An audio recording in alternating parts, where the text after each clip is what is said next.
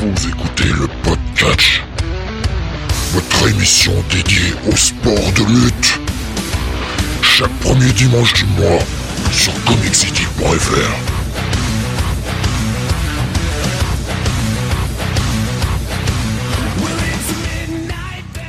Bonsoir à tous et bienvenue sur le 143e numéro du podcast. Nous sommes aujourd'hui le mardi 29 août 2023 et avec moi ce soir pour revenir sur les derniers pay-per-view et les derniers euh, shows, euh, que ce soit WWE, que ce soit AEW, que ce soit euh, NJPW également, euh, eh bien le meilleur, Don Jonat. Salut à tous. hein. T'as vu avec la voix rocailleuse et tout. Ouais, la, la, la, voix, oui, oui, oui, oui, oui, oui. Très très bien. Le plus chaud de tous les shows Ah, ah là, là. Mais taisez-vous, Philippe. En plus, j'ai pas la voix chaude là, donc euh, c'est- ça, ça, ça gratte un peu quand je fais ça. Euh, le programme de ce soir assez chargé.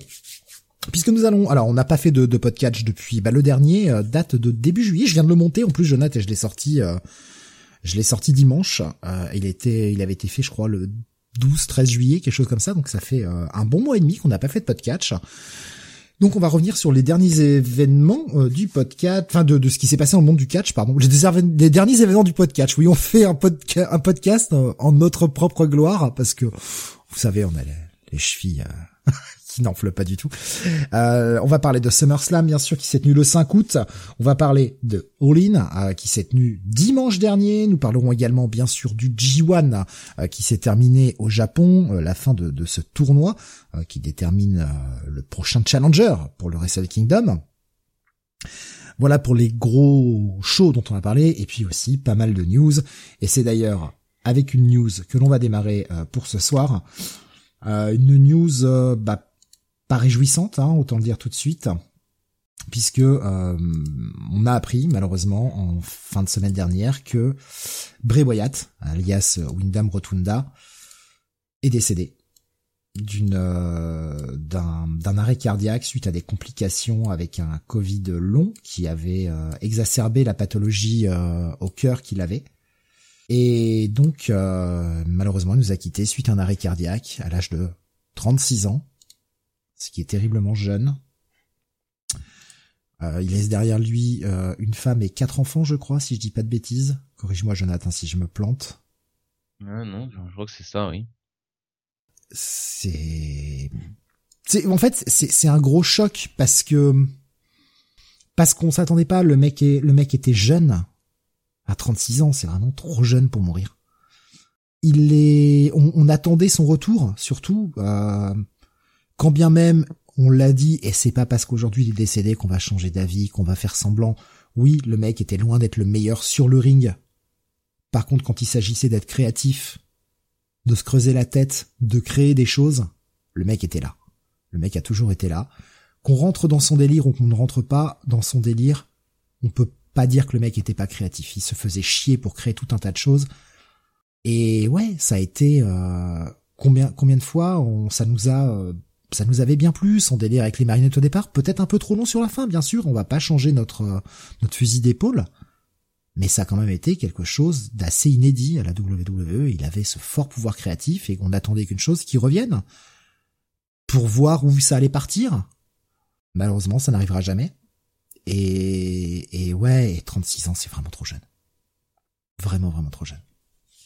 Euh, je- si, si tu veux rajouter des choses, Jonathan, parce que là, je- j'y vais un peu vite, euh, évidemment. Bah, je- non, bah, comme tu dis, de toute façon, bon, je pense qu'il n'y a pas de bon ou mauvais âge pour euh, pour mourir. Hein. C'est toujours, euh, c'est toujours, on est toujours trop jeune pour mourir. On va se dire euh, très franchement. Mais comme tu dis, euh, Bray Wyatt, oui, bon, le catcheur moyen, ça c'est sûr. Mais par contre, ça fait partie de ces gens qui a- ont un vrai esprit. Euh, un, un vrai esprit catch, enfin qui ont vraiment beaucoup beaucoup beaucoup d'idées.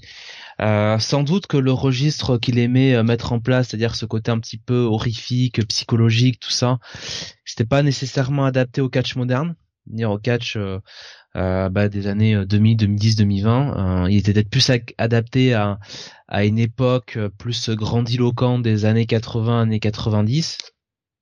Euh, sans doute qu'il était plus fait aujourd'hui pour être réalisateur de films d'horreur, euh, mais ça n'empêche que bon voilà le mec, euh, le mec avait avait un, un paquet d'idées, que ça avait l'air d'être un voilà un mec qui qui était très sympa en dehors en dehors des rings. il laisse une famille derrière lui on perd quand même aussi, euh, bon, euh, euh, je dirais en termes de performeur, un sacré orateur, hein, parce que pour faire des promos, il n'était pas le dernier. c'est quand même, c'est quand même très très bon. Alors, des fois, il était un peu nébuleux dans ce qu'il disait. Je pense que son dernier run, ça aussi qu'il a un peu raté, qu'il a, qu'il a un peu raté, c'est que on savait pas trop où il voulait aller des fois. Ouais, le truc avec euh... c'était pas, c'est pas ce qu'il y avait de mieux, quoi. Ouais. Ça a créé en fait, ça a créé un peu de hype autour, ça a créé un peu d'attente. On voulait savoir, on voulait savoir. Ils ont fait durer un peu le truc, ce qui est pas toujours une mauvaise chose hein, concernant le WWE qui a tendance à aller euh, un peu trop vite hot-shotter les, les choses, mais là ça commençait à durer un peu, surtout que tout le monde avait grillé que bah, c'était beau Dallas sous le costume. Et c'est dommage, on n'aura jamais la réponse quoi. C'est ça.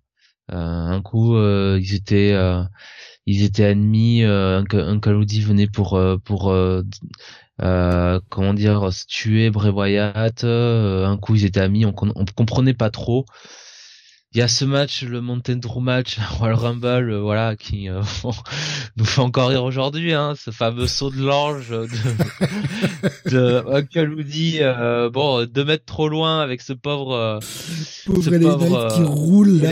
Ouais, ouais, faut faire style. Regardez, il m'a bien touché, les gars. il fait le job. Ah, il m'a raté. Vite, je roule pour aller dans le trou. c'est pas, ouais, c'est, c'est pas, c'est pas ce qu'il a de plus réussi et ouais, non, c'est, euh, c'est chaud parce que bon, euh, c'est c'est un mec quand même, Bray Wyatt qui, euh, bah, depuis plus, enfin depuis quelques mois, depuis plusieurs semaines, on entendait beaucoup que bon, il allait revenir, que euh, il y avait des plans pour lui, et puis finalement, bah encore encore la semaine dernière, j'avais vu des, des news comme quoi il allait bientôt revenir, qu'il y avait des il y, avait des plans pour lui, et puis quelques jours plus tard, bon bah c'est fini quoi, c'est c'est choquant, c'est c'est brutal et bon bah écoute malheureusement euh, on perd euh, on perd euh, quelqu'un de d'extrêmement d'extrêmement talentueux quoi. Hmm. C'est vrai qu'en plus ça n'a pas toujours été le catcheur le mieux respecté par la WWE. Première première grosse, grosse connerie pas l'avoir fait gagner face à Cena. surtout que oui, la feud a appelé à une victoire de de Bray Wyatt. Euh, c'était le, le, moment euh, pour lui. Le faire perdre à Goldberg euh, contre Goldberg à donc c'était en Arabie Saoudite parce que Goldberg considérait qu'il pouvait pas perdre contre contre un monstre pour les enfants et compagnie. Enfin, il y a eu plein de trucs qui qui ont pas marché. Sa défaite contre l'Undertaker à, à WrestleMania 31. Ça Ouais, il y a eu plein de plein de choses qui qui sont euh, qui ont été euh, qui ont été ratées avec Bray Wyatt, euh, sachant que c'est quand même un mec qui avec sa gimmick du Fiend a fait rentrer quand même énormément de, de pognon dans les caisses de la WWE. C'était lui qui vendait le plus de merchandising. Hein. Oui. Bon ben. Mais même son idée de clan, son idée de clan du fin fond du Bayou avec. Oui, oui. avec ces mecs consanguins, le, le, le bah, la Wyatt famille, tout ça, c'était, c'était des bonnes idées, quoi. Ça marchait, ça fonctionnait bien je pense que la, la voie de famille des débuts donc avec ce mode euh, Bayou euh, et lui leader de culte. Euh, c'était le truc euh, je vais pas dire que c'était son meilleur truc parce que bon l'histoire du film tout ça créativement c'est quand même c'est quand même vachement bien travaillé mais à intégrer dans un show de catch la voix de family des origines hein, pas celle où bon il se foutait les cendres de Sister Abigail sur la tronche euh, bah oui, oui, oui, euh, l'espèce de pot de terre là qui se mettait sur le sur le, sur le pif là. Euh, la voix de famille euh, du des débuts, c'était vraiment euh, ce qui s'intégrait le mieux à l'univers catchesque. Enfin, et et, ça, et franchement, ça marchait du tonnerre quoi. Vraiment, il y avait The Shield et la voix de famille qui ont mis tous les deux à peu près à la même année, hein, en 2013. Euh, un 2013-2014, cette période-là, un grand coup de pied dans la fourmilière. Hein. Ouais, il y avait ce côté leader de culte, il y a tout ça. Après, tout n'a pas été parfait avec Bray Wyatt, attention, hein. on se rappelle de l'horrible Swamp Fight. Ouais, non mais... ça, ça c'était horrible. Euh, Randy Orton, Bray Wyatt avec ah, les, euh, les cafards sur le, sur le, ring. Oui, ah bah le match, le match avec le, oui, avec le match avec les cafards et tout. Ah, c'était nul ça. Mais ils ont tenté un truc. mais c'était nul, c'est dommage. Euh, Bon, le Randy Orton avec le pétrole, tout ça, ça aussi c'était pas non plus très très ouf quoi. Le match où on fait brûler son adversaire, enfin il y a eu quand même des choses qui ont été euh, qui ont été ratées quoi. Et de toute façon il s'était mis dans un corner avec un film qui était surpuissant. Donc à partir de là, ça pouvait que euh, mal finir euh, en termes de storyline. Mais il avait réussi à revenir et ouais, c'est c'est vraiment dommage quoi. On sentait que de toute façon il y avait quelque chose qui n'allait pas puisque quand on a quand il s'est retiré des rings, c'était resté très secret sur euh, pourquoi il était plus là. Il était pas autorisé à catcher, mais il y avait rien qui filtrait par rapport à ça. On sentait qu'il y avait quand même une espèce de, pathologie, de maladie quelque quelque part. Il n'y avait pas eu de, il avait pas eu d'infos là-dessus, et bah c'est maintenant qu'il est décédé qu'on apprend que voilà c'était un Covid long. Il y avait cette pathologie au cœur qui a été exacerbée par cela, et, et c'est franchement ça. Enfin, on peut pas, on peut pas s'empêcher de penser à son pote Brody Lee, bien sûr.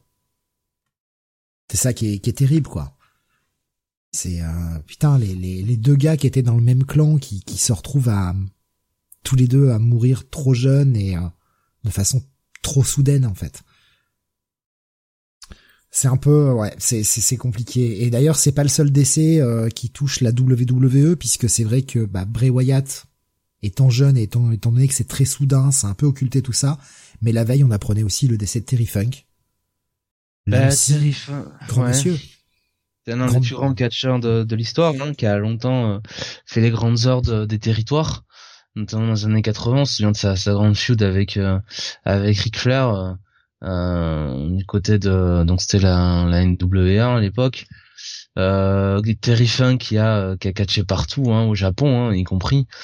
Euh, bah voilà, quelqu'un qui a énormément influencé le le catch en général euh, et euh, bah ouais euh, là aussi on perd on perd quelqu'un on perd quelqu'un d'important ouais après Terry Funk était plus âgé 79 ans je crois si je dis pas de bêtises ou 76 quelque chose comme ça alors comme tu l'as dit et t'as tout à fait raison Jonathan il n'y a pas de bon âge pour mourir maintenant il y a un âge où c'est plus entendable qu'un autre. Enfin, c'est sûr que bah, Thierry Funk avait vécu quand même. Bray Wyatt avait encore plein de choses à vivre, je pense.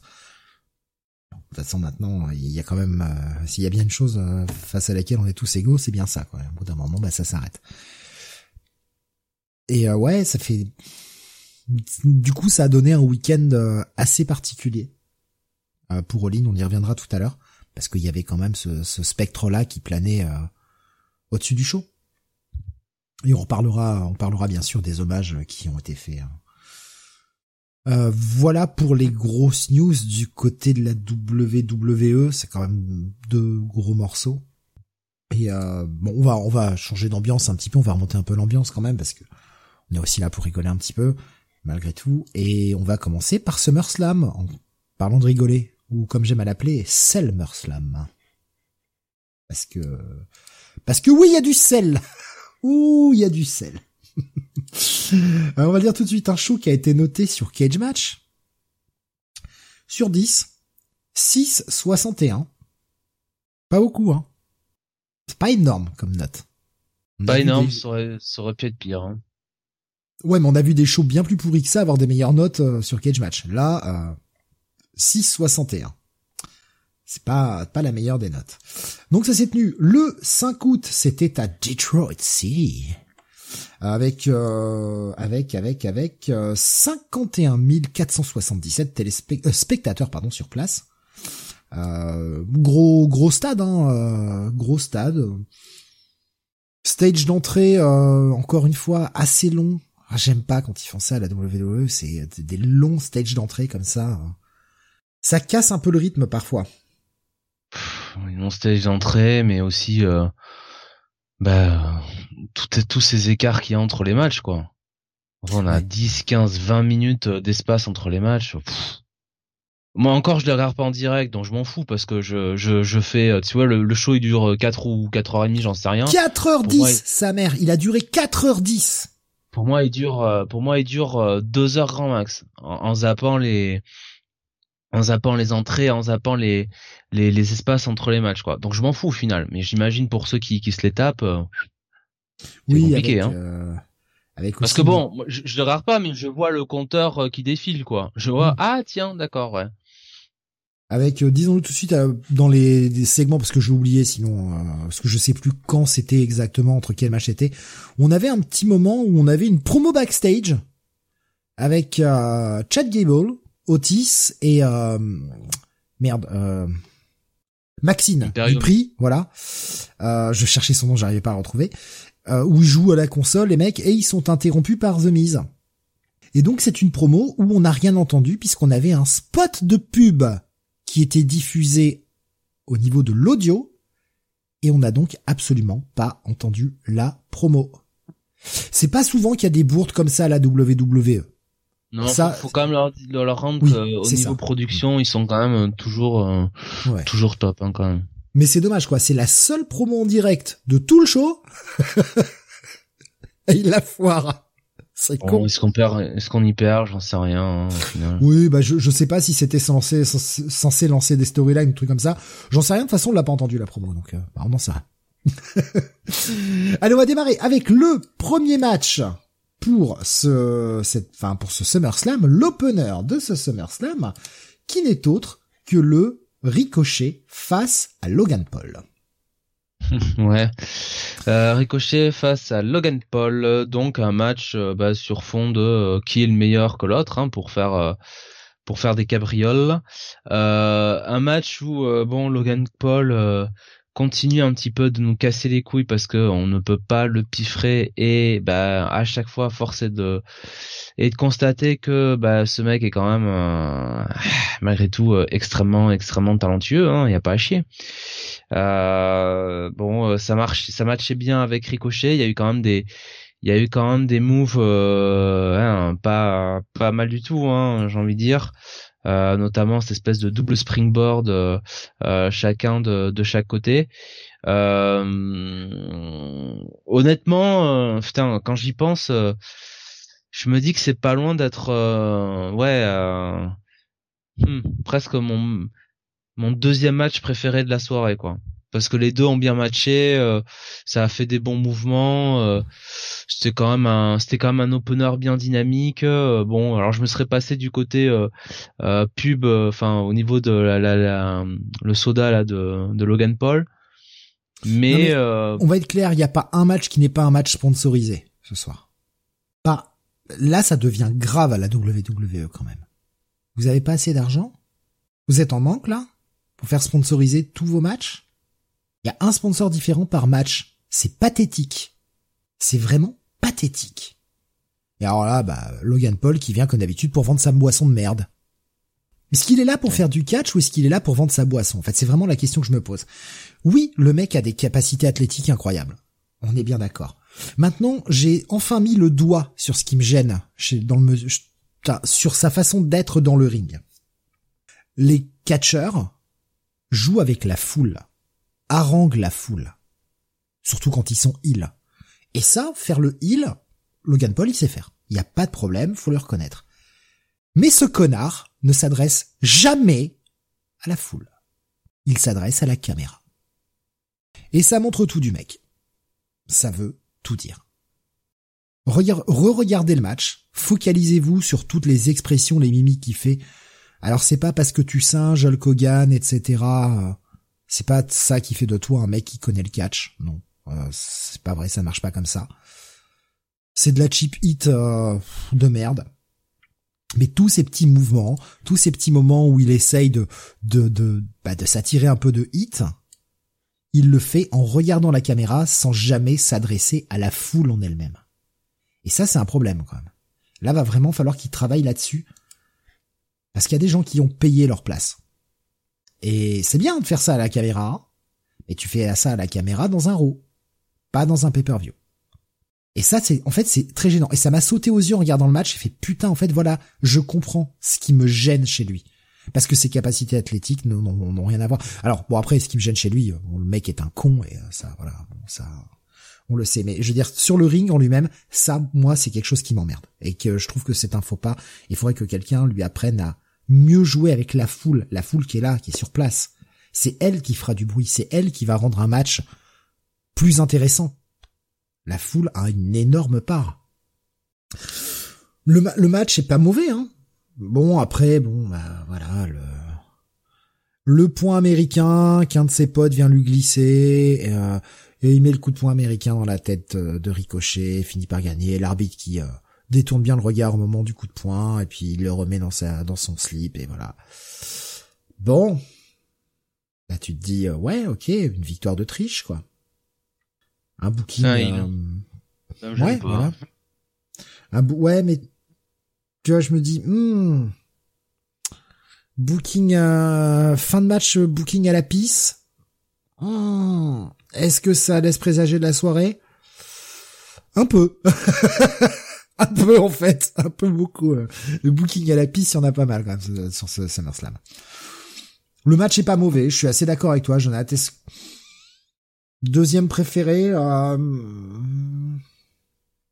ah je sais pas, non, peut-être pas, pas pour moi.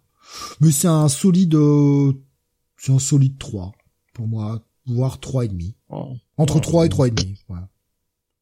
J'ai pas, j'ai pas, j'ai pas entendu par contre à combien tu es, Jonathan. Moi, je mettrais un 4 étoiles quand même. Un 4 étoiles, d'accord. Euh, ah Dave a mis 4 euh, écarts. Voilà. voilà. Il est d'accord avec moi. On continue avec le match suivant. Alors j'étais surpris qu'ils le mettent aussitôt et en même temps. C'est vrai que c'est Broco, hein, il faut qu'il rentre chez lui. il a il a des dents à aller chasser dans la forêt quand même. Euh, Cody Rhodes face à Brock Lesnar, euh, le, le, la revanche, la, la revanche. Oh ouais putain, du franglais dégueulasse. la revanche, le Jean-Claude Van Damme quoi. Euh, ouais, Match, euh, match qui me faisait un peu peur sur le papier parce que euh, je me disais, hmm, est-ce que ça va être, euh, qu'est-ce qu'on va pouvoir raconter de neuf? Match long et chiant quand même. Je trouve quand même que bon Brock fait quand même fait quand même bien le boulot. Hein. Il passe bien à tabac Cody. Euh, on a quand même un Brock qui est qui est en grande forme, voilà, hein, qui fait vraiment le boulot pour mettre over Cody. Après, c'est vrai que la structure du match est peut-être un peu trop classique, c'est-à-dire qu'on a un, peu l'impression d'assister à un match à John Cena où le heel euh, euh, roule sur le face pendant euh, des heures et des heures et puis le face fait ses five moves à la fin pour pour gagner. ça fait un peu, oui. Mm. Comment dire Ça manque un peu de de, de de grandiose, on va dire, de sensationnel pour la fin de cette feud. Euh, mais bon, après. Euh... Je, je, pensais ça, mais il y a un match qui m'a qui m'a donné ce sentiment-là en plus plus plus un peu plus tard dans le show. Fait que celui-ci, je l'ai revu un peu à la hausse, tu vois. moi, je, moi honnêtement, je, vais vous dire, euh, c'est avec ce match-là que j'hésite pour mon match de la soirée hein, entre euh, euh par rapport par rapport au premier. Donc, il y, a tout ce passage en fait où il passe son temps à le mettre dehors et qui lui dit vas-y reste dehors, sauve-toi. Voilà, économise-toi. Euh, et, Moi, j'attendais qu'il aille faire casser euh, la gueule. Et en fait, je trouve que ce passage dure beaucoup trop longtemps. Le match dure 17 minutes 29. Doit bien y avoir 5-6 minutes de moments où euh, à peine Cody remonte, Brock Lesnar leur fout dehors, l'arbitre commence à compter jusqu'à 10, avec un Cody qui rentre à 9 et Brock Lesnar qui fait mais non, mais putain, mais arrête, reste dehors, je vais te casser la gueule. tout ce passage-là, je comprends l'idée, et c'est bien, c'est pas mal écrit. C'est juste que ce passage est beaucoup trop long en fait. Pour moi, ça ça casse le rythme du match totalement quoi. J'attendais que Brock aille, euh, aille euh, friter euh, le camp de Cody, là, la mère et compagnie, qu'il aille les tabasser, quoi. Ou qu'il aille balancer, tu sais, carrément, tu sais, qu'il nous fasse une broco, tu sais, quand il improvise en cours de match et qu'il balance Cody ou l'arbitre dans leur, dans, dans, tu sais, dans leur camp, là. Euh, ouais, ouais, il aurait pu prendre Cody, le jeter sur sa mère. Euh, Je vois FG sur euh, sur YouTube qui nous dit même en se tapant les pubs, ça passe très bien. Ok, bah. Je te trouve, je te trouve hein. gentil. Euh, si, si ça passe très bien, tant mieux pour toi, hein, mais. Euh... Ah, c'était pas une, euh, c'était pas une promo, c'était une pub de toute façon. Ah oui, je pense qu'il doit y avoir un petit décalage avec avec YouTube. ok, bon, si c'était une pub qu'on a raté sur la promo mise machin. Oh putain, il y a un sacré décalage quand même sur le sur YouTube. Euh, le oui donc euh, du coup le oui il aurait pu prendre Cody le jeter sur sa mère ça aurait pu être rigolo. Après bon euh, le le final il fallait faire gagner Cody. Bah, ils se sont mis encore dans le corner en faisant cette feud, donc forcément il y en a une des grosses de gros stars qui allait qui allait perdre. bah autant que ce soit Cody qui gagne et et Broco fait quand même professionnellement bien le boulot de le mettre over au final sur cette feud. Et, euh, et parce qu'on l'a senti hein, dès le début du programme avec Cody, donc je vous rappelle c'est quand même post euh, WrestleMania. Euh, dès le début du programme, on a senti que que Lesnar il était vraiment euh, motivé là-dedans, il était hyper pro et euh, et voilà, il a vraiment super bien mis over Cody. À noter que bon, euh, le quand il lui serre la main, qu'il lui fait le, enfin qu'il qu'il l'applaudit, qu'il lui fait une hug après le match, c'est de l'impro total. C'est-à-dire que c'est c'est Brock, Lesnar qui lui-même a décidé de faire ça, voilà. Et ça met encore plus Cody over et ça fait que Brock Lesnar s'en sort s'en sort beau prince. Il a eu raison en fait en faisant ça, il a eu totalement raison. Lui, n'en sort pas diminué. Il reconnaît euh, la valeur de Cody, ça va pas le diminuer. Il ressort, du coup, il fait limite un face turn. Et euh... bah, il était, il était face hein, avant de, avant le début du programme contre Cody. Ouais, ouais. Euh, après, il y a quand il l'attaque comme ça d'un coup qu'on comprend pas que le mec tourne heal, mais. c'est parce qu'il avait pas vu qu'il y avait Roman Reigns euh, et Solo Sikoa en face de lui. Oui. Il est un peu comme les, il est un peu comme les taureaux, hein, euh, Brock. Il a un peu une vie un peu, un peu trouble, quoi. Tu vois, un peu de mal. Hein. Ouais, il pensait que Cody, que que c'était que c'était Roman Reigns à côté de lui, que c'était pas Cody, quoi. il s'est planté de gars à tabasser, ouais, c'est ça. Il est peut-être myope, peut-être qu'il il porte des lunettes dans la vraie vie, je ne sais pas. Oui, oui, oui.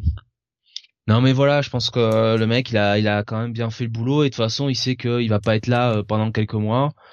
Voilà, euh, et puis bah voilà, il va laisser la. Il met bien over Cody, puis bon Cody, on se doute bien que euh, euh, comment il s'appelle euh,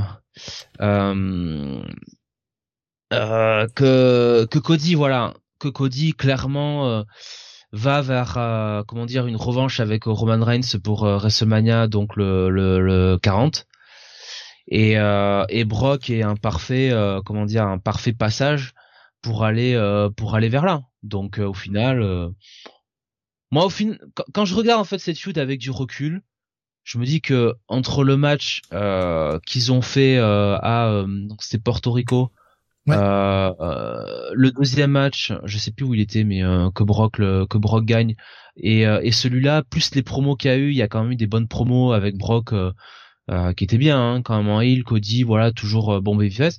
Je me dis au final que c'est un bon programme d'été, quoi. Voilà, c'est pas euh, c'est pas ce que j'ai vu, c'est pas ce que j'ai vu mieux, ce, ce qu'aura fait de mieux la WWE, mais je trouve que c'est très solide pour euh, pour pusher Cody et le remettre fort après la défaite de WrestleMania.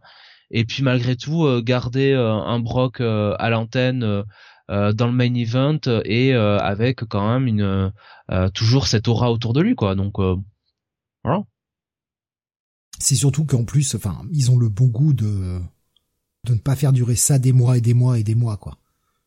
La storyline va vite, voilà, euh, en trois quatre mois elle est réglée et puis c'est bon, on, va pouvoir passer à d'autres choses. Et pas de 50-50 quoi au bout d'un moment. Cody gagne la feud et voilà. Très bien. Euh, ouais donc euh, bon bah bonne bonne fin. Il y a y a ce effectivement comme tu l'as dit il y a ce ce moment où euh, Brock le prend, euh, le prend dans ses bras, euh, enfin, ou en tout cas, le, lui témoigne son respect, lui soulève le bras et et qui était totalement improvisé, qui est bien cool. Et on voit l'intelligence du mec. Voilà. Ce qui montre que quand bah, il était chiant, c'est parce qu'on l'écrivait de façon chiante. C'est ça qui est dingue. Là, tu le laisses faire, il fait ses trucs tout seul, il prend ses décisions, et en fait, il fait ce qui est... Bah, la, phrase de Vince, hein, il fait ce qui est bien pour le business. Mais Brock, de toute façon, euh, chaque fois que il a eu, euh, un minimum de liberté ou en tout cas que il s'est un, petit peu lâché, il a pas, tu vois, expédié les affaires courantes, ça a toujours été, euh, ça a toujours été top. Moi, je me souviens du programme avec Samoa Joe où t'as quand même, enfin voilà, un Brock qui est hyper investi dedans. la promo juste après Great Balls of Fire où Joe il allume tout le monde Brock, euh, euh, Roman Reigns euh, dans le ring. Euh, Braun Strowman, enfin Kurt Angle, Paul Heyman et Brock il est là, il est, oh, tu vois, t'as l'impression même que Brock il, il, a un orgasme chaque fois qu'il se fait insulter par Joe quoi, donc non, le mec, non mais le mec est bon, hein, le mec Le mec, quand il est investi, voilà, mais c'est comme dit, hein, Brock, de toute façon, euh, soit il t'aime, soit il t'aime pas. Hein. Alors quand il est quand il est pas investi, bah il en a rien à foutre. Quand il est investi, c'est euh, franchement, pour moi, hein, c'est le meilleur euh, qu'a la WWE, quoi. C'est le meilleur euh, total package, quoi. dans le ring, promo, l'aura, le charisme. Le mec, voilà. Kael nous disait trois matchs contre Cody, vu sa rareté, s'il pouvait changer d'adversaire plus souvent. Ouais. Après, bon, là, il était dans une dans un dans une dans un programme, il était là dans une storyline, Brock, et euh, comme tu l'as dit, je pense qu'il avait envie de bosser avec Cody, donc euh, c'est pour ça peut-être qu'il s'est fait un peu plus présent. Bon, en face Cody, euh, encore une fois. Alors bon, il y a toujours la fanfare et compagnie, le côté la larmichette, les promos, le père, il y a tout le tout le bagage de Cody, hein. Mais les les casseroles habituelles. Mais là aussi, hein, Cody, c'est euh, c'est toujours euh, bien carré, c'est toujours hyper pro, c'est toujours euh, c'est toujours à fond quoi. Donc et ça c'est deux grands professionnels. Ça continue de marcher avec la foule, les gens chantent son thème, les gens sont derrière lui. Hmm c'est ce que la foule a envie de voir. Donc bah donnons-lui ce qu'elle a envie de voir. Un moment. Bah, Cody, il vit, il vit son rêve quoi. il, il fait, il fait les promos de, de Babyface des années 80 un peu suranné et tout le public euh, tout le public est derrière lui quoi. Donc c'est quand même formidable quoi. Il vit sa life. S'il pouvait se faire un petit coup de laser sur son cou. Alors ça, ça restera. Et moi j'ai une théorie sur la. Quelle, idée de merde. Hein. J'ai une théorie sur la Minerve de Roderick Strong. Hein. il a un tatouage qui cache il va c'est le, il a déjà il est déjà là plus ou moins mais le, la fin du heel turn c'est quand il va enlever enlever la enlever la la d'herbe et que Yorat s'est marqué un truc du style Adam I'm your best friend I'm your best friend. Ah c'est vrai que ce, ce, tatouage est quand même pas très beau hein. non, surtout faire ça sur un coup de tête enfin en mode ouais si je gagne le match euh, enfin ouais bref. Non et puis bon en plus euh, enfin sur le match contre MJF quoi tu vois Ouais. Allez, on va continuer sur ce SummerSlam. Le troisième match, c'était une Battle Royale euh, avec 20 euh, participants, si je dis pas de bêtises. Ou 25, non, ouais, je crois, je, je crois ouais, c'était 20. 25, non, non, c'est ça, 25. 25, la, Slim Jim, parce que faut euh, avoir des annonceurs sur tous les matchs. Slim Jim SummerSlam Battle Royale, qui a duré... Slim Jim Ah non, non, non qui a duré assez peu de temps au final, puisque 11 minutes 55, assez rapide. Oh putain, on n'a pas donné les notes, pardon, pour euh, Cody, euh, Cody Brock. Oh, allez, 4, euh, et demi. Bah non, alors moi je vais mettre 4 oh un bon 4 Ouais, je resterai à 4 étoiles quand même. 4 étoiles, 4 étoiles, un quart, pas beaucoup plus. Je suis entre 3,75 et 4, parce qu'il y a comme cette phase d'attente qui m'a vraiment ennuyé. Mais le reste était très solide. Donc, et ça, ça avait quand même du sens dans l'histoire racontée. Euh, oui. Mais c'est juste que c'était un peu longué, je trouve, ce passage-là. Donc ouais, allez, on va dire 4. Que... 4. Voir Brock Lesnar qui passe à tabac quelqu'un, qui euh, qui lui pisse à la gueule, il y a, on retrouve rarement des divertissements, des, des, des choses plus divertissantes que ça. Euh, donc ouais, et de tout ton Dave, il a mis euh, quatre et demi pour ce match. Donc la Battle Royale, euh, qui a donc le bon goût de durer à peine 12 minutes, euh, assez rapide hein, quand même pour une. Euh, alors bon, c'est vrai que là entre le temps euh, wiki et le temps euh, cage match, il y a presque une minute de différence, parce qu'on est à 11,55 sur le wiki et 12,46 sur cage match. Bon, on va dire un bon gros 12 12,30 quoi. C'était assez rapide, c'était assez court, et je trouve que ça en a fait bah, une bonne battle royale que j'ai trouvé appréciable. Contrairement des fois où c'est quand même relativement chiant il y avait euh, des petits programmes qui se créaient, il y avait des petites choses, on continuait les storylines. Évidemment que ce sera pas le meilleur match de la soirée, bien évidemment, mais autant il y a des moments où on se fait royalement chier, sans mauvais jeu de mots, sur ce genre de match, bah là je l'ai trouvé plutôt divertissant. Je me serais passé d'Omos, mais il a été sorti du match assez rapidement quand même. Et, euh, et après ça a bien déroulé. Enfin franchement j'ai pas grand chose de mauvais à dire là-dessus quoi. Euh, surpris en bien pour celle-ci. Ah, t'as peut-être pas le même avis, par contre, Jonathan. j'ai trouvé ça quelconque. Hein. Je vais pas te mentir, euh, euh, j'ai trouvé ça très quelconque et euh, et c'est à partir du là en fait que le, le pay-per-view pour moi commence à commence à chuter. J'ai trouvé ça, franchement, des, ouais, des plus quelconques. Ok, ça fait gagner les Knights, hein, au final. Ouais, c'est Knight, euh, voilà, les Knights a son son petit push et gagne. moi, c'est aussi vite vu, aussi vite oublié, hein, sincèrement. Non, mais voilà, c'était correct. Franchement, je m'attendais à tellement pire quand j'ai vu ça. Je me suis dit, oh non, oh non. Et puis bah, le fait que ce soit court, le fait que ça bouge bien, qu'il soit servi de storyline, que c'était pas juste du random. Écoute, ça fait le job, ça fait ce que j'attends d'une battle royale. Et ça permet de mettre un peu euh, des gens sur la carte. Sympa, bonne petite prestation de Tommaso Ciampa, ça m'a fait plaisir de le voir un petit peu bouger, euh, le voir un petit peu en action. Dommage, il se fait éliminer un peu vite, mais euh, il élimine deux trois gars, c'est bien, ça permet de le, de le voir un peu, quoi. Bon voilà, rien, pas grand chose à dire, ça reste une battle royale, hein, c'est pas non plus euh, le match le plus important. Voilà, on arrive à la catastrophe. Ah Le MMA Rules match. Ah, la catastrophe. Ah Shayna Baszler qui règle ses comptes avec Ronda Rousey. Ouais, alors euh, évidemment, euh, a gagné, hein, on peut on peut le dire tout de suite, hein, vu qu'il n'y a aucun suspense, vu que c'était le dernier match de Ronda Rousey à la WWE. Je m'attendais quand ils ont annoncé euh, donc cette stipulation euh, des euh, euh, donc de bah, du MMA match là où je ne sais pas quoi la MMA roule. Euh, je m'attendais si tu veux à, à de la grosse merde hein, parce que parce que je le sentais pas quoi. Hein, ce truc de stipulation sur un match de 4, je voyais pas trop comment intégrer ça. Et, et j'en ai eu pour mon argent. Alors là. Euh, ça a été ça a été fantastique quoi vraiment ça a été c'était à cacophonie malheureusement pour elle bon la foule n'était pas très euh, déjà la foule franchement sur ce show morte. je, pas, je l'ai pas trouvé sans sas en général. Tu auras même sur le main event honnêtement au tout début euh, bof bof euh, franchement, euh, du côté de Détroit, je sais pas s'ils étaient en pleine hibernation, mais euh... oh bah pour chanter le thème de Rollins, euh, ouais, il y a du monde hein, pour faire wow wow wow, mais alors. Hein. Ah, franchement, foule un peu, un peu, un peu décevante. Hein. franchement, la foule à peu près aussi vivante que devant un match des Detroit Pistons cette année en NBA. Voilà. Donc c'est un peu, c'est un peu gênant quoi. Hein. et, et là, en plus, bon qu'on aime ou pas euh, Shana, qu'on aime ou pas euh, Ronda, qu'on aime ou pas la stipulation, c'était quand même une blood feud. C'était quand même un programme entre euh, deux filles qui se connaissent, qui sont quand même maintenant depuis un moment à la WWE. qui sont pas des manchottes quand elles veulent dans le ring.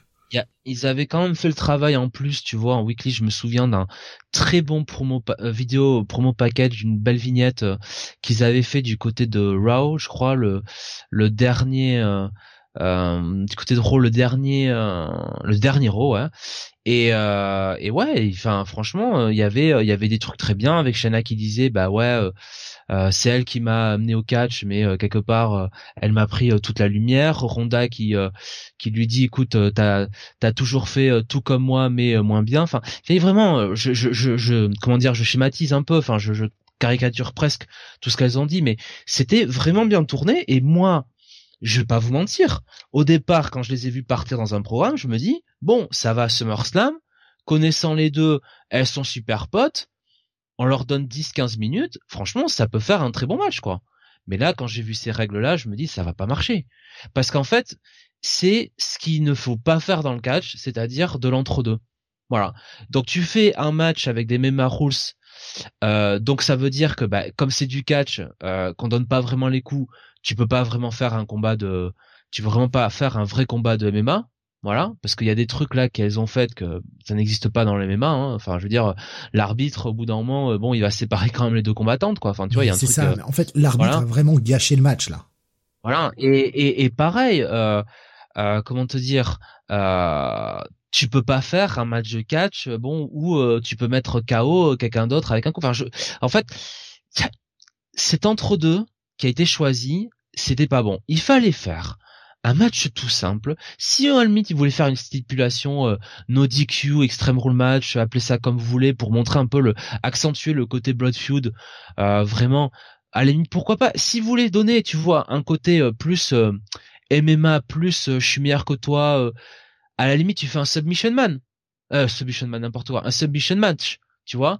Euh, celle qui gagne, bah, gagne par une prise de soumission. Voilà, tu fais pas ça. Mais tu fais pas ce match-là où on sait pas trop euh, comment aller, personne comprend réellement les euh, les règles, ni les ni les, les fans qui sont un peu qui savent pas trop comment réagir, ni l'arbitre, ni même les catcheuses. tu m'étonnes que les fans ne savent pas comment réagir. Les gens sont venus voir du catch. C'est ça, donc J'aurais le même argument sur All-In sur un match, et tu, tu vois déjà duquel je veux parler. On est venu voir du catch. Donc je, non, je suis pas, euh, je suis pas du tout rentré dedans. Euh, j'ai, euh, j'ai rien compris. Euh, alors après, c'est toujours pareil. Est-ce que c'est Shayna et, euh, et Ronda qui ont voulu cette stipulation Pas? Moi, j'ai pas la news. Je sais pas. Oui. Après, ce qui, ce qui, enfin, honnêtement, je, je sais pas. Je pense que t'as dû y penser aussi, Jonathan, mais comme par hasard, on a ça après la fusion? Ah bah dis donc, comme par hasard. Si c'est ça l'avenir de la WWE, euh, non, non, non, je pense, que, je hein. pense que c'est. Non, mais je pense que ça les intéresse. Je, pense quand même qu'ils sont assez intelligents pour voir que ça n'a pas marché, quoi. Bah, là, ils ont dû voir, oui. Enfin, c'est, c'est, voilà. c'est, euh...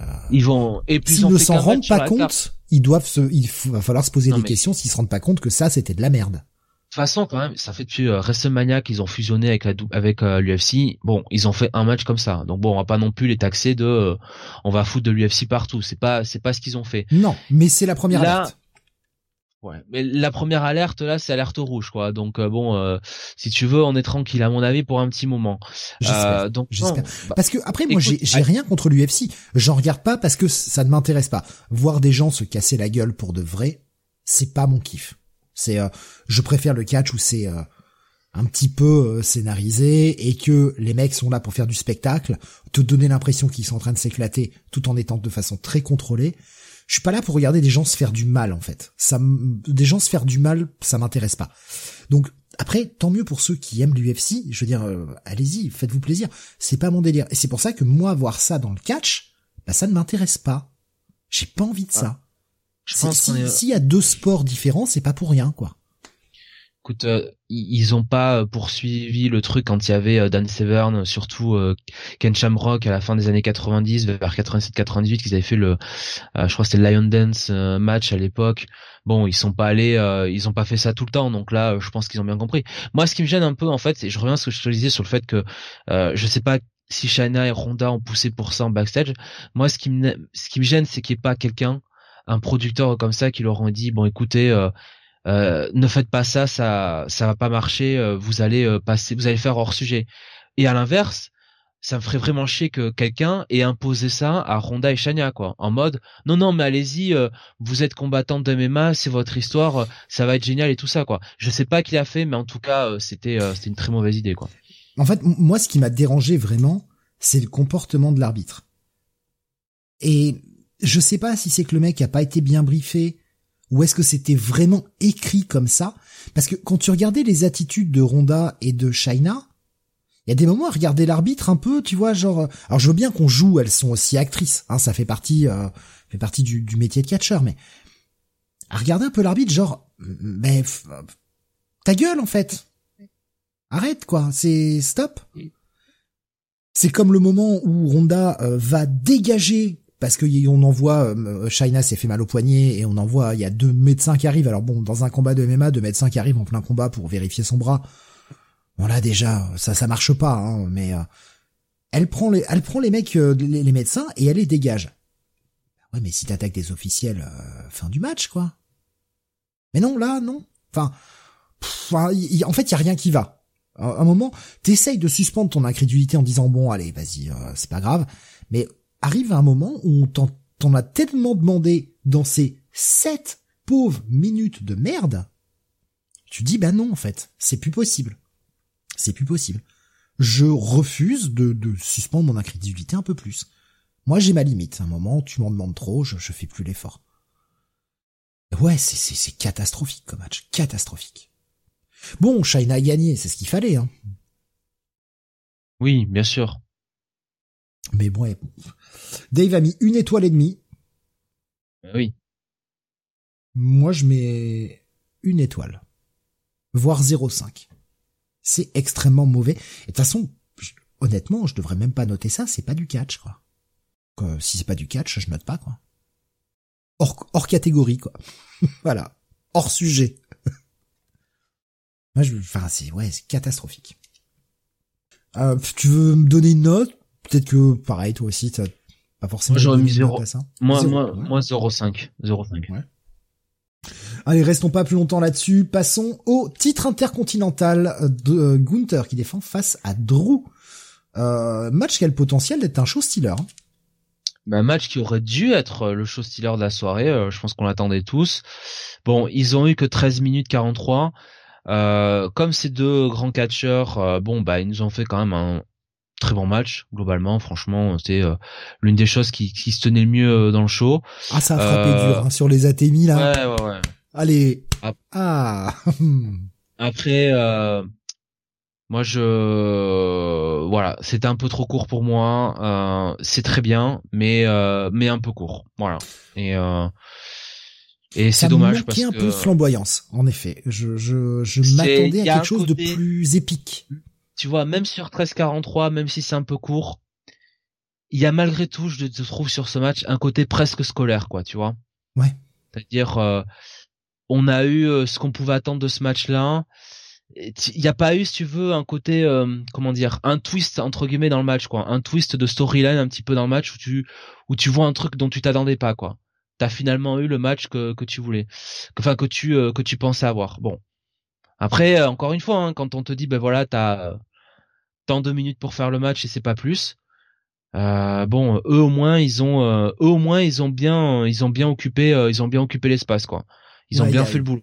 Il y a très très peu de temps mort dans le match.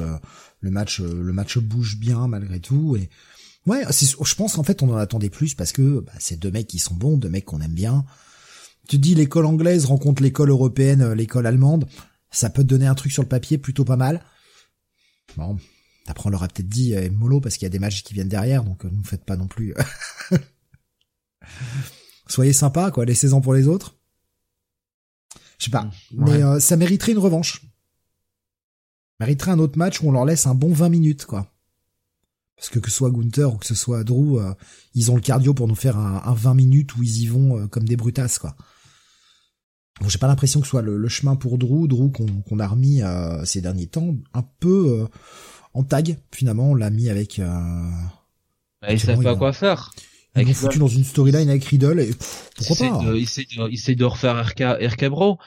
Moi, je pense aussi que bon là-dessus, euh, il prépare le turn de Drew parce que le problème de Drew, c'est qu'il est à Raw. Et euh, sur le côté babyface de Raw, il y a déjà, il y a déjà Rollins, il y a déjà, il y a déjà Cody. Et, euh, et bon, euh, qu'est-ce que tu fais de Drew quoi euh, S'il est pas champion intercontinental, il est euh, un peu dans ce vortex entre la entre la ceinture intercontinentale et le titre le, le, le, World Championship. Et moi, je pense qu'il va tourner là. À mon avis, ils vont ils vont l'envoyer dans un programme. Alors peut-être pas contre Cody, mais en tout cas d'ici WrestleMania, un programme contre contre Rollins quoi. Je je je je je le sens comme ça quoi. Ouais, puis j'ai l'impression que ces derniers temps, la WWE ont vraiment du mal à, à écrire des twinners. Ce qui fait que t'es soit heel, soit face. T'as trop peu d'entre deux, quoi. Brock, à la rigueur. Mais Brock est au-delà, tu vois, du, du spectre euh, babyface, twinner, euh, euh, heel. Brock, il est Brock. Voilà. Donc c'est c'est ça. C'est pas qu'il manque de de de, de heel, c'est qu'il manque vraiment de heel dominant, quoi, en fait. Voilà. À part, évidemment, Roman Reigns, quoi. Ouais. Mais bon, ça commence à être lassant, ça aussi. On en reparlera tout à l'heure, mais ça commence à être un peu lassant, quoi. Bon, voilà, match... Euh... Allez, un petit 4. Voilà. Ouais, ouais, un 4, un bon 4, ouais. Ah, Dave Meltzer a mis 4 étoiles également pour ce match. On continue avec, bah justement, on en parlait, Seth Rollins et son titre euh, défendu face à Finn Balor. Là aussi, hein, un match qui a de, de, l'histoire, de la storyline. Finn Balor qui veut se, se venger de, de Seth Rollins qui l'a blessé il y a sept ans. Écoute, je vais, je vais pas, je vais pas tourner autour du pot. De la soirée, c'est le match qui m'a rendu le plus dingue. De, de, tous les shows qu'on va faire ce soir, c'est, le match. Ah bon? Ah, ah c'est le match qui me fait, c'est le match qui me fait briller, quoi. Ah, moi, c'est celui d'après. Bah alors celui d'après aussi, mais celui-là c'est le pire. Euh, pas parce que bon euh, Rollins conserve le titre, tout ça. Euh, bon, si tu veux, je je comprends le fait que tu lances une nouvelle ceinture, tu veuilles donner un long règne de champion au premier champion pour renforcer le titre, le rendre crédible, le stabiliser. Rollins est super over avec le public, qu'on aime ou pas sa gimmick, moi je la déteste, voilà, mais ça marche auprès du public. Oui. Je comprends le côté business du truc, il n'y a pas de problème.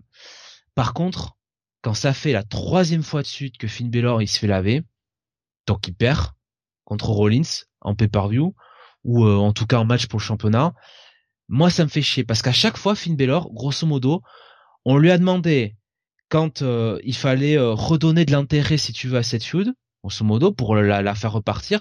En gros, c'est à Finn Balor de jouer sur le fait qu'il a perdu à SummerSlam, euh, enfin plutôt qu'il s'est fait blesser par Rollins sur la Buckle Bomb il y a 7 ans à SummerSlam et que ça a déraillé toute sa carrière à la WWE, ce qui c'est ce qui est vrai hein.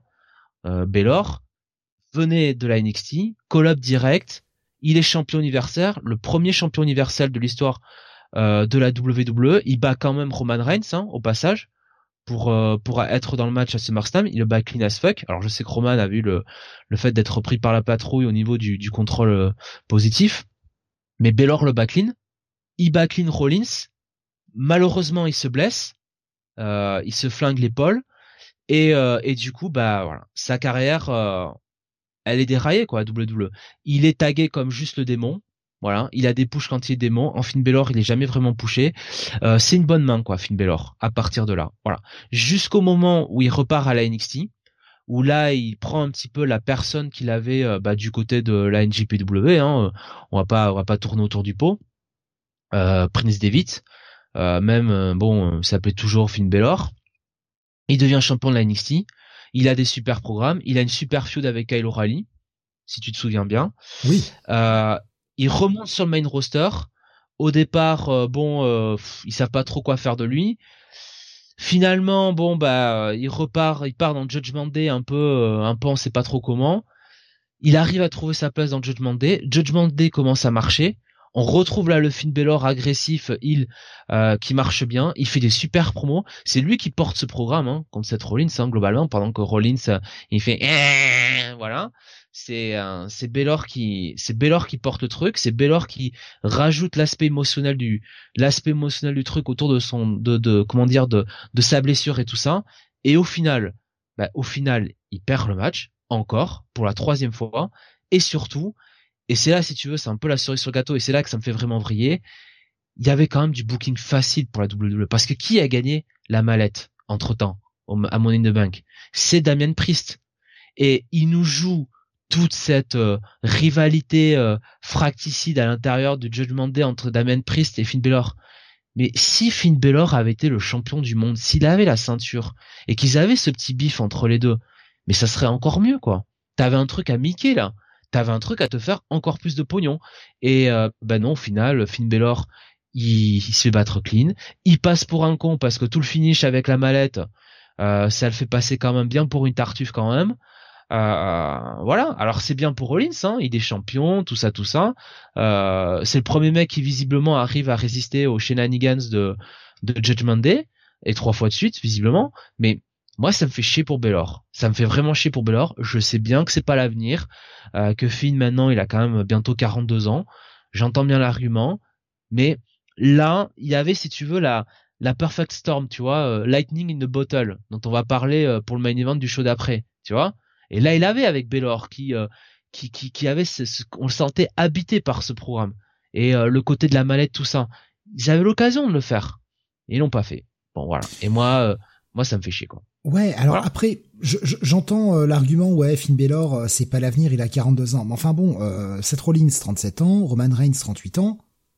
Euh, ouais, enfin dans ce cas-là, s'il faut pas donner un, aucun titre à un, mec qui a, qui, a, plus de 40 ans, enfin déjà, ils vont se niquer la moitié du roster, quoi. Oui, À ce moment-là, pourquoi faire monter LA Knight? LA Knight, c'est pas l'avenir non plus, quoi. Cody il a 38 ans aussi je crois hein. et 85 Cody me semble. Aujourd'hui les, les catcheurs sont dans leur prime à entre 35 et 45 ans quoi. Ils ont encore le cardio parce qu'ils ont quand même des, des, rythmes beaucoup moins intenses que ce qu'il y avait euh, fut un temps.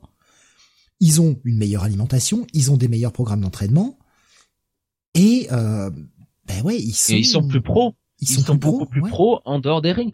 Euh, Edge Styles, il est champion pour la première fois avec la WWE. euh, il a euh, combien il a Edge quand il gagne le titre à Backlash 2016 Il a 39 ans quoi. Et il fait, euh, il est dans le, le, run de sa vie hein, à ce moment-là entre la NJPW, la NJP, la, ses débuts à la WWE, il est, euh, il est au, au, au, sommet quoi, Edge Styles. Donc ouais, voilà. Je suis d'accord avec toi. Enfin, enfin, je, je, je, comprends ce que tu veux dire et je, je, je suis assez d'accord sur les. Je pense que que t'as raison pour la WWE. Finn Balor, c'est pas l'avenir. Enfin, c'est quand un mec qui a une carrière, qui a des accomplissements, qui a l'expérience nécessaire pour moi avoir, il peut encore avoir un petit run de champion, 5-6 mois, et être pertinent et rendre le titre over, et non pas le décrédibiliser. Donc euh, ouais, bien sûr, tu mettrais la ceinture, et je vais prendre un exemple volontairement à la con, mais tu mets la ceinture là tout de suite demain sur un Goldberg, sur un Undertaker, qui sont des vieux croulants, ouais, ça va te niquer le titre. Mais euh, un mec comme euh, comme Baylor, pas du tout quoi. Et je trouve ça complètement con. Je trouve ça complètement con. Je, je sais plus quel âge il a, euh, Damien Priest, mais il doit avoir pas loin de 40 lui aussi. Ah, ouais, il est, il est de 82, hein, Damien Priest. Ah bah donc il, a, 41 ans, il, a, 40... moi, il a le même âge que moi. Ouais. Donc, euh, enfin, je veux dire, euh, c'est quand même à lui qu'on a donné la manette. Donc, bah, la mallette, bah, pardon, potentiellement être champion. Il a, un an de moins que, que Finn, quoi, que Finn Balor, hein. C'est, je, je, trouve ça, tu vois, je, je, me dis, si passé 40 ans à la WWE, t'as plus, t'as plus la possibilité d'avoir un titre, bah dans ce cas-là, virez les gars, les, les gars de votre roster, quoi. Mais je sais pas que, je pense pas que ce soit l'argument euh, pour ce match. Je pense pas que c'est l'argument euh, qui rentre en compte, mais euh, après je je les comprends un peu aussi, quoi. Il faut euh, il faut créer les nouvelles stars, quoi. Ça, ça je le comprends totalement. Bien sûr. Mais disons que, en fait, quand tu. Mais je pense pas qu'un Rollins ou un Roman Reigns soit la nouvelle star, quoi. C'est des stars déjà bien établies. C'est ça. Quand tu tombes en fait sur quelque chose qui marche, tu vois, quelque chose qui qui prend, euh, où, tu sens que, tu vois, scénaristiquement, tu tu peux écrire quelque chose, t'as du matériel, euh, vas-y quoi, ne, laisse pas passer la chance quoi. Euh, moi je suis désolé. Et puis en plus, tu vois, c'est con à dire, hein. Alors c'est pas ce qu'ils auraient voulu. Je suis sûr que le public aurait popé si Finn avait gagné, mais pas simplement parce que il y a changement de titre, tu vois. Bon, comme ça. Hein je suis en train de regarder hein, tous leurs gros noms, hein, que ce soit du Gunther, du, du McIntyre, c'est tous des mecs qui ont 35 plus. Un mec comme Sheamus, putain, d'ailleurs, je me rendais pas compte qu'il... Riddle, Riddle aussi, il a 38 ans, Riddle. Hein. Sheamus, il a 45. Sans déconner, je le voyais, mais je le voyais à peine à 40, moi. Enfin. Il est de 78, il a un an de moins que, que Brock, euh, que Brock Lesnar, John Cena et Edge Styles. Et pourtant, ça fait partie des gars qui sont en haut du panier du roster. Parce que les mecs ont l'expérience et, euh, bah ils savent, ils savent faire quoi. Donc ouais, si si c'est vers ça qu'on se dirige, c'est pas c'est pas réjouissant, c'est c'est fortement dommage. Et il faut aussi construire des nouvelles stars, construire des jeunes, évidemment, c'est ultra important pour l'avenir du business. Rada, bien sûr. Parce que parce que euh, bah on voit bien que bah les anciennes gloires, les mecs qui sont là depuis 20 ans dans le circuit, je pense à un, même des fois un peu plus, je pense à un mec comme Randy Orton, le problème, c'est qu'au bout d'un moment, il y a des blessures, on ne sait pas s'ils vont revenir, on ne sait pas quand, etc. Donc, tu peux pas non plus capitaliser sur des mecs qui, bah, ont potentiellement déjà leur corps aussi un peu affaibli avec ces années et ces années de lutte. Mais ouais, enfin, si on commence à éliminer tout ce qui arrive à partir de, de 37, 38, voire 40, bah non, toi tu seras plus champion, toi tu seras plus champion. Il y a la moitié du roster qui sera pas champion là. Hein. Ça va être chaud. Hein. Mais ouais, moi en fait ce qui m'a dérangé dans ce match, parce que le match en lui-même, moi je l'ai pas trouvé dégueulasse ça bourre bien, euh, les mecs s'en mettent plein la gueule. Il y a le petit rappel euh, de la buckle bomb que va faire Finn sur 7, euh, ça c'est c'est cool, enfin voilà, ça combine bien dans le ring. Puis a l'arrivée de Damian Priest. Et encore une fois, et c'est encore du coup ultra frais dans ma mémoire puisque je l'ai monté il y a pas longtemps. C'est ce qu'on disait l'autre fois, Jonathan, quand on parlait de, de l'arrivée de Baylor, de, de Priest avec le match de Baylor, où ce qu'il aurait fallu faire, c'est que ce soit un, un Priest qui arrive pour montrer à cette Rollins, mec, si tu gagnes, je cache sur ta gueule, en fait. Donc, soit tu perds, et c'est cool, soit tu gagnes, et je suis là pour, pour encaisser sur ta gueule. Histoire de lui rajouter une pression supplémentaire. Et là, en fait, tu penses que c'est ça qui va commencer à se passer, et pas du tout. Priest vient l'aider, joli taquet qui lui met à, à, à 7 qui passe entre les cordes quand il arrive pour que Finn puisse en combiner dessus. Bon, malheureusement, ça, ça ne fait qu'un tomber à deux, etc. Mais après tout le finish, je le comprends pas. Je comprends pas ce qu'ils ont voulu faire. J'ai essayé de revoir la séquence, je ne comprends pas ce qu'ils ont voulu faire. Priest qui balance la mallette sur le ring, qui fait le tour pour essayer de distraire l'arbitre, mais qui la balance trop loin de, de, de, Finn Balor pour qu'il aille la chercher, il rampe comme il peut, et Seth Rollins qui se relève et qui lui fait un stomp sur la mallette, pendant que Priest est en train de distraire l'arbitre, et qui après a ce regard un peu vide de poisson mort. Mais qu'est-ce qu'ils ont voulu faire avec ça? Enfin, c'est complètement foiré la fin, quoi. Ça décrédibilise le match qui était pas mauvais entre les deux qui était même plutôt bon en réalité. J'ai pas compris. J'ai franchement là j'ai pas compris du tout ce qu'ils ont voulu faire. Il y a des moments ça me dépasse. la fin du match je l'ai pas comprise. Je, je, suis resté perplexe en me disant ah ça se termine comme ça? Bah c'est un peu petit bras en fait. C'est un peu petit bras. On veut pas donner une victoire trop trop clean à Seth Rollins pour pas enterrer Baylor? En, gros c'était encore un match qui servait à rien. C'est le troisième. Ouais. Petite déception. C'est dommage. Dave a mis quand même 4 étoiles et quart, 4 étoiles et demi, pardon, 4 étoiles et demi pour ce match. Finish mise à part, moi c'est un bon 4, hein. Ouais, moi c'est un 3, un 3 et demi, quoi. Je trouve qu'ils peuvent faire mieux que ça, quoi. 3 et demi, 3, 3,75. Je pense qu'ils peuvent faire beaucoup mieux que ça. Les deux, là. Bah ouais, mais après, faut pas faire de l'ombre à ce qui vient derrière, quoi. Encore une fois. Ouais, mais c'est pas le main event, hein, que je critiquerai le plus là-dessus, hein. Ouais, on y vient, on y vient. Euh, donc voilà, bon bah cette cette release reste champion. On continue. Oh là là, putain. Alors on a parlé de la catastrophe tout à l'heure euh, en MMA, pas pour le MMA rules. Euh, si on considère que ce n'est pas un match de catch et c'était quand même le cas, ce match aussi est la catastrophe de la soirée. C'est une catastrophe ce match. Asuka qui défend son titre en triple threat face à Bianca Belair et à Charlotte Flair. Je comprends pas pourquoi ils veulent écrire Bianca comme ça. Je ne comprends pas. Ils sont en train de, lui chier dessus, en fait. J'ai pas d'autres mots plus gentils. Ils sont en train de lui chier dessus. Ils la détruisent. Écoute, on aime ou pas euh, Bianca Belair, nous, vous le savez, hein, sur le podcast, on n'est pas immensément fan euh, de cette euh, de cette catcheuse. On va pas, on va pas, on va pas. Se... Oui, super qualité athlétique. Mais c'est un peu tout. Voilà, c'est voilà. Mais là, c'est son écriture. C'est, elle est pas responsable du truc. C'est son écriture. Là, il peut rien, la pauvre. Hein. Elle est prise en otage par cette gimmick de la pire époque de John Cena qu'on lui donne, c'est-à-dire LOL, Bianca wins euh, il lui arrive tout dans ce match. Hein. Alors vraiment, euh, c'est terrible. Euh, elle a le genou défoncé, elle n'y arrive pas.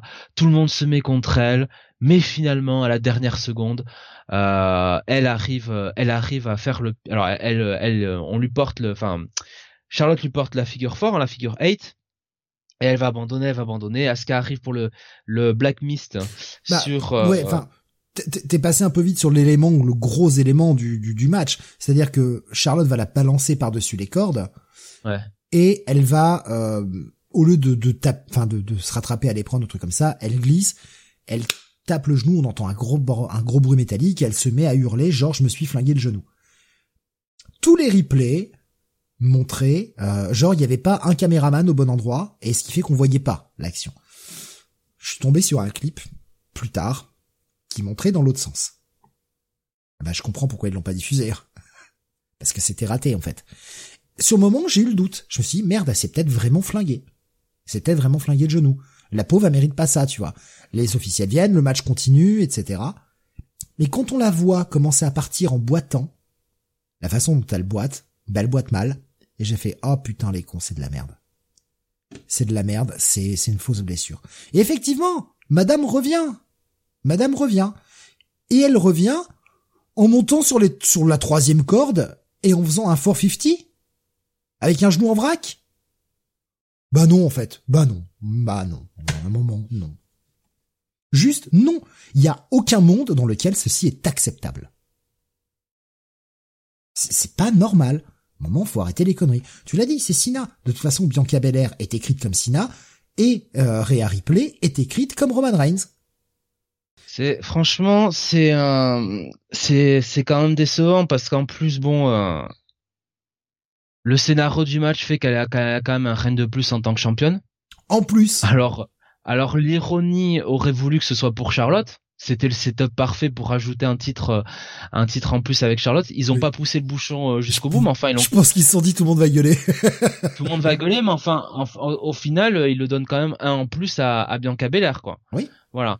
Et, et, puis bon, comme tu le disais, il y a ce figure fort et puis Asuka qui arrive. C'était pour resituer pourquoi ça n'a aucun sens en plus. Il y a le figure fort, Asuka euh, envoie un coup de, de Black Mist à, à, Charlotte ou Green Mist, je sais plus, je trouve que c'est le Black Mist là qu'elle avait.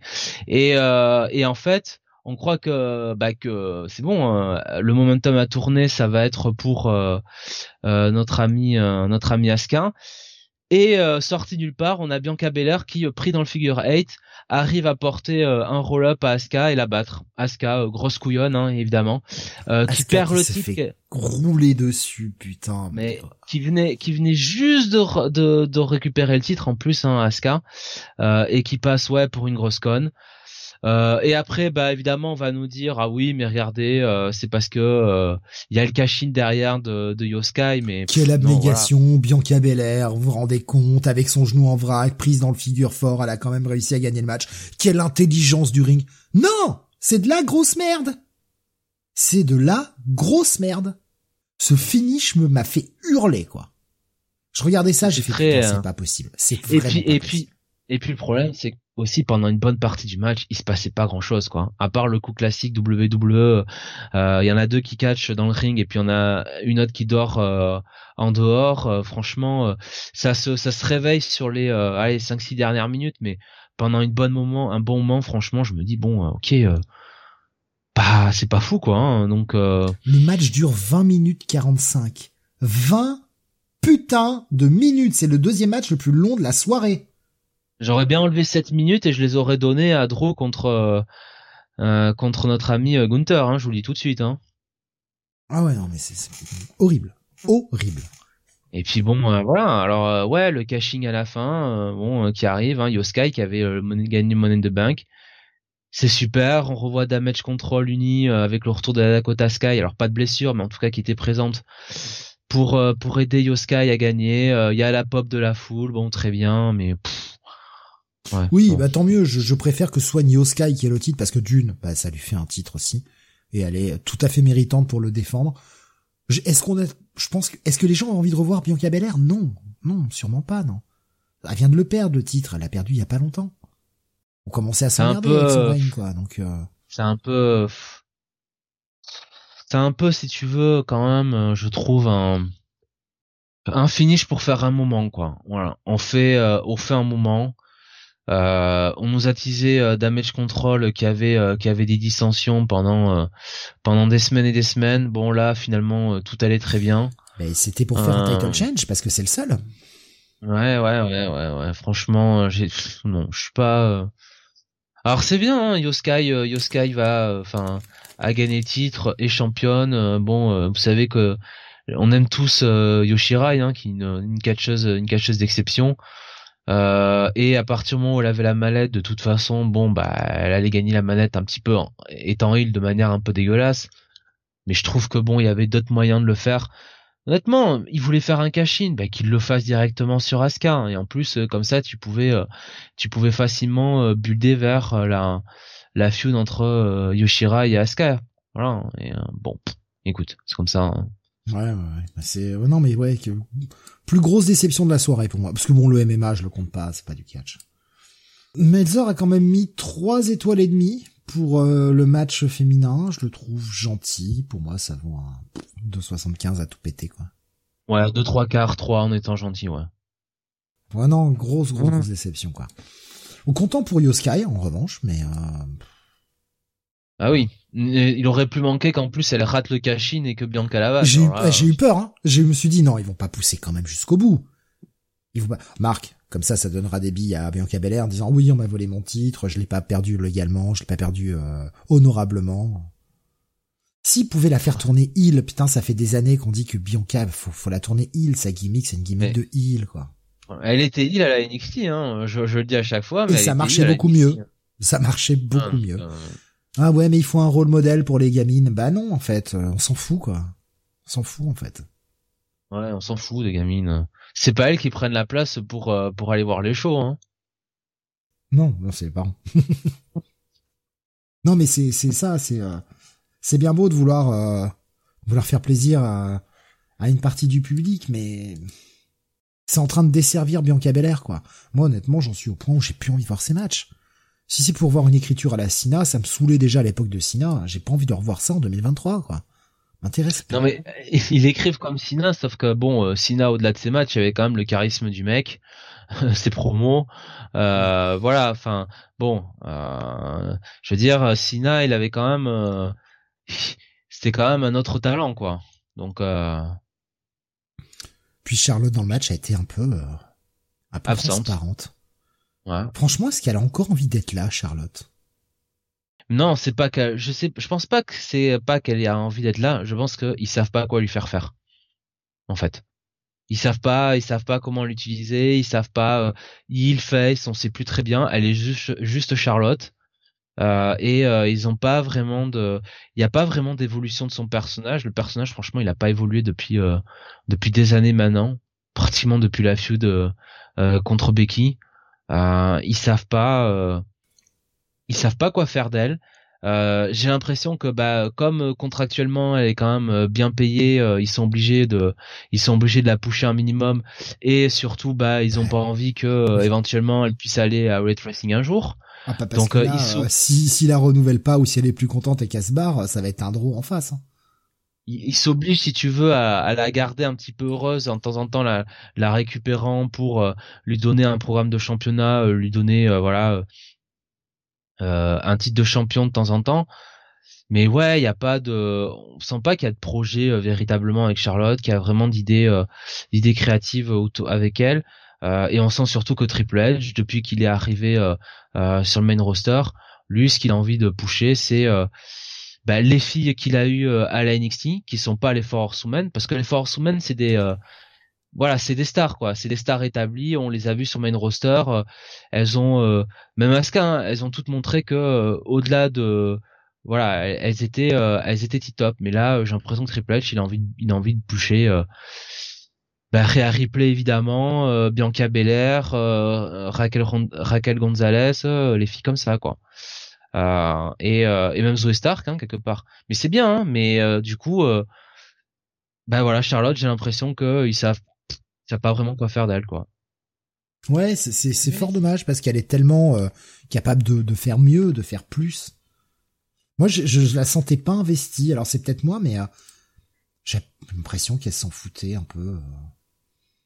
Bon, elle est là, elle fait ce qu'on lui demande, euh, mais euh, sans grande envie, j'ai l'impression. Ouais, c'est ça. Bon. Euh, tiens, je, me permets de rajouter une news maintenant plutôt que plutôt que le faire après, puisqu'on parlait de John Cena. John Cena, on a su, bah revient. Il va il va faire quelques dates sur bah, pour pour des shows, notamment des shows de, de SmackDown. je t'ai mis le lien d'ailleurs, Jonathan, si tu veux, sur sur le conducteur. Euh, il sera là pour 8 dates quand même. De 1er septembre, 15 septembre, 22 septembre, 29 euh, septembre, 6 octobre, 13, 20 et 27 octobre, que des vendredis, donc euh, Sina uniquement à SmackDown. Voilà. Et euh, pourquoi est-il de retour? Bah parce que bah, John Cena il est coincé, comme beaucoup d'acteurs, parce qu'il y a toujours la grève des scénaristes. Donc bah ils sont coincés. Donc euh, perdure pourrait euh, pas mal les euh, les pro grosses promotions de catch dans la renégociation des des contrats télé hein. parce que le catch permet euh, aux télé d'avoir des programmes tout préparés à, à un coût à un coût moindre 52 semaines par an donc c'est quand même un avantage indéniable donc étant donné que son planning est libéré eh ben, euh, il est plus sous contrat, il a plus, on sait qu'il y a aussi les problèmes des assurances. Hein, euh, quand, euh, bah, quand il va faire un film, il peut pas se permettre d'aller catcher à cause des assurances, pas parce que si jamais il se blesse et que ça met en retard la production et tout, ça coûte tellement d'argent que bah, c'est pour les pour les, les, les assurances, c'est pas possible. Donc là, il est plus sous contrat, il a grosso modo rien à faire, et c'est là bien la preuve. Le mec pourrait prendre, enfin, je veux dire, il a pas besoin d'argent, Sina. On le sait, Sina reste un mec ultra bien payé. On voit que le mec, il vient. Voilà, mon planning est libre, je viens. En fait, il aime vraiment ça, quoi. franchement, c'est à mettre à son crédit. Hein. Il était Bah, pas obligé. Même si, même si euh, bon, euh, il y a toujours, euh, enfin, Sina a toujours été un grand politique hein, en backstage. Au moins, le mec est pro. Hmm. Le mec est pro et autant que faire se peut, il essaye de rendre euh, à la WWE. Ça, on peut vraiment pas lui enlever. On rappelle aussi que c'est le gars qui a quand même réalisé le plus de souhaits euh, Make a Wish, etc. Enfin, c'est un mec ultra investi. On en pense qu'on veut dans le ring, de sa façon, de son booking, voilà. Après, en tant qu'être humain, oui, il a l'air un peu zazard, le, le garçon, hein, quand on voit, euh, rappelez-vous, putain, c'était quoi le, le truc des, le truc des Bellas, l'espèce de télé-réalité, là? Euh, Total Belaz. Ouais, où ça, il avait l'air quand même un peu bizarre parfois, le monsieur, mais ça reste Bah, un putain de pro, quoi. C'est un mec qui est, euh, c'est un- c'est un mec qui euh, est dans le contrôle permanent, quoi. Tu vois, c'est un psycho rigide, quoi, en vrai. Et si ça, euh, s'il y a une journée qui euh, dérape un petit peu de son euh, son emploi du temps, j'ai l'impression, bon, c'est compliqué, c'est compliqué pour lui. Le mec était pas obligé, en tout cas, il va revenir faire 8 dates à SmackDown. Je pense que ça va aussi pousser un peu les ventes de places, ça va pousser un peu les ratings. C'est cool, c'est cool. Et encore une fois, il était pas obligé de revenir catcher, le mec. Hein. Il y a, rien qui lui oblige, il est pas sous contrat ou quoi que ce soit. Il le fait, je pense, parce qu'il a vraiment envie de le faire. Oui, ça va lui rapporter de l'argent, hein, soyons honnêtes. S'il fait pas ça gratos. Mais euh, ouais, je pense que le mec a juste envie, quoi. Donc c'est cool. Franchement, c'est cool de sa part, et euh, je trouve ça bien. Allez, on va passer au main event. Il est temps. Le euh, Tribal Chief Match. Un Tribal Combat Match, pardon. Pour euh, bah, le titre euh, unifié, même si ça reste le titre WWE, titre universel. Parce que c'est un titre unifié, mais ça reste quand même de ceinture. J'essaie de, j'essaie de comprendre, mais j'y arrive pas, j'y arrive pas. Et donc, on avait cet affrontement fratricide, si on peut dire, entre Jey Uso face à Roman. C'est non seulement pour la ceinture, mais aussi pour le rôle de, de Tribal Chief de la Bloodline, Ouais. qui est euh, le programme, enfin, disons clairement, le programme le plus euh, intéressant de la WWE depuis maintenant un peu plus d'un an quand même. Un peu plus d'un an, euh, un peu plus de trois, euh, maintenant trois ans, hein, tu peux le dire, parce que c'est à. C'est vrai. Non, mais oui, non, ça, passe vite, ça passe vite. Ça- oui. oui. C'est qu'on va dire, mais Bray Wyatt était euh, champion hein, il y a trois ans, hein, donc euh, quand ça démarre, euh, ou c'était Braun Strowman, je sais plus. En tout cas, euh, euh, Roman Reigns prend le titre à Payback, voilà, avec euh, Payback 2020, avec euh, avec Polo, hein, qui est à côté de lui, et voilà. Donc là, trois ans plus tard, il défendait le titre contre Jey. C'était le, bah le, comment dire le le pas le serpent qui se mord la queue mais euh, le bouclage de la boucle voilà on va le dire comme ça avec euh, souvenons-nous qui euh, au début de, de cette tribal chief story cette bloodline story avait eu un espèce voilà presque de lavage de cerveau de la part de, de Roman Reigns pour intégrer la bloodline euh, et euh, et on attendait bah, le moment où Jey allait se sortir de ce contrôle un peu mental alors moi déjà j'avais euh, peu apprécié le fait que ce soit Jimmy Uso qui soit le premier à le faire parce que je trouve que c'était à Jay de le faire. Ensuite, on avait un match qui était donc euh, au ce SummerSlam un tribal combat match.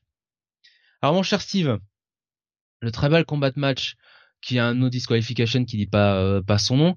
En fait, au départ, le tribal combat match, les gens de la famille de Roman Reigns, en gros, et de Jey Uso, au départ devaient être exclus des abords du ring.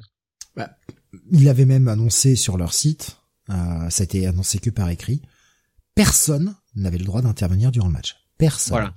On est bien d'accord qu'au bout de quelques minutes de match, euh, c'est déjà le grand n'importe quoi avec euh, Solo Sikoa.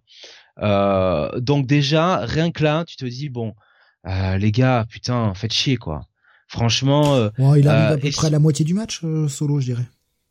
ouais, ouais, d'accord, allez 18 minutes si tu veux 17. Mais bon, quand même, ça fait chier quoi. Parce que surtout avant, il se passe rien quoi. Avant, euh, ils se regardent.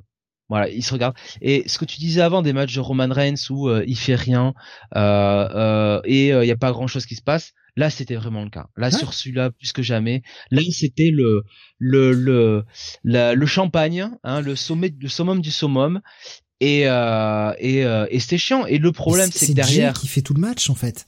Roman ne fait rien. Alors moi je veux bien qu'on entende, je, veux bien entendre. Il, pas terrible. Hein. C'est ouais, c'est le heal dominant, c'est pas à lui de. Bah non en fait. Enfin un moment, le mec il met un coup et il se repose sur les cordes pour souffler. T'as l'impression. Alors oui, il est écrit comme ça. Je sais bien, je suis pas con. Je sais bien que euh, Roman Reigns n'est pas en train de buffer parce qu'il a mis un coup. C'est son écriture qui fait ça. Et en fait, ça devient lassant. Ça, c'est lassant. Moi, j'ai aimé les phases d'action euh, qu'il y avait avec Jay. Je continue et je persiste en disant que Roman Reigns est un très bon encaisseur, capable d'encaisser des prises, capable de les vendre, etc. Il vend les coups de chaise, il vend les coups de kendo et il en prend, hein. Il en prend, il passe, enfin voilà, il, y a, du move, il passe dans les escaliers, machin et tout. Enfin, de ce côté-là, ça, Roman Reigns a toujours été très bon. Maintenant, quand il s'agit de driver un match, ben moi je le trouve pas bon. Peut-être qu'il y a des gens qui aiment ce style de match, moi, je trouve ça chiant. Pour être honnête, j'ai regardé ce match en x2 sur le network. On a la possibilité de regarder en x1, x2 ou x3. J'ai regardé en x2. Et même en x2, j'ai trouvé ça lent. Vous vous rendez compte? En x2, j'ai trouvé ça lent. Moi, je... Bon, le... le... Moi, j'ai pas trouvé euh, très spectaculaire non plus. Enfin, moi, je trouve que les deux, c'est bien moins bien que ce qu'ils ont fait euh, précédemment sur euh, sur les deux premiers matchs euh, qu'ils ont eu en 2020, notamment le NSL. Euh, je trouve que tous les euh, tous les enfin alors il y a pas eu de rêve bump effectivement tu me l'as fait noter avant le match Steve, ça ça c'est waouh pas eu de rêve bump dans ce match. Ça faisait combien de temps? Mais tous les euh, tous les passages avec Solo Sikoa, les oh avec Roman Reigns, c'était balourd, c'était euh, ah regardez ils ont teasé ouais non on se doutait pas qu'il y aurait une future feud entre les deux, c'était balourd au possible, euh, ça marchait pas. Euh, et puis moi c'est vraiment la fin quoi, avec Jimmy Uso là qui intervient pour pour empêcher Jay de gagner. Pour moi c'est le c'est le moment où ça tue tout le match quoi. Parce que que Jimmy Uso, tu vois un pet de jalousie, et euh, n'accepte pas que ce soit son frère qui ait euh, le match pour le titre, que ce soit son frère qui soit champion, pourquoi pas? Mais si t'es intelligent, tu le laisses gagner le match et tu le pulvérises après, putain. Parce que ça veut dire que t'es en ligne directe pour être le challenger pour le titre. Tu vois? Non, lui, il le bute et après, il permet à Roman de gagner. Donc il permet en plus de faire gagner le mec euh, qui déteste. Le mec il a quitté euh, il y a pas un mois quoi, à qui il a foutu des super kicks à la gueule quoi. Avant Jey d'ailleurs. Ça ne fait strictement aucun sens. Voilà, ça ne fait aucun sens. Et euh, ils ont trouvé le moyen, si tu veux, de sortir un petit peu Jay de la course au titre du du match contre Roman pour pas les lancer sur une revanche. Ils vont bien sûr nous milquer ça jusqu'à WrestleMania, le match des Usos. Moi, je trouve que ça fait strictement ça fait strictement aucun sens. De toute façon, les Usos, pour moi, les Usos, euh, c'est des mecs avec qui jamais tu dois faire euh, une shoot quoi. C'est comme les Young Bucks quoi. Les Young Bucks euh, ou euh, comment ils s'appellent Putain, j'ai oublié leur nom. Ah, mais ça me revient plus putain. Le, de, le New Day. Le New Day. Ah oui. Le New Day. J'essayais de voir de qui tu parlais en fait. pour moi, pour moi, il y a des gens, il y a des équipes.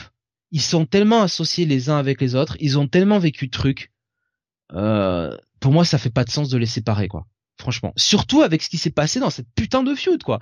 Jimmy Uso, au départ, il a tout fait pour sortir Jay de la Bloodline, quoi. Au tout début, quoi. Il a tout fait pour l'en sortir.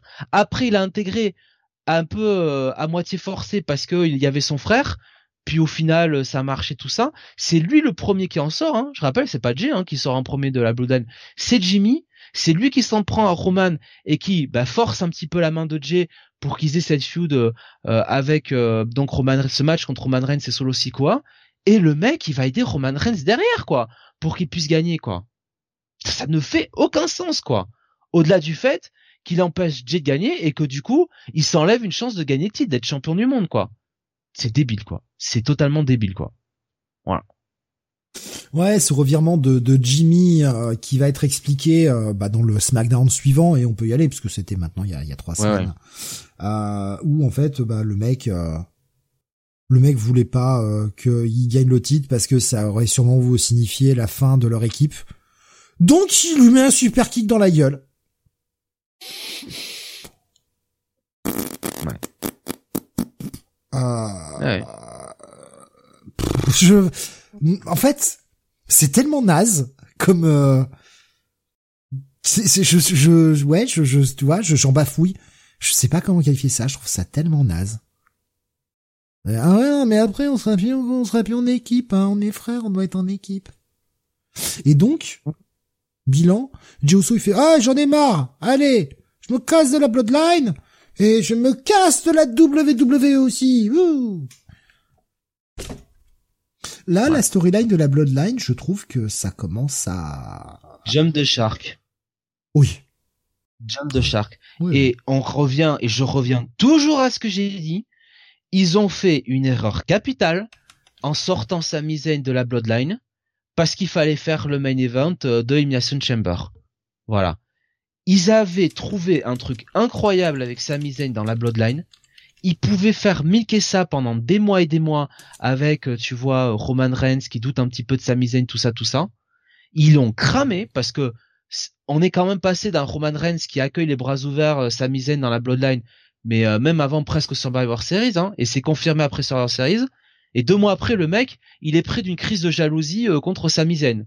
Et il écoute tous les arguments en bois de Polyman, quoi. Juste parce qu'il faut faire le match Elimination Chamber. Ça n'a fait aucun sens cette histoire qui justement depuis le début avait montré un talent d'écriture, une mm. patience pour faire évoluer les personnages, pour montrer un Roman Reigns tantôt manipulateur, tu vois, euh, euh, presque leader de culte, et aussi à la fois, tu vois, un peu parrain de la mafia, un mec un peu, euh, comment dire, un peu en prix d'insécurité.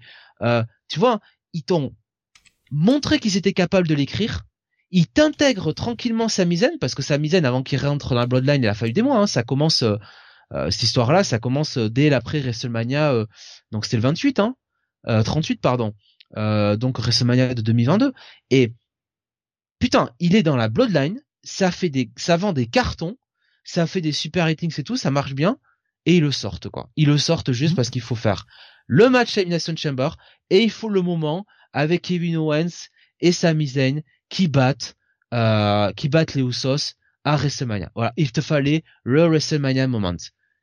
Mais le main event de SummerSlam, le main event de SummerSlam aurait dû être Roman Reigns contre Sami Zayn. Voilà. C'est ça que ça aurait dû être. T'avais le temps de le builder, t'avais le temps de préparer, et surtout, tu te laissais un peu de temps pour pas euh, expédier cette histoire avec les Usos, quoi. Parce que là, c'est un peu l'effet que ça donne. Hein. Franchement, ça aurait presque eu plus de sens. J'ai bien presque. Hein, notez bien, tous les mots qui sortent de ma bouche, ils sont importants. Si je mets des mots, c'est pas pour rien. Ça aurait presque eu plus de sens que ce soit Sami Zayn qui mette un coup de latte dans la gueule à Jey et non pas son frère. En termes de storyline, ça aurait presque eu plus de sens. Parce que euh, non, tu vas pas devenir le tribal chief. Parce que enfin, tout l'argument de, de, Jimmy, ouais, si tu deviens le tribal chief, tu vas devenir un connard comme Roman Reigns. Et puis après, on sera plus, on sera plus en équipe, on sera plus frère. Oui, mais ça, c'est un argument qu'aurait dû donner Sami Zayn. Si tu deviens le tribal chief, tu vas devenir comme lui. Ou même simplement pour se venger de ce qu'il lui a fait. J'avais ma chance, tu m'as pourri. Tu vois, il y avait moyen d'écrire. Là, Jimmy, ça n'a pas de sens, quoi. Pourquoi son frère ne voudrait pas, enfin, pourquoi Jimmy Uso ne voudrait pas que Jey Uso, avant les histoires tribal chief ou tout ça, pourquoi il voudrait pas que son frère soit le putain de champion, de, de quadruple champion, je ne sais quoi, de la WWE, quoi? Pourquoi il voudrait pas que son petit, son, son frère jumeau, la chair de sa chair, soit au sommet de la promotion, quoi. Sans déconner, quoi. Après tout ce qu'ils ont vécu. Les mecs, ça fait 10 ans qu'ils sont en équipe, quoi. Même pas 13 ans. Parce que, parce qu'il y en aurait un des deux qui serait pas champion. Mais putain, les gars, il y en a un qui est champion. Derrière, vous courez après les titres, euh, les titres par équipe et vous les reprenez. Tout ce que voulait Jimmy Uso, c'était que dans la storyline, hein, encore une fois, je répète ce qui était dans la story, tout ce que voulait Jimmy Uso depuis les débuts, c'est qu'était que Jay sorte de ce contrôle mental de Roman Reigns. Voilà. C'est ce qu'il voulait, quoi. Et là, il voudrait pas qu'il gagne le titre? Non, mais ça pas de Ça fait assez peu de sens, hein, c'est clair. Ouais, donc, euh, bah, victoire de Roman, euh, qui, alors par contre, en termes d'acting sur la gueule, Roman, y a rien à dire. Quand il voit Jimmy qui passe avec ce regard là, genre, il sait pas trop, il comprend pas, il dit quoi, quoi, puis il voit la table, il se dit bon allez, vas-y, je fais le spire à travers. Ça, il le joue très bien sur ce côté-là, il y a rien à reprocher à Roman. Hein. Au niveau de la gueule, au niveau de l'acting et tout, mec est bon. De ce côté-là, il y a rien à dire. C'est le reste le problème, quoi. C'est dans le ring le problème. Ça a toujours été avec Roman Reigns pour moi. Dans le ring, c'est le problème, quoi. Quelle, euh, déception ce main event. Il y a Kael qui nous disait après Sikoa va trahir, puis on fera un four-way, puis on pourra passer à autre chose d'ici 2025. Ouais, je sens que ça sent ça sent le plan, euh, le four-way euh, pour euh, WrestleMania. Non, ça va être Roman contre Cody, hein, WrestleMania. Et Jimmy contre Jay, hein. Tu crois? Ah oui, oui. Alors le four-way nous le feront peut-être à Royal Rumble. De toute façon, ils vont nous faire le four-way. Hein. Ça c'est, enfin c'est c'est c'est. Il y a pas il y a pas 36 000 alternatives hein, de toute façon. Euh, de ce que j'ai compris, Roman Reigns et Paul Heyman ont le contrôle sur à peu près tout. Et grosso modo, Roman, il lâchera les titres à celui qu'ils estiment être le nouveau face de la promotion. Moi, honnêtement, comme si c'était à eux de juger ça, quoi. Mais je le dis depuis, oui, alors ça, mais évidemment en accord avec Triple H et tout ça. Enfin, tu vois, ça, ça, ça coule de sens. Moi, sur le papier, ça me va très bien parce que je trouve que ce règne-là doit servir au niveau du business à celui qui devra être leur nouveau John Cena, leur nouveau Roman Reigns. Moi, ça me gêne pas. Le problème, c'est que on est aujourd'hui euh, presque septembre 2023 et WrestleMania va arriver assez vite. J'ai quand même du mal à voir qui, sur le main roster en ce moment ou à la NXT, va être cette perle rare, quoi. Voilà. Parce que même Austin Theory, où on se disait il est jeune, il a le physique, il a le talent, il a tout ça. Austin Theory, il, a quand même ses limites. Il n'y a pas de voilà. Si t'en es à te dire bon, euh, c'est peut-être Carmelo Hayes de la NXT, c'est qu'il y a un problème quoi. Parce que j'aime beaucoup Carmelo Hayes, mais bon euh, là euh, la marche elle est quand même très haute. Donc j'ai peur que ça revienne, faute de mieux, à Cody pour finir sa storyline et tout ça. Le pire c'est que Cody est pas dans le même roster quoi, donc il va falloir encore nous faire un coup de. Ah ben il gagne le Royal Rumble comme Austin l'a gagné deux fois de suite, il gagnera deux fois de suite le Royal Rumble. Techniquement, il y a un titre dans sa dans sa brand, hein, donc euh, à moins de, de à moins qu'avec un brand split on le fasse changer de brand. Mais, euh... mais il dira qu'il veut gagner le titre qu'a pas gagné son père, le titre WWE, et c'est Roman qui l'a. Voilà, terminé. Kael nous disait le match des Usos, c'est sûr à Mania, mais Cody encore, franchement, du coup, faut que les Knight le battent. Le problème, c'est quoi, les Knight euh, Non, mais les Knight. Il y a, y a, un push du public et ça marche avec le public, etc. Moi, le problème, c'est que c'est que Triple H, il a eu LA Knight. Euh, d'ailleurs, c'était pas LA Knight à l'époque quand il avait, c'était. Euh, euh, attends, non, c'était LA Knight déjà? Ouais, c'était déjà LA. Le problème, c'est que c'est que Triple H, bon, il croit pas, enfin, il, il poussera pas LA Knight euh, en champion, hein, jamais. Hein. Quel nous dit c'était de l'humour. Oui, oui, mais ah on, prend, oui, c'est, enfin, moi j'avais compris que c'était de l'humour, mais enfin, le, truc c'est qu'on prend, on prend l'idée en fait et on, on y réfléchit deux minutes, non, quoi. Parce que parce qu'il y en a qui qui en parlent. Hein. Ça, ça, ça, marche avec le public. Maintenant, c'est pas parce que ça marche avec le public. Enfin, on a vu la Coffee Mania ce que ça a donné. C'est bien d'écouter le public, mais la Kofi Mania, c'est quand même, euh, ouais, c'était super et c'était un super moment, le moment où Kofi gagne le titre. C'était un super moment. Maintenant, quand tu vois la fin de règne, quand tu vois qu'au bout de deux mois, tout le monde s'en battait les couilles et que tu vois cette fin de règne en six secondes, si c'est pour lui faire ça, c'est pas lui rendre service, quoi. Mais c'est c'est con parce que ouais, auprès de la foule, LA Knight, c'est le face. C'est le face. Et c'est pas pour rien que c'est à lui qu'on a demandé de faire le discours euh, concernant Bray Wyatt. Déjà, et puis bon, sur ce choix SummerSlam, ils ont fait une Battle Royale juste pour euh, pour qu'ils puissent la gagner, quoi. Parce que c'est euh, pour pour ceux qui n'ont pas vu le SmackDown de vendredi, il y a eu une promo dans le ring de, de LA Knight qui a rendu hommage à Bray Wyatt. En plus, promo faite de façon très intelligente où le mec va pas aller lui sucer le dard en mode putain c'était le meilleur, etc. Le mec dit bah oui on était ennemis, on voyait pas les choses de la même façon. Il m'a bien cassé la gueule, j'ai essayé de lui rendre aussi. Mais voilà, c'était quelqu'un de respectable et tout. Et franchement, la promo est très très bonne. Au micro, putain, Elena, il y a rien à dire. Ça fonctionne bien. Est-ce que ça en fait un bon champion? Je suis pas sûr. Pas, enfin, en tout cas, pas après un mec comme Roman Reigns, quoi. Ça fait petit bras, en fait. Prendrait le titre à Seth Rollins Peut-être, tu vois tu lui donnes un petit run. Ouais, why not? Je pense qu'un titre mid-card lui irait mieux, un titre intercontinental ou un truc comme ça lui irait ça sent, mieux, je pense. Euh, ça pourrait sentir la Gunther, hein, je pense, hein, pour euh, battre Rollins. Hein. Kael nous disait Kofi, il y a l'historique qui rend la victoire belle, et les Knights c'est passager à la Sando ou à Zack Ryder. Ouais, ouais, c'est ça, je pense que c'est ça. C'est ça. Faut assez vite, je pense, lui donner un titre intermédiaire. Titre de champion des États-Unis, par exemple, ce serait pas mal. De là le mettre sur le titre principal, je sais pas je, pas sûr qu'il ait les épaules pour. Ou les hanches, en l'occurrence. Au final, ce SummerSlam, bah, assez moyen quand même. Hein. Ouais. Il y a eu des bonnes choses. Il y a eu des bonnes choses. Il y a eu des très bons moments. Il y a eu de la très belle action. Encore une fois, comme souvent d'ailleurs, le problème, en tout cas mon problème, mais j'ai quand même aussi l'impression, vu ce que tu en disais, Jonathan, que tu es dans le même cas, le problème, ça reste très souvent le booking. Ouais. Ouais. Euh, on n'a pas donné la note de Tonton Dave sur le dernier match, on va le faire tout de suite avant d'aller s'envoler vers d'autres horizons. Euh, la note de Tonton Dave sur ce match, c'est 2 3 quarts. C'est, il est dur, hein. Là, il a été dur sur le match, hein. Ça a vraiment pas dû lui plaire, hein. Et encore, quand j'ai écouté leur émission, je crois que c'est, euh, c'était pas lui le plus dur des deux, hein, entre Brian Alvarez et lui. Hein. Euh, non, pour moi, deux et demi, ouais, deux trois quarts, pas plus quoi. Vraiment deux et demi, c'est. Ouais, je vais être à deux et demi. Voilà, je vais laisser la moyenne. Et eh bien voilà pour ce SummerSlam. Euh, merde, j'ai pas préparé. Je suis con, j'ai pas préparé d'affiche pour euh, pour le G1. Je suis un connard. Euh, bah je vais euh, je vais bricoler un truc. Je vais mettre un logo NJP. Euh, je te propose, Jonathan, que nous passions au G1. Alors malheureusement, euh, manque de temps, boulot, tout ça, j'ai pas pu suivre le G1. J'ai quand même regardé les résultats et je me suis mordu les couilles en me disant putain j'aurais dû regarder les matchs. Parce que Alors je te cache pas que j'ai pas, je te cache pas que j'ai vu que les demi-finales et la finale. Hein, oui, oui non mais euh, je parle oui je parle de, de, la fin du du, du G1. Euh, quand j'ai vu les, les matchs qu'il y avait j'ai fait ouf oh j'ai envie de voir et j'irai les voir euh, sur avec du décalage même si je connais les résultats. Je pense qu'à mon avis dans le ring on doit avoir des dingueries de malades. Bah, euh... ouais. Surtout sur les deux derniers. Bon, je pense sur l'ensemble du show, mais surtout moi ce que j'ai vu les deux derniers jours. Euh, évidemment, alors on avait dans le dernier carré euh, Kazushika Okada qui rencontrait Evil, n'est-ce pas? Euh, Et à côté de ça, on avait bon, ça... ouais. Et puis c'était un bon match au soft torture, quoi. Tu vois, comme on les aime.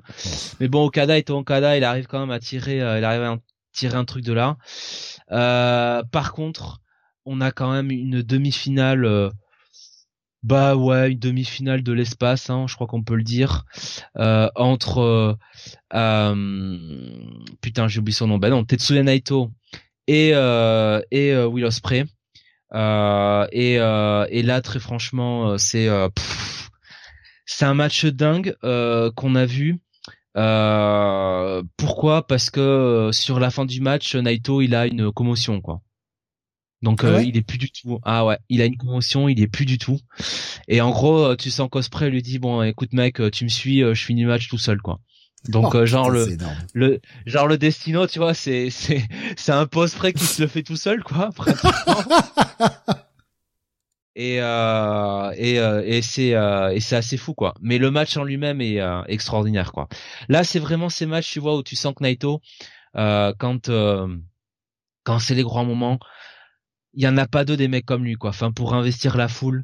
Euh, bon en plus on était du côté d'Osaka donc forcément euh, voilà. Alors c'est toujours l'amour hein, entre Osaka et Naito mais depuis quelques années c'est quand même l'amour fou. Il avait toute la foule derrière lui. Osprey euh, bah au sommet de l'art hein, comme il est depuis depuis quelques années maintenant. Franchement match match match fantastique a duré 29 minutes 58. Euh, bah tu parlais de, de Dave Meltzer, bah Dave il a mis 6 étoiles. Voilà. non mais sincèrement l'un des matchs de l'année, hein, très clairement. Ouais, faut, ça, faut que je mate quoi. Faut que je mate. Match incroyable. Bon, de toute façon on sait qu'Osprey il est, euh, il est arrivé à une, à un tel niveau que, enfin, il y a presque lui et les autres en dessous quoi. Tu vois, et même les Okada, les les Danielson, les euh, les Omega, les gens comme ça, même eux ils sont presque un cran en dessous de lui quoi. Tellement euh, tellement le mec il est en fait il est arrivé à, la maturation parfaite si tu veux de son catch déjà. Euh, entre le high flying euh, les gros spots la psychologie le brawl les choses comme ça et et le personnage quoi le storytelling quoi. Y compris en promo. Le mec est le mec est le mec est ouf quoi et puis le lendemain, il y avait quand même la finale parce que bon, euh, le pauvre Naito, euh, il avait la commotion, mais le lendemain, fallait qu'il fallait qu'il y retourne. L'autre demi-finale, c'était pas Okada contre Zack Saber? Non, c'était Okada contre Evil. Ah, c'était le quart de finale peut-être Okada contre Zack Saber? Non, non, c'était Sanada, euh, c'était Okada Zack Saber, ouais, effectivement.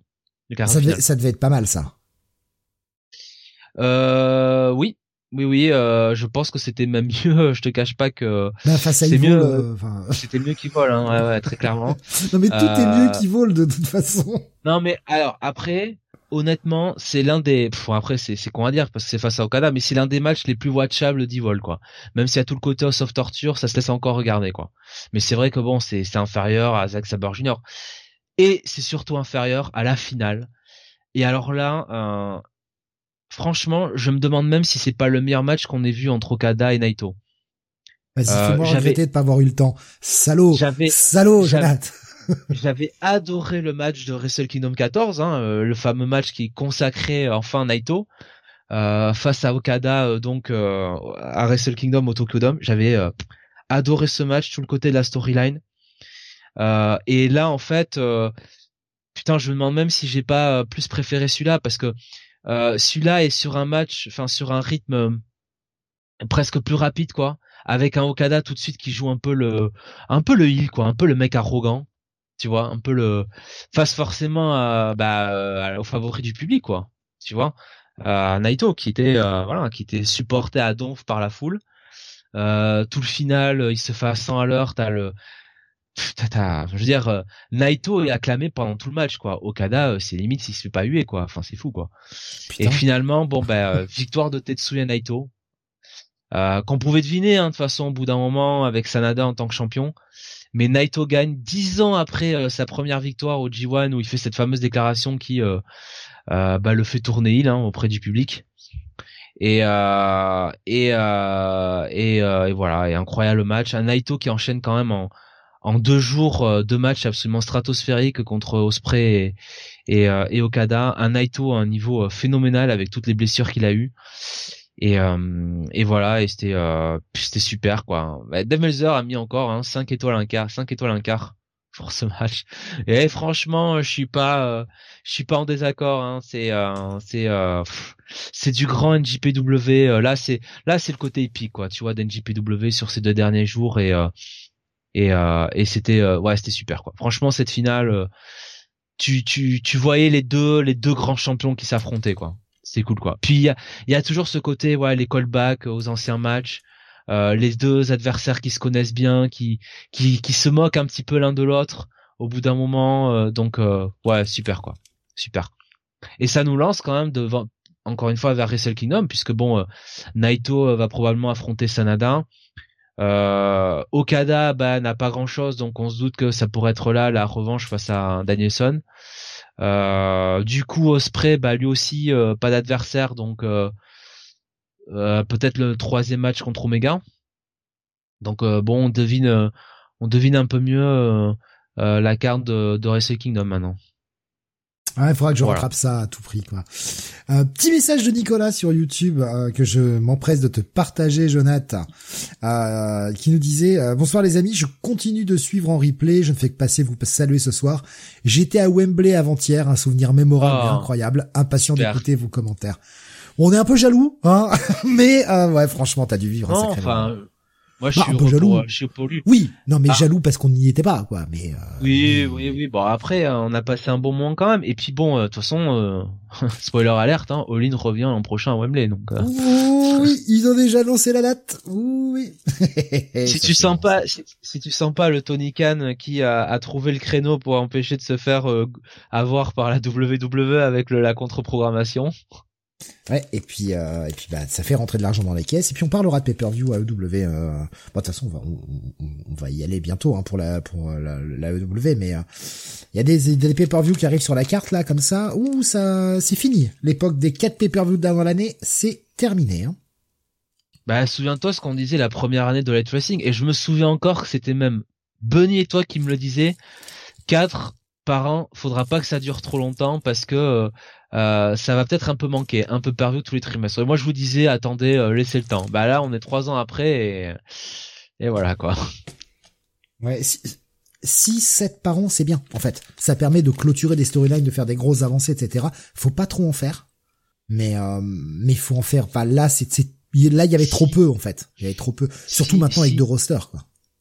Mais bon, non, moi pour moi de toute façon en ligne ils l'ont. Enfin, alors après je sais pas comment quand on en parle, mais pour moi, Olin, ils l'ont placé là pour euh, déjà pour euh, pour avoir Wembley quoi tout simplement parce mmh. que bon euh, l'agenda de la de, de Wrestling ou des promotions de catch c'est pas celui de Wembley donc tu fais tu fais avec les matchs de foot tu fais avec les concerts tu fais avec les shows les choses comme ça faut que tu le fasses quand même à une époque où bon il fait pas trop mauvais non plus en Angleterre sur des moments où il y a des vacances enfin voilà. Faut pas le placer non plus pendant le G1 si tu veux des stars de de la NJPW enfin il y a plein de paramètres qui font que ça tombait bien de le mettre là et puis le mettre une semaine avant l'autre quelque part ça coupe un peu l'arbre sous le pied de la WWE s'ils veulent un peu faire de la contre-programmation. Donc euh, entre guillemets ils sacrifient un peu l'autre euh, dans, dans, dans le bid euh, et peut-être en termes de, de chiffre de pay-per-view.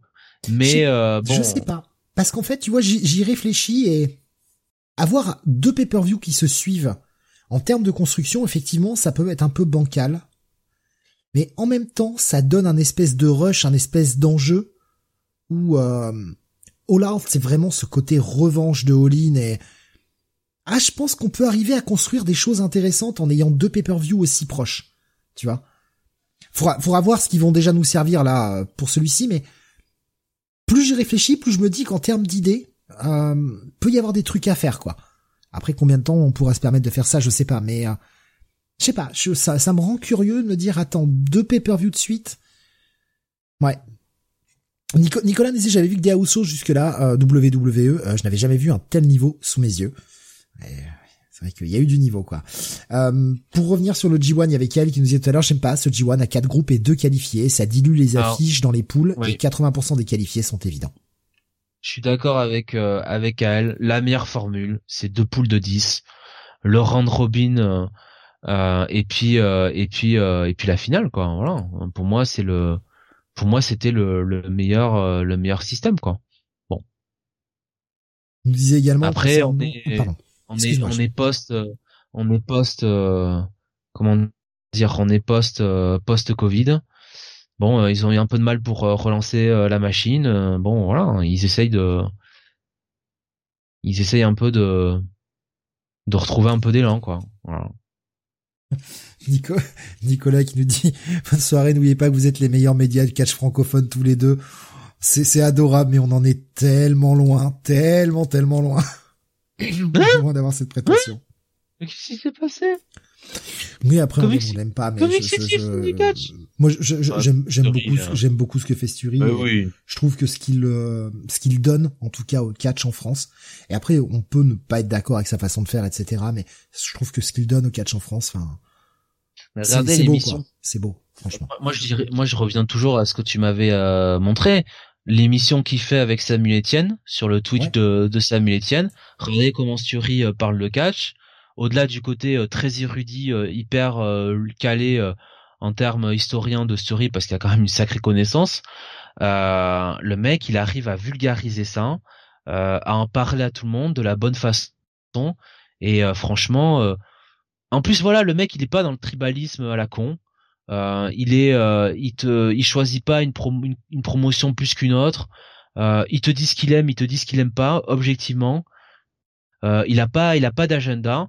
voilà, c'est un mec, ça fait partie de ces mecs. Bon, je connaissais déjà la NJPW, mais qui, qui m'ont encore plus incité à regarder de, de la NJPW, la manière dont il a parlé avec ses collègues. voilà, enfin, le mec, il fait, il fait un super boulot, quoi. Et et puis en plus, voilà, ça faut lui rendre. Le mec, il se prend pas la tête, quoi. Voilà, il a beaucoup d'autodérision. Il est, euh, il est très drôle. Euh, voilà, quoi. Enfin, je suis désolé, quoi. Enfin, honnêtement, euh, moi, ça fait c'est partie de ces mecs, indépendamment du côté catch que j'aime. Je, je, je, vois qu'il est sur un stream sur Twitch, bah voilà, je m'en fous. je sais pas ce qu'il va présenter. Je vais y aller parce que je sais que le mec, il va. Non, non, il est, il est, extrêmement sympathique et il est très pro. Et là, le pauvre, il a, il a des soucis de santé, il est obligé de ralentir un peu. Je lui souhaite vraiment euh, bah, plein de force et plein de courage et que, que ça se soigne très vite et qu'il puisse, euh, qu'il puisse euh, revenir au mieux de sa forme parce que bah ouais non, c'est, c'est un bon gars, c'est un vrai bon gars quoi. Et, les, enfin oui, ils sont pleins. Enfin, je veux dire en France, ouais, il y a peut-être des mecs qui sont peut-être un peu moins bons d'autres. Non, mais je parlais de, de l'équipe de, de l'équipe de, bien sûr. Ludivine, euh, qui en plus aime beaucoup le métal comme toi Steve et qui a des très bons goûts. Euh, et puis euh, et puis Rabbi qu'on a l'impression qu'il est toujours le pauvre au bout de sa vie euh, sur ce qu'il voit mais qui a toujours ce côté pas sans rire qui me qui me fait qui me qui me bute donc voilà enfin c'est Voilà. Non, ouais, puis puis même il y en a plein d'autres qui sont qui sont super et qui font un très bon taf quoi. Donc non non. Franchement, faut faut faut avouer qu'en France, on a quand même ça reste une niche le, le côté catch mais Oui, c'est niche de niche quoi. Hein. Il y a quand même des, des gens très sympathiques et après de toute façon bah vous consommez ce qui vous plaît quoi. Et euh, il y en a un peu pour tous les goûts. Et euh, c'est ça qui est bien, c'est que c'est quand même relativement bien représenté. Je trouve ça, je trouve, enfin, je trouve qu'en France on a quand même une bonne scène. Je trouve qu'on a une bonne scène sur YouTube, en tout cas. YouTube et Twitch. Bon après, euh, je vous cache pas que les meilleures reviews d'Amazing Spider-Man, elles se trouvent plutôt sur un site. Hein. Voilà. voilà. si vous voulez avoir les dernières histoires de Paul, adressez-vous plutôt à Comic City. Hein. Euh, ben voilà, on va passer euh, à la AEW et notamment euh, ce show. Merde, je me suis trompé de scène. Euh, ce show All-In, donc euh, au Wembley Stadium. Cinq ans après, quand même, le premier All-In. Le show qui pète tous les records. Ouais, je crois que de toute façon, on peut pas commencer chaud sans parler de ça. Hein. C'est-à-dire que alors évidemment, hein, c'est euh, les chiffres, euh, les chiffres de la police ou je ne sais quoi. Mais là, ça a l'air quand même assez euh, assez officiel. c'est qu'ils ont battu le le record du nombre de enfin de, de, nombre de personnes et surtout de tickets vendus pour pour pour pour un show de catch. puisque bon alors on annonce euh, 81 035 fans du côté de du côté de Wembley, ça bat le record du euh, du WrestleMania 32 de de euh, donc 2016 à l'AT&T Stadium de donc c'était euh, Arlington non c'était ouais, Arlington Texas, je crois que c'est du côté de Dallas bref, où il y avait 80 709 spectateurs. Euh, alors évidemment, on parle des shows démocratiques, hein, parce que bon, rien ne battra Collision in Korea, hein, euh, en Corée du Nord en 1995, 150 000 spectateurs. Alors, on nous dit pas ceux qui étaient pas trop fans de catch, ce qui sont venus depuis, mais euh, mais euh, un show qui restera dans les annales. Je vous invite à aller voir l'histoire autour de ça. C'est quand même bon, c'est c'est pas drôle hein, parce que c'est pas un pays qui a forcément qui connaît forcément le libre arbitre hein, si vous voyez ce que je veux dire. C'est pas le pays qui a le plus de sens de l'humour ouais non, ouais, c'est pas là où il y a le plus d'autodérision. Quoique la sœur de Kim Jong-un, elle a l'air, ah non, c'est vrai, elle a l'air très, elle a l'air encore plus, euh, elle, a l'air intelligente en plus. C'est ça qui, c'est ça qui est terrifiant. Mais euh, euh, 150 000 spectateurs pour un show, c'est à l'époque euh, la WCW, la NJPW, voilà, voilà, comme quoi. Euh, et, euh, et ben sur les shows qui sont pas donc, on va dire, qu'on appelle ça euh, fait en Corée du Nord, ben on n'avait jamais vu une telle recette, on n'avait jamais vu un tel monde pour euh, pour un show de catch quoi. Et euh, et ce pour une promotion qui a combien maintenant quatre ans d'existence, grosso modo quatre ans et demi. Et c'est quand même c'est quand même assez ahurissant. Alors on se doutait de façon Wembley, euh, le, public britannique est fan de catch, le, public européen est fan de catch, que ce soit en France, en Allemagne, en Espagne, en Italie. Euh, le Benelux, il y a vraiment une euh, comment dire, il y a vraiment une appétence pour le catch et c'était le premier show de Light Wrestling en Europe, donc forcément que ça allait drainer des gens. Mais là, euh, quand tu vois que les mecs, ils étaient déjà à 75 000, plus de 75 000 tickets vendus alors qu'il n'y avait pas un match annoncé sur la carte, c'est quand même, c'est quand même fou. Et, et c'est très bien pour eux, quoi. C'est très bien pour eux, c'est très bien pour le catch en général, pour les catcheurs, pour les fans ça me donne une alternative, euh, que ce soit pour les fans, aussi pour les catcheurs, ça leur donne euh, bah, plus de jobs potentiels. Donc euh, plus il y a de catch, c'est parfait quoi. Il y a déjà des choses, hein, soyons clairs. La veille, on avait quand même un gros show et j'ai pas vu le match encore, mais on a, ouais. la Ref Pro, voilà. Bon, il y avait il y avait quand même un Willow Spray Shingo Takagi. Ça doit quand même pas être dégueulasse ça. bon, même si on a vu un bout de promo on se doute de qui a gagné parce que c'est rare que le perdant fasse une promo quand même. Souvent le, vainqueur qui derrière va faire une promo. Donc euh... bah, surtout qu'après il y a, y a quelqu'un qui nous fait un remake d'All il y a 5 ans là. Après après la promo de, de mmh, Will Ospreay là. C'est ça. Donc euh, je, je, doute, enfin j'ai pas regardé le résultat, mais je me doute que Osprey a dû remporter le match. Alors il y a déjà des choses effectivement en Europe, mais là ça montre, enfin il y a le poids lourd WWE et puis il y a, y a, tout le reste, quoi.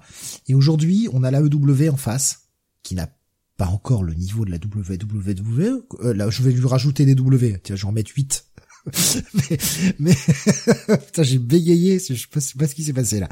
Euh, c'est, enfin, oui, la EW n'est pas au niveau de la WWE.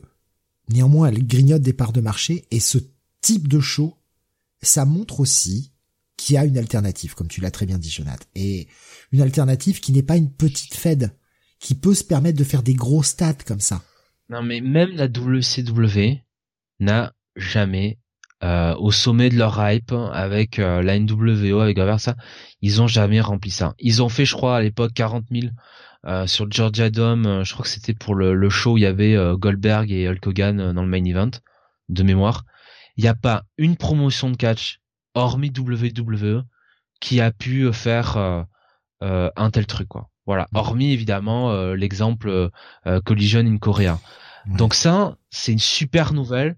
Alors pour la pérennité de, de Rate Racing, mais pour pour le catch parce que on a vécu pendant 20 ans de W enfin de, de monde du catch post mort de la WCW et c'était quand même hyper morne. Et comme je disais, le disait justement Sturi dans son live hier sur Twitch, il disait merci au Racing. Pourquoi? Parce que depuis que Late Racing est arrivé, ça a mis un grand coup de pied dans la fourmilière. Et que quelque part, si la WWE se réveille un peu depuis quelques années, c'est aussi parce qu'à côté, bah il y a quelqu'un qui euh, qui les oblige euh, qui les oblige un petit peu euh, à se bouger quoi à rendre le produit plus intéressant bah, souvenez-vous des premières émissions du podcast qu'on faisait quoi il y a des pay-per-view franchement je me souviens du backlash 2018 avec ce putain de discours larmoyant pour tous nous culpabiliser de Nia Jax après son match contre Alexia Bliss mais souvenons-nous ce qu'on disait quoi donc voilà ça fait du bien d'avoir quelqu'un enfin et, et encore une fois même ne serait-ce pour les catcheurs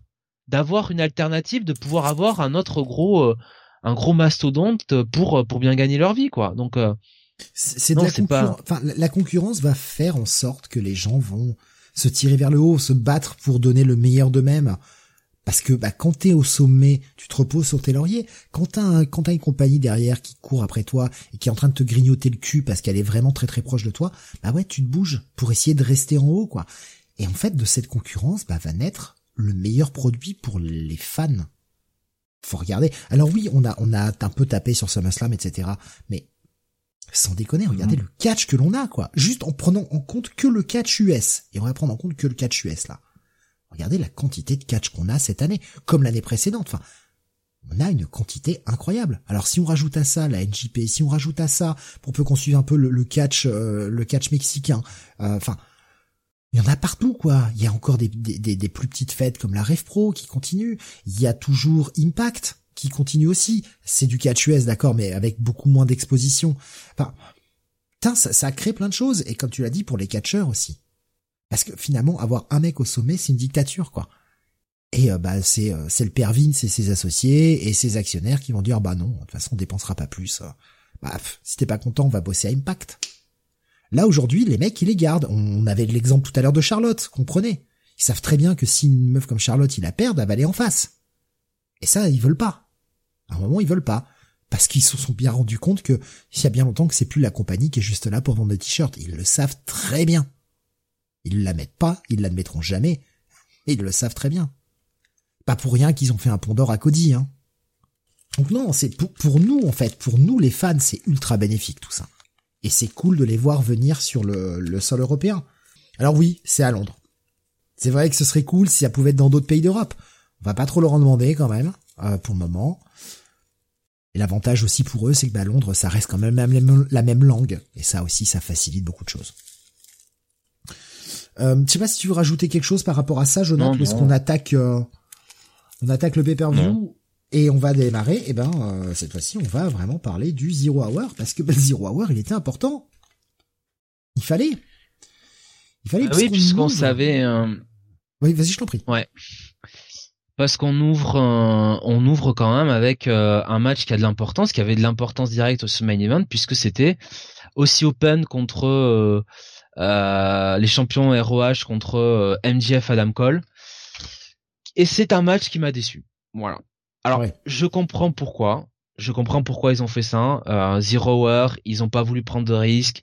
Ils ont pas voulu tuer la foule tout de suite avec un match de 25 minutes hyper épique. Mais 7 minutes 45 pour ce match-là, quand on connaît le talent d'Aussie Open, euh, à quel point ils sont liés à la scène britannique, à quel point ils sont ils sont aimés, ça me gêne un peu. Alors je suis content que MJF et Adam Cole ont gagné. Moi je pense que ça méritait au moins le double du match. Euh, je comprends les impératifs aussi des blessures, parce que si tu perdais MJF au col, même si ils avaient forcément un plan de secours, voilà, quelqu'un qui s'annonce à la fin, mais ils avaient besoin d'MJF et Cole en bonne santé pour la fin. Je comprends tout ça, mais à ce moment-là m'arrive la question pourquoi tu fais le match quoi? Voilà, c'est ça qui me ah, c'est ça qui me gêne un peu quoi. Je suis un peu frustré parce que j'attendais beaucoup euh, beaucoup ce match quoi. Et, comme tu l'as dit 7:45 ça c'est le temps Wikipédia. Le temps cage match il à 6:58. On a eu 7 minutes de match quoi. Alors c'est cool hein euh, parce que ça ça va enrichir la storyline que euh, que et Adam Cole prennent le titre. Mais ouais, cette équipe, euh, bah cette équipe de Sea Open, on aurait voulu en voir plus, quoi. Mériter plus. Dommage. Après, comme d'habitude, hein, ça combine bien, MJF, Adam Cole, et euh, on commence à nous teaser la fin, puisque euh, bah, Adam va chercher le titre pour le ramener à MJF, le regarde, le regarde, MJF lui arrache des mains, et on sent la dissension arriver, on nous tease, ce qu'on n'a pas envie de voir. Évidemment, on n'a pas envie de voir ça. Mais c'est les prémices du match, évidemment. Le deuxième match de ce Zero Hour, euh, match pour euh, bah, le championnat euh, FTW, hein, qui rappelons-le est un championnat qui n'existe pas. C'est une ceinture qui n'a aucune valeur réelle. Hook qui affronte Jack Perry, qui lui avait pris son titre. Et donc bah, Hook qui cherche sa revanche. Moi. Ouais, et... Ouais. C'est bien, j'ai vu Hook catcher, je suis content. Je l'ai vu catcher cette fois, et pas juste mettre des coups de poing. C'était correct, c'était, sympathique pour ce que ça devait faire. Moi, ça me gêne un peu quand même pour la gimmick de Jack Perry. Euh, je sais pas si c'était bien juste après son e-turn de le faire perdre comme ça. Si ça l'amène à rejoindre son vrai père, Monsieur Cole Roulé, euh, Christian Cage, si c'est pour ça, si ça, si ça, ça servira, le retour de, de Jack euh, auprès de Christian en mode bah t'avais raison et puis euh, papa qui dira mais oui mon fils euh, je te recueille. Là ça m'ira. Sinon sinon ça me gêne un peu. Et puis il y a quand même on peut pas on peut pas passer outre le moment où Jack Perry il y a ce, moment où on, il pète la vitre de la limo je ne sais quoi et il dit ah oui c'est c'est de la vraie vitre hein euh, River ou quelque chose comme ça et qui renvoie euh, bah, directement hein, à euh, ce cette histoire, ce micmac qui a vu à collision donc je crois que c'était fin juin début juillet où euh, Jack Perry bon bah voulant faire un angle pour vendre bah, qu'il n'était pas là pendant quelques semaines parce qu'il devait en partir en vacances du côté d'Hawaï, il voulait faire un truc autour de la glace et CM Punk lui a dit bah non on fait faut pas faire ça euh, tu prends des risques un peu euh, un peu pour euh, un peu pour rien, tu vas te blesser, ne le fais pas. Et bon bah finalement Jack Perry qui allume un peu la mèche là, faut le dire quand même.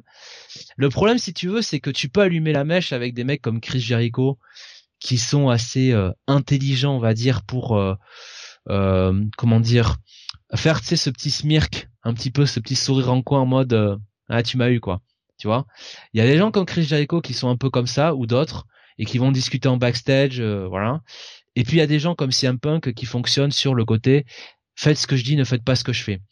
Et quand tu t'en hein, prends, CM veut dire connardman. Hein, quand tu t'en euh, quand tu euh, tu fais ce genre de truc à CM Punk, il prend la mouche assez vite et ça n'a pas raté puisque les deux ont une altercation dès que bah, Jack Perry finalement est revenu dans les vestiaires. Donc juste avant le début de All-In, hein, littéralement, alors ça parle de coups qui ont été donnés, euh, de d'étranglement, de je ne sais quoi. Ils ont été séparés. Enfin, selon les uns, il euh, y a rien eu, ils sont juste poussés. Les autres, d'autres, ils sont étranglés. Peu importe. En tout cas, il y a une vraie euh, une vraie altercation. Si un punk aurait dit qu'il en a marre d'être là et qu'il veut se barrer, qu'il en a marre de cette de cette atmosphère, ce qui fait un peu sourire un, sourire tout le monde. Bon, grosso modo, ce qui ressort, c'est que Samuel Joe a un peu discuté avec lui pour le calmer et ils ont pu démarrer le match derrière. Jack Perry il est quand même pas malin de faire ça. Voilà, on va pas se mentir. Euh, mais en même temps, euh, bon, l'autre, euh, voilà quoi, ça va quoi. T'as quel âge quoi, sans déconner? Non, mais Pile d'huître, il commence à nous emmerder en fait. C'est-à-dire que déjà, il a pourri l'AEW avec ses conneries. On lui redonne une deuxième chance, peut-être contre un forcé, ou c'est Tony Khan le suceur, j'en sais rien. On lui redonne une seconde chance, on lui donne un show à lui. C'est une honte. On lui donne un show à lui. Et le mec, au bout de même pas deux mois, full bordel. Parce qu'il y avait déjà des problèmes en backstage. À dire à des gens, non mais, euh, de toute façon, euh, si ça te plaît pas, euh, retourne bosser le mercredi, ici c'est ici c'est le meilleur show, quoi. Enfin, t'es où, mec Descends de ton nuage, quoi. Descends de ton nuage. Le mec qui se plaint de pas être aimé dans les locker rooms. Bah si t'étais moins con. Mais qui se casse, en fait? Qui se casse? C'est bon, quoi. Ça suffit. Les gamineries. Le mec a 50 ans. Eh, apprends à travailler avec les autres, quoi. T'es vraiment pas, il est pas la star qu'il croit être, en fait. Loin de là. Loin de là. Moi, déjà, rien que cette storyline de, de Real Championship, je trouve ça cringe. Très, très cringe.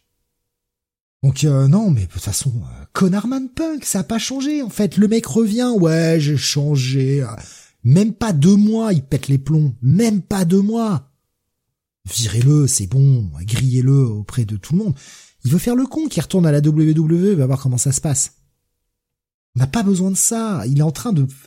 En fait, il donne une très mauvaise image de la EW.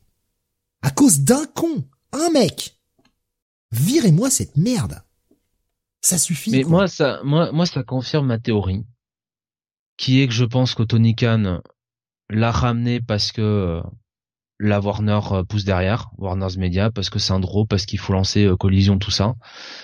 Que Tony Khan, il est pas plus naïf qu'un autre. Il a beau être un fanboy, euh, il voit les choses en backstage. Il a, il a l'élite qui lui parle, il a Moxley qui lui parle, il a Jericho qui lui parle. il a toutes, toutes ces, toutes ces, toutes ces choses là. Et je pense que si tu veux contractuellement euh, ça coûte euh, très cher pour l'instant de virer euh, euh de virer CM Punk. Par contre, je pense que Tony Khan, il connaît l'animal et il se doute qu'à un moment ou un autre, il va péter un câble. Par contre là, Tony Khan, il pourra dire à la Warner, bah vous voyez, j'ai essayé, je lui ai donné une seconde chance, il n'y est pas arrivé, voilà, je le dégage, voilà. Et cette fois-ci, euh, je pourrais le licencier pour faute grave. Je serais pas emmerdé par les prud'hommes ou enfin je sais pas s'il y a des prud'hommes là-bas, mais en tout cas euh, par le côté judiciaire.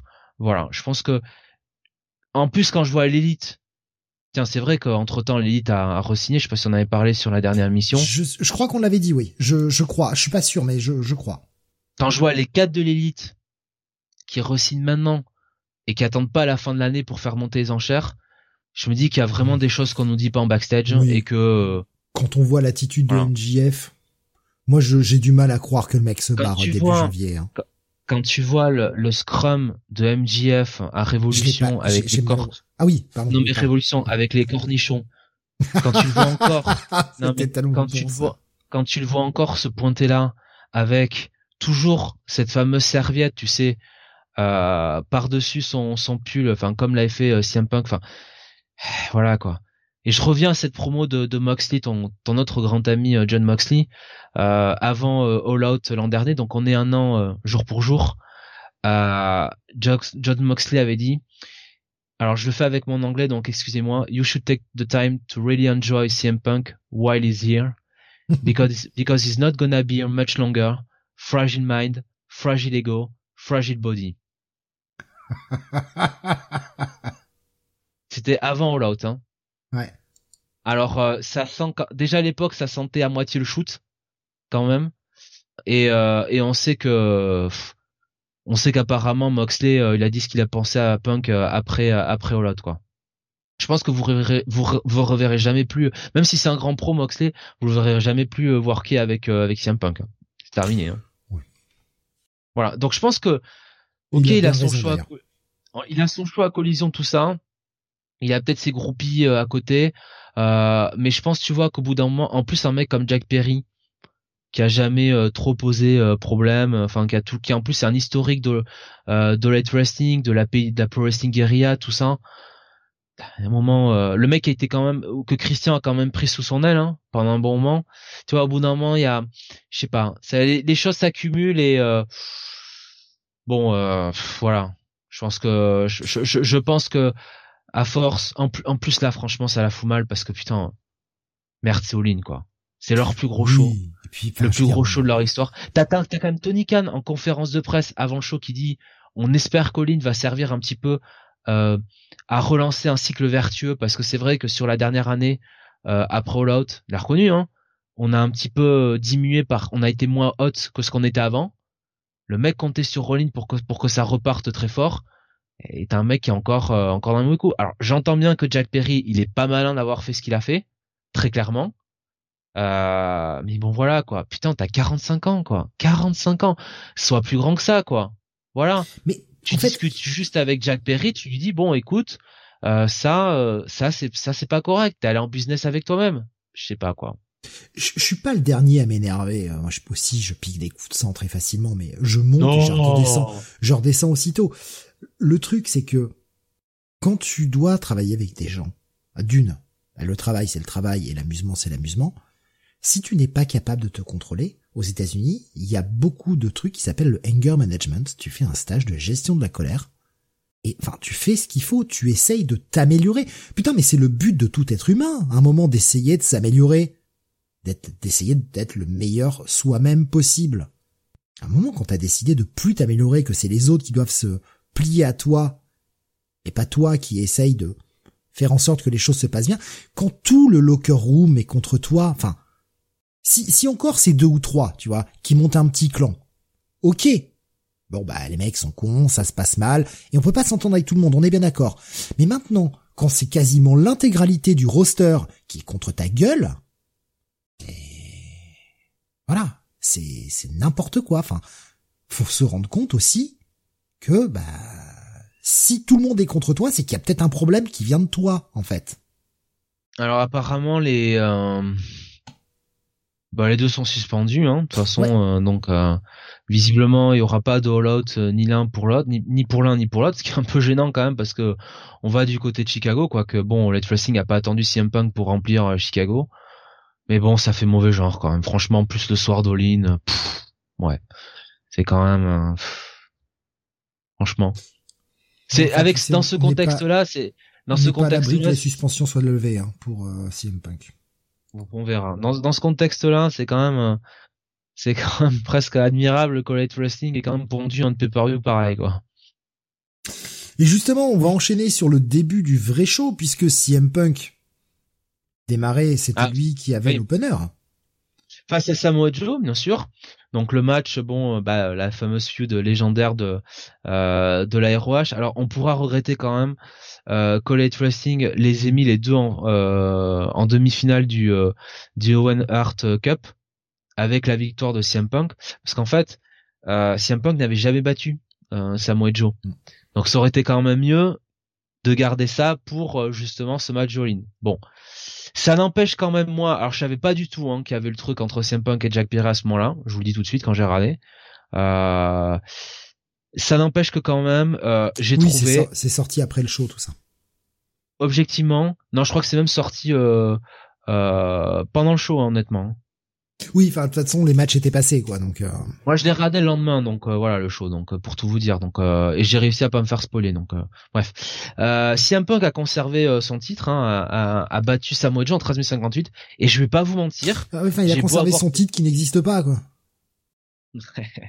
j'ai beau avoir mes griffes, euh, j'ai quand même bien apprécié ce match. Je trouve que Samoa Joe quand même est franchement, c'est là que tu vois que ça aurait été dommage que Samoa Joe s'arrête là parce qu'il en a encore euh, bien euh, bien sous le sous le capot hein, le père Joe. moi, le passage où bah, son passage classique, hein, si un punk part pour faire le, le, le springboard à l'extérieur du ring et puis que Joe se barre. Comme d'hab, ça c'est très bon ça il le fait mais tellement merveilleusement et puis la foule de la foule UK qui était à bloc derrière Joe les Joe Joe Joe tout ça franchement j'ai pas j'ai j'ai pas j'ai trouvé ce match très correct j'ai pris beaucoup de plaisir j'ai trouvé que c'était un bon opener c'est un punk qui sort le Pittsburgh Plunge à la, fin pour gagner je trouvais que c'était bien ça protège un peu Joe parce que là il sort un peu son super finisher Euh, moi, j'ai trouvé que c'était un bon opener. J'ai être objectif, sans dire que c'est le match du siècle. Je trouvais que c'était un bon, euh, un bon 3,5, bon 3,75 quoi. Bah, je vais être clair. Euh... j'ai un tel désintérêt pour CM Punk que j'en avais rien à foutre de ce match. Alors oui, il y avait l'histoire euh, Samoa Joe machin, mais j'en avais rien à foutre de ce match. Et pour être honnête, j'ai eu du mal à rentrer dans All In, j'ai beaucoup beaucoup de mal. Euh, je vais vous expliquer pourquoi en fait. Euh, bon déjà un peu de fatigue, on a commencé à le regarder assez tard, il était euh, malheureusement je bossais donc euh, je pouvais pas le voir en direct. En fait, j'ai remarqué que tous les étés, j'ai un passage à vide niveau catch. Je m'en suis aperçu à arriver euh, juillet, à peu près au moment de Blood and Guts, tout ça. J'ai une espèce de, de, ventre mou et ça remonte un peu vers euh, septembre-octobre. Mais j'ai une espèce de, de, passage à vide où je suis un peu moins intéressé. Euh, bah déjà parce qu'il y a beaucoup de choses dans tous les sens, parce que j'ai un boulot qui est très demandeur, notamment pendant l'été, euh, qui fait que bah je rentre moins dedans. Et ce all j'ai eu beaucoup de mal à rentrer dedans. J'ai revu quelques matchs cet après-midi pour essayer de les revoir d'un autre point de vue où je suis un peu plus reposé, etc. Mais j'ai eu énormément de mal à rentrer dans All-In, ce qui fait que quand même ce qui était, c'était un pay-per-view qui était pas dégueu, même plutôt bon en réalité, je suis assez mitigé. Mais je pense que ça vient de moi. Là vraiment, je, pense que c'est de moi. Parce que je me suis, j'ai remarqué que ça fait trois ans que ça me fait ça. Euh, à chaque fois, à peu près cette période de l'année, j'ai un espèce de, de creux de la vague pour le catch et je suis moins investi. Sûrement la faute à mon boulot qui, qui, qui demande beaucoup durant l'été, donc euh, forcément, bah on n'a pas la même énergie euh, et pas la même chose à demander. On a le reste des émissions, on a tout ça, on a toujours la vie qui, qui va avec derrière, donc euh, ouais, ça, bah j'ai plus l'énergie nécessaire. Et en plus, bah c'était l'autre tête de compte CM Punk, donc qu'est-ce que tu veux que je sois investi quoi? Mais le match était pas dégueu en soi. Hein. J'essaye d'être le plus neutre possible. Le match était pas dégueu en soi vraiment. Euh, correct. Voilà. Est-ce que c'était le meilleur choix pour l'opener? Je suis pas certain par contre. J'aurais peut-être pas placé en opener ce match-là. Est-ce que tu veux donner ta note? Est-ce que tu as des choses peut-être à rajouter sur ce match, euh, Jonathan? Non, je l'ai fait, je, l'ai fait, je l'ai fait, et euh, je tiens quand même à, à saluer Joe, euh, qui visiblement a un peu arrêté la fight en backstage, parce que ça a l'air d'avoir Enfin, il y a des moniteurs qui sont tombés, euh, en plus sous, les yeux de Tony Khan, hein, littéralement. Euh, et Joe visiblement a un peu, un peu stoppé, euh, stoppé la fight. on a demandé un petit peu à l'élite et enfin la Golden Elite s'il voulait pas faire le match en premier, tu vois, pour régler le problème. Enfin, et Joe visiblement est assez énervé parce que lui faire un match à Wembley, ça lui tenait à cœur. Et je suis content pour lui, pour un pro comme lui, que bah finalement ça soit bien passé et qu'il ait la full UK derrière lui. Euh, Samoa Joe, c'est quand même un, c'est quand même un immense talent de euh, du catch euh, du catch moderne, la ROH, la TNA, la NXT, le main roster WWE. On se souvient évidemment de cette feud contre contre Brock Lesnar, la feud contre contre Edge Styles. Et depuis qu'il est arrivé là à Red Wrestling, il donne le meilleur. franchement, ouais, Joe, ouais, au micro, dans le ring, mec, il est toujours bon, quoi. Voilà. Et, euh, et je suis content que des mecs comme lui, euh, voilà, soient, euh, soient, soient récompensés, quoi. C'est un mec qui a jamais eu de problème en backstage. Hein. C'est un mec qui a jamais. Comme disait le père Goldberg, qui avait encore une spire ou deux, bah le le père Samoa Joe aussi. Hein. Il a encore un autre deux possible. Hein. Euh, quand il a placé encore son Inzugiri, je me suis dit ouais quand même ça va. Oui non non mais je, je, je, je, je, plaisante, hein, mais euh, je, enfin, tu, tu, tu comprends le, le, le truc, quoi. C'est que vraiment, enfin, ouais, Joe, on, le disait euh, en fin de carrière qu'il avait encore 4-5 matchs maximum, euh, mais en se préservant et en faisant des matchs un peu au compte-goutte, bah finalement, j'ai l'impression que sa santé va mieux et ouais, dans le ring, il était pertinent toujours. Alors, effectivement, c'est un match de vieux là pour les deux. Enfin, Samoa Joe, CM Punk, c'est pas les, les nouveaux arrivants mais ça montre aussi que même les anciennes gloires peuvent être pertinentes, quoi. Tant qu'elles sont bien utilisées. ça, ça, ça, ça fonctionne. Euh, je, il y avait euh, euh FG qui nous disait sur euh, parce que bon, ça arrive un petit peu en décalage avec YouTube, donc j'attendais d'avoir l'intégralité du message pour pouvoir le, prendre à l'antenne. FG qui nous disait, je, c'est un complot contre CM Punk. C'est à quoi je lui demandais un peu quelques précisions. Est-ce que c'était de l'ironie ou pas Parce que des fois, sans smiley, on sait pas trop quoi. Il disait, j'exagère un peu, mais c'est évident que les gars de l'élite sont ligués contre lui. J'avoue ne pas comprendre ce désamour envers CM Punk. Alors moi je vais je vais je vais le dire plutôt parce que bon Steve va être un peu euh, va être non, un peu plus euh, non j'allais être diplomate mais vas-y je t'en prie je t'en prie non mais juste un peu plus euh, non je vais pas dire ça un peu plus comment dire direct tu vois moi je vais être un peu plus bah, sec ouais moi je vais être plus factuel au bout d'un moment moi je veux bien qu'on parle de complot de ci de là euh, quand l'élite est allée euh, dans le vestiaire hein, ce fameux jour euh, All Out, ils y sont allés avec la numéro 2 de Light Wrestling, Megan Paré, qui est grosso modo celle qui s'occupe de tout ce qui est le département légal de Light Wrestling. Voilà. Euh, c'est pas les Young Bucks, c'est certainement pas King Omega qui ont envoyé les, les, les coups en premier. Et je reviens encore une fois à ça, et ça c'est ma marotte, c'est pas l'élite qui a pris en otage tout le monde sur un scrum, une presse conférence en direct live sur YouTube. C'est CM Punk. Voilà. C'est lui qui a pris en otage Tony Khan, son boss qui était juste à côté, qui pouvait pas dire grand chose, qui a pris en otage les journalistes en face de lui, qui a pris en otage les fans, qui s'est foutu un peu de leur gueule aussi, qui s'est foutu de la gueule de Light Wrestling. C'est lui qui a fait ça. C'est lui qui a traité d'abruti, je le répète, d'abruti l'un des mecs les plus nice qui puisse exister, c'est-à-dire Hangman Page, en direct, c'est lui qui l'a fait. Pourquoi il l'a fait? Il l'a fait parce qu'Hangman est allé en business sur lui-même sur une fameuse promo. Ok, donc tact, t'as quel âge CM Punk? T'es pas capable de régler ça en backstage avec euh, euh, avec euh, avec Hangman Page. Le mec, il avait prévu parce que je rappelle que quand il revient au lot, il était absent sur blessure depuis Double or Nothing, grosso modo, ou le show après Double or Nothing. Il revient pour All Out, il avait prévu son coup, de faire sa sortie sur la conférence de presse euh, quand bah finalement il aurait les micros devant tout le monde euh, hors feb il l'a fait, il a foutu la merde, voilà. Au bout d'un moment, le mec, il est euh, suspendu, pas suspendu, on sait jamais trop. Il revient, on lui donne un show collision où il est quand même la tête d'affiche il a quand même un sacré rôle hein, là-dedans. On lui donne quand même, je vais pas dire les pleins pouvoirs, mais on lui donne quand même pas mal de responsabilités au niveau du booking, euh, ainsi qu'à Brian Danielson. Le mec, on le met quand même dans ses petits souliers.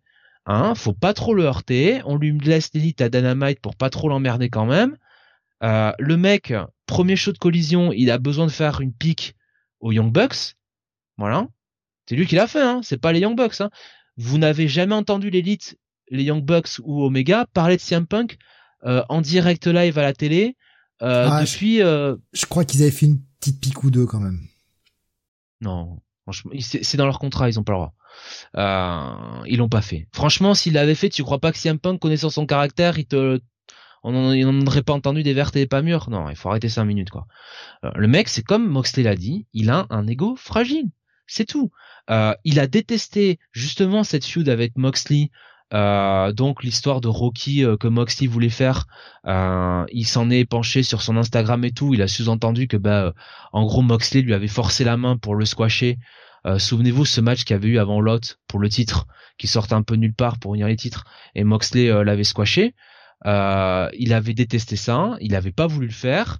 Euh, soi-disant voilà Moxley lui avait forcé la main Moxley l'a défoncé dans, dans, le podcast de René Paquette euh, CM Punk, hein, euh, au passage. Enfin voilà, le mec, il est toujours au centre du truc, quoi.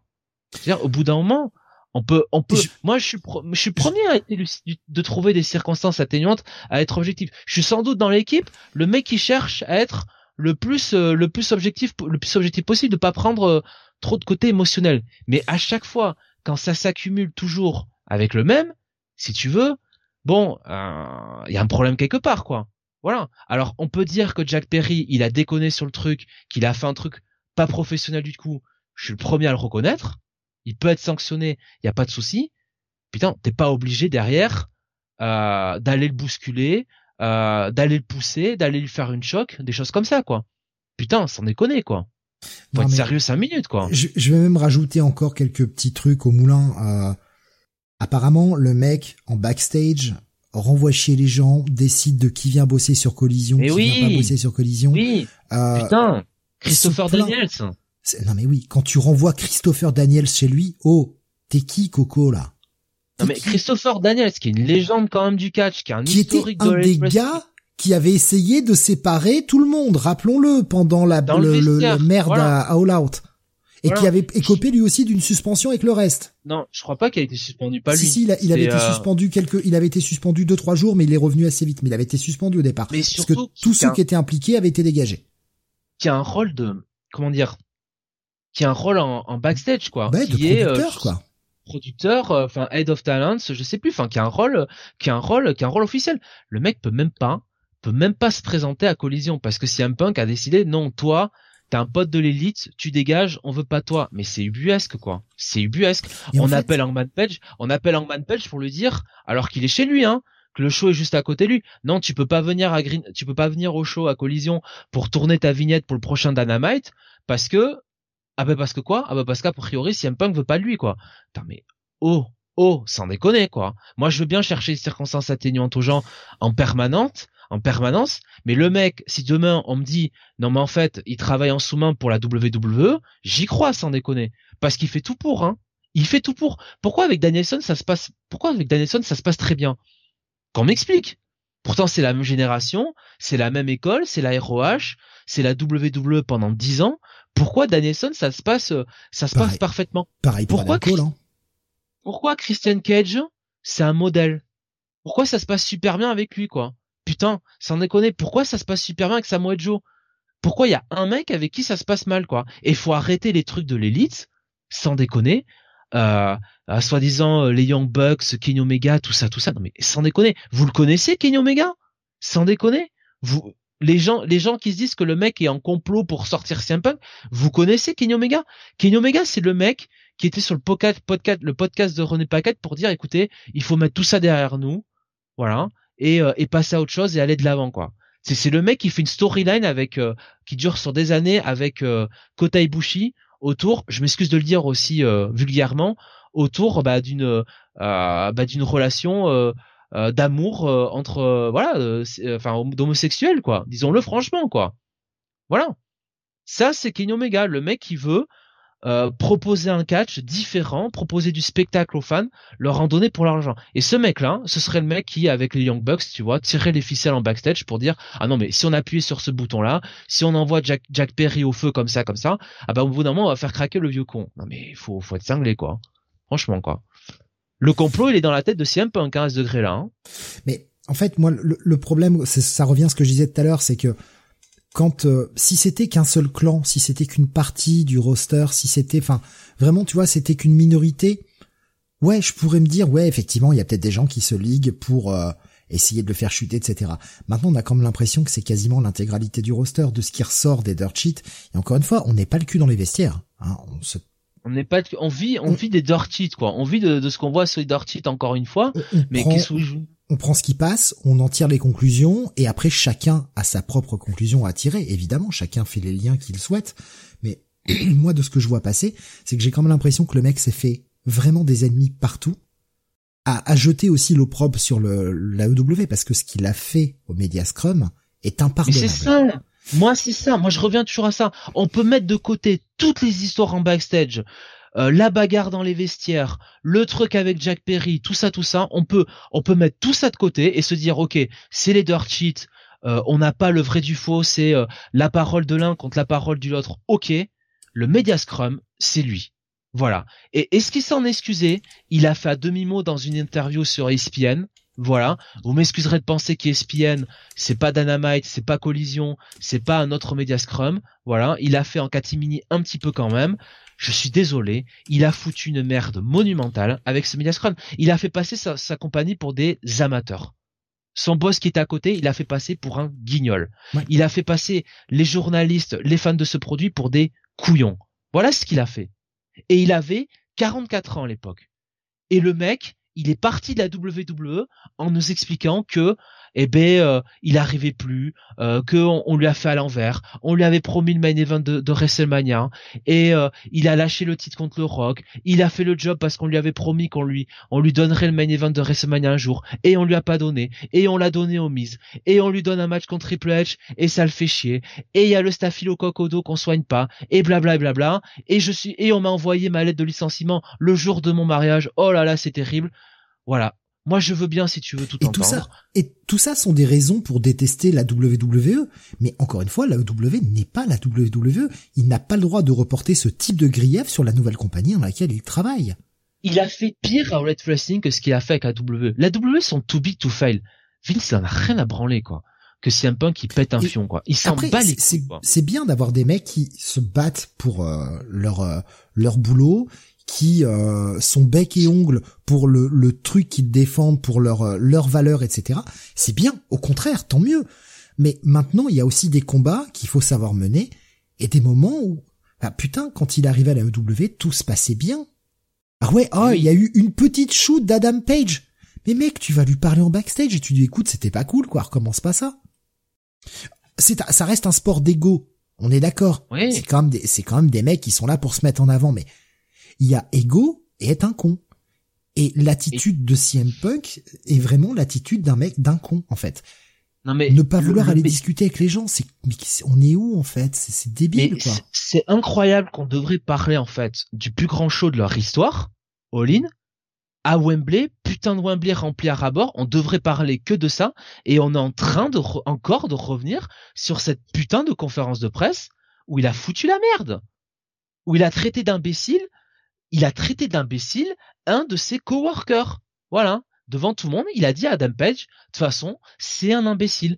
Le mec qui était euh, le plus grand babyface de Light Wrestling, qui a été construit depuis le début du show, qui était la plus grande storyline de cette promotion. Le mec, il dit non mais lui, euh, lui le mec qui fait le match euh, incroyable à Full Gear contre contre Kenny Omega, le mec qui derrière fait cette super contre Moxley. Non mais c'est un imbécile quoi c'est un imbécile. Moi, j'ai pas envie de worker avec lui. Euh, il fera rien, dans sa, il fera bien dans la, rien dans sa carrière, quoi. Mais on est où, quoi, sans déconner On est où, quoi je, je, veux le spotlight et euh, maintenant que je suis arrivé, vous changez vos plans pour moi.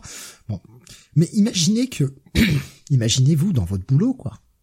Vous avez un problème avec un de vos, un de vos collègues. Vous faites un bordel comme ça, et votre patron il vous vire son ménagement, en fait. Alors là, ce sont des contrats un peu différents, on est bien d'accord, mais ça reste, ça, ça deviendrait invivable. Quand t'as un problème avec un collègue, tu lui en parles. Si t'es un peu intelligent, tu lui en parles, tu essaies de régler le truc. Après, effectivement, si la personne en face veut pas régler le problème, bah là, il y a matière à s'énerver, là, il y a matière à passer au-dessus. Mais d'abord privilégier euh, le dialogue, quoi. C'est la base, enfin, je sais pas. Il y avait justement FG nous répondait, je, vais en profiter pour prendre ce qu'il disait. Il disait non mais ça fait 15 ans que les fans crient Punk et maintenant c'est la pire des enflures. Sauf votre respect, vous tirez des conclusions sur les comptes rendus de Dirt Sheet. Bah oui, parce qu'on n'a rien d'autre on n'a rien d'autre. Mais euh, attends, Et puis, au bout d'un moment, vu le nombre de dirt sheets qui sortent. Non mais les dirt sheets, les dirt sheets. Quand t'as tous les mêmes dirt sheets à chaque fois, tous les mêmes qui sortent la même le même truc, au bout d'un moment, moi je veux bien hein, euh, qu'on soit parano tant qu'on veut, mais il euh, n'y a pas de fumée sans feu. Et encore une fois, je le redis, mettons de côté tous les dirt sheets, toutes les altercations, tous les Christopher Daniels foutus à la porte ou quoi que ce soit, mettons tout ça de côté il y a eu le Scrum. Et ça, c'est impardonnable. C'est un manque de professionnalisme total. Je suis désolé. C'est l'un des représentants de Light Wrestling, si ce n'est le mec le plus poussé de Light Wrestling, la star, qui, hors personnage, donc là c'est Phil Brooks hein, qui parle, c'est pas CM Punk, c'est Phil Brooks, il nous fait pas un coup à la MJF, où euh, t'es un peu sur les frontières du kayfabe, tout ça, tout ça. C'est Phil Brooks qui parle. Et le mec, il incendie des coworkers, il prend tout le monde à témoin, euh, il se fout de la gueule de tout le monde, il fait passer son boss pour un con. Voilà, qu'est-ce que tu veux que je te dise? Et il venait de gagner, enfin c'est ça qui fout, il venait de regagner le titre d'Ollet Wrestling, le plus gros titre de cette promotion, à All Out, dans le main event, contre John Moxley, le mec le plus poché d'Ollet Wrestling, à putain de Chicago chez lui, quoi. Et, il a que ça à foutre de descendre tout le monde, quoi. Qu'est-ce que, que je te dise? Je, je peux... Là où je peux arriver, moi, alors ça vous paraît bizarre, mais là où je peux arriver, alors pas à excuser, mais à comprendre peut-être le pétage de plomb, le mec savait qu'il venait de se blesser. Oui. Il revenait de blessure. et je peux comprendre que le mec ait pété les plombs, mais justement, l'intelligence, si t'as pété les plombs comme ça, putain, mais dès le lendemain, bon là, c'est vrai que ça a dégénéré, mais putain, dès le lendemain, t'as merdé, tu, tu, le un sais. culpa. Eh ben, tu, tu viens t'excuser. Et au contraire, je pense, alors, peut-être que dans la tête et l'ego de CM Punk, ce côté, euh, on est des catcheurs, on est des hommes et euh, euh, on, on ne s'excuse pas, on ne revient pas en arrière. Mais moi, je trouve que c'est une erreur. Et justement, si le mec était revenu en s'excusant en disant, écoutez, je suis désolé, j'avais, mal, j'étais, je, je souffrais atrocement. Il racontait n'importe quel bullshit. Je souffrais atrocement. Mes mots ont dépassé ma pensée. Je tiens à m'excuser. Putain, les gens lui auraient pardonné. Hein. J'en suis persuadé. Moi, le premier, je lui aurais pardonné. Mais même si tu vois, il veut Et pourtant, pas je l'aime pas. hein. Et je l'ai jamais aimé, veut- CM Punk. il veut pas excuser l'élite. Euh, il veut pas excuser ce ce qui s'est passé en backstage, il veut pas passer l'éponge là-dessus. Putain, au moins excuse-toi pour le scrum quoi, pour l'attitude que t'as montré quoi, qui est totalement lunaire quoi. Je le répète quoi, c'est ubuesque ce qui s'est passé quoi. Sans déconner quoi, c'est ubuesque. À tel point qu'on s'est demandé après si c'était une bonne idée de refaire des scrums quoi. Et on attendait toujours le moment où ça pète quoi. Sans déconner quoi. Euh, excuse-toi au moins pour ça parce que c'est nous là, c'est nous qui le regardons. Voilà, c'est nous qui le regardons. Putain quoi, je, sans je- déconner quoi. je pense pas que de la part des médias et des dirt sheets, il y ait une volonté. Mais Ah, non. après, après, encore une fois, c'est mon avis. Mais par hein, qui et ils ont les news, les dirt sheets? D'après toi, par qui ils ont les news? Ils ont les news par CM Punk, ils ont les news par Chris Jericho, ils ont les news par l'élite. Ils ont pas, ils ont pas envie de se les mettre à dos. Tu vois? Ils sont pas là pour le défoncer, CM Punk. Au contraire. Mais- Enfin, je sais pas quoi. on, on sait que c'est un mec que le public réclame.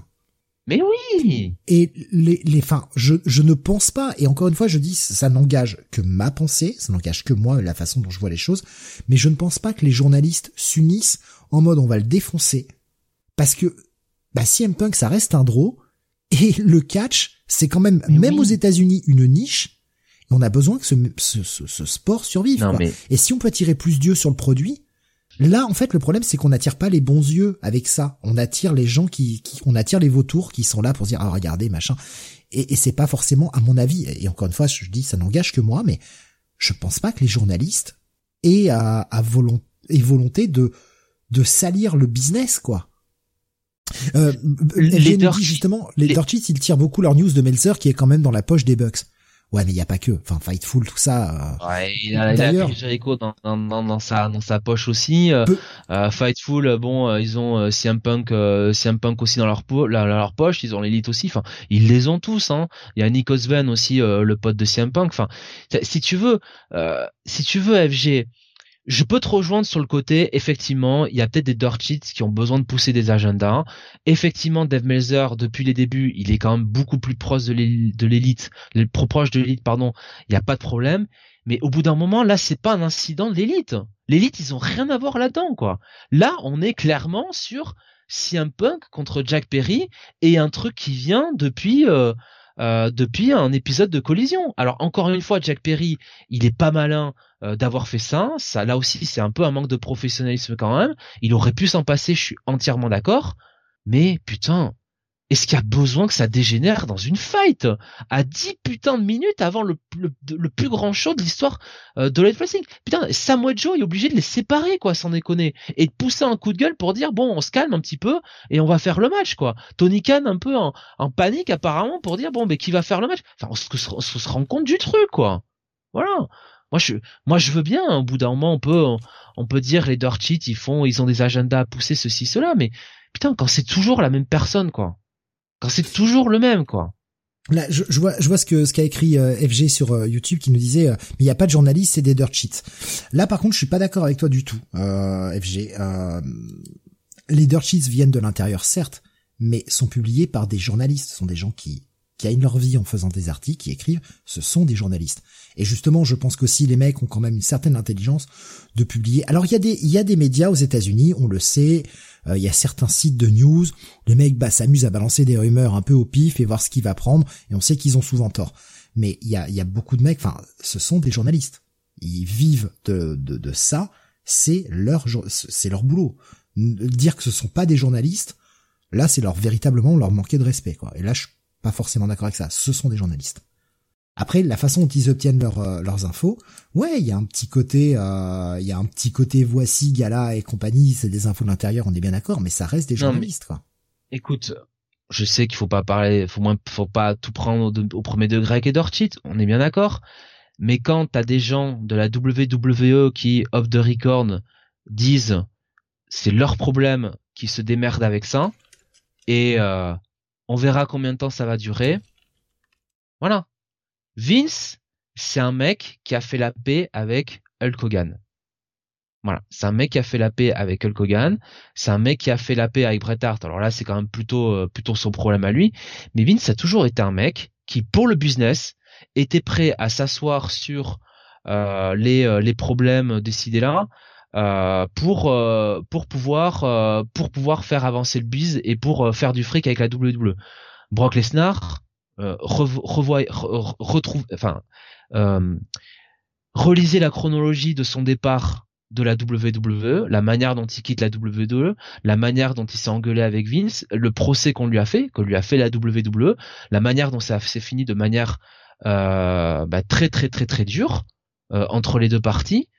Bon ben Brock il est revenu à la WWE et Vince il a poussé et il a été très content de l'avoir. Ils ont récupéré Cody alors qu'ils croyaient pas du tout en Cody quoi. Hein.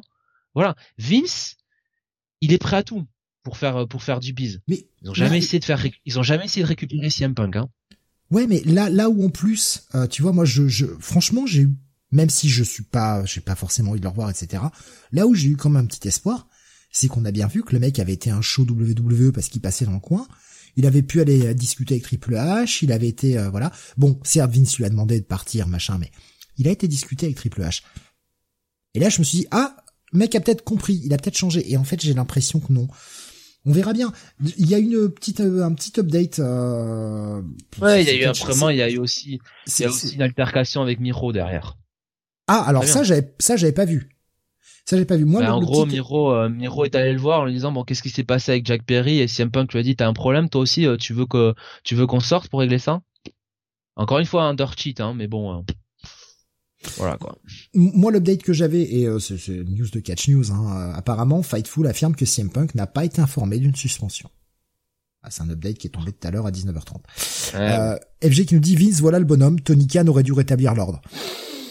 Tony Khan a d'autres manières, d'autres façons de manager, je ah, pense, que Vince. Euh, il n'a pas ce côté euh, dictatorial. C'est moi qui commande, même si c'est de la merde, on y va.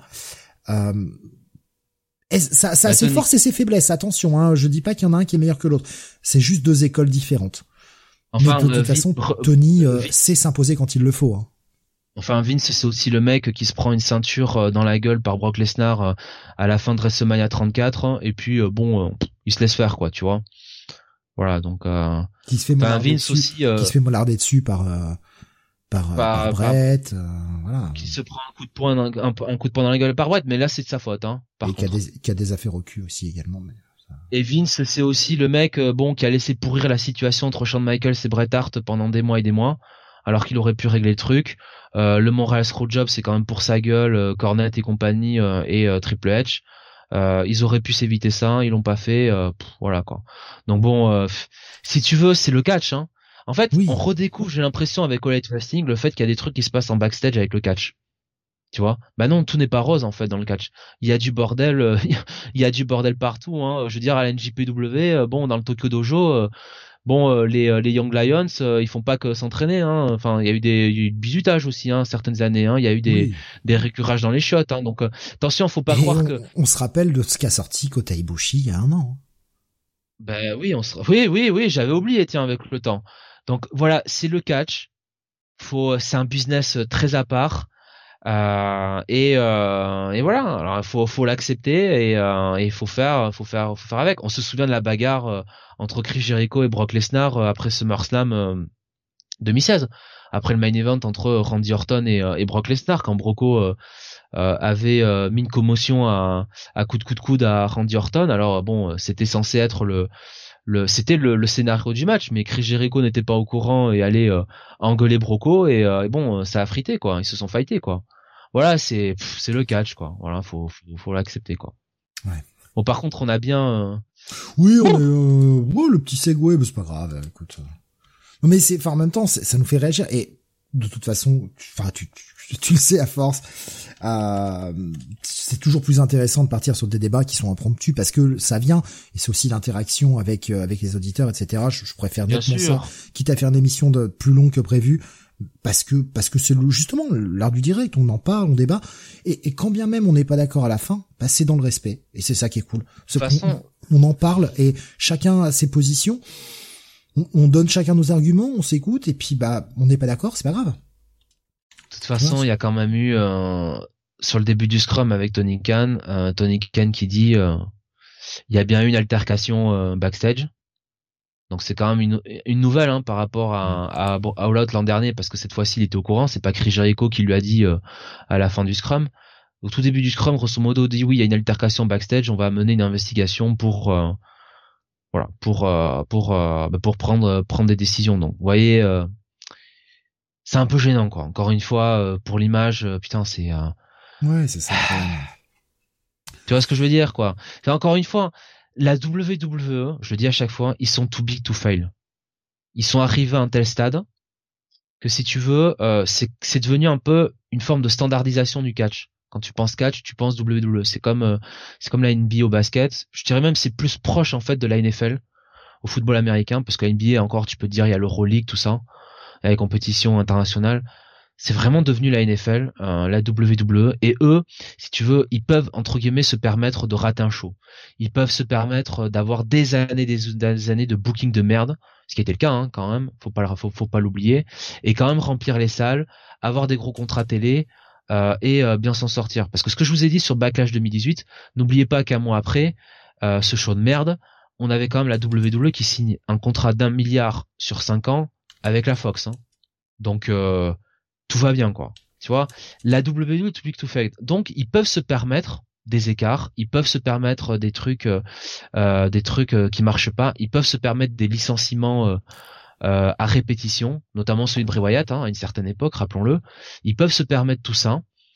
All Elite est une jeune promotion qui fonctionne d'abord grâce à son contrat avec la Warner ils peuvent pas se permettre des trucs comme ça. Ils peuvent pas se permettre un show moins bien.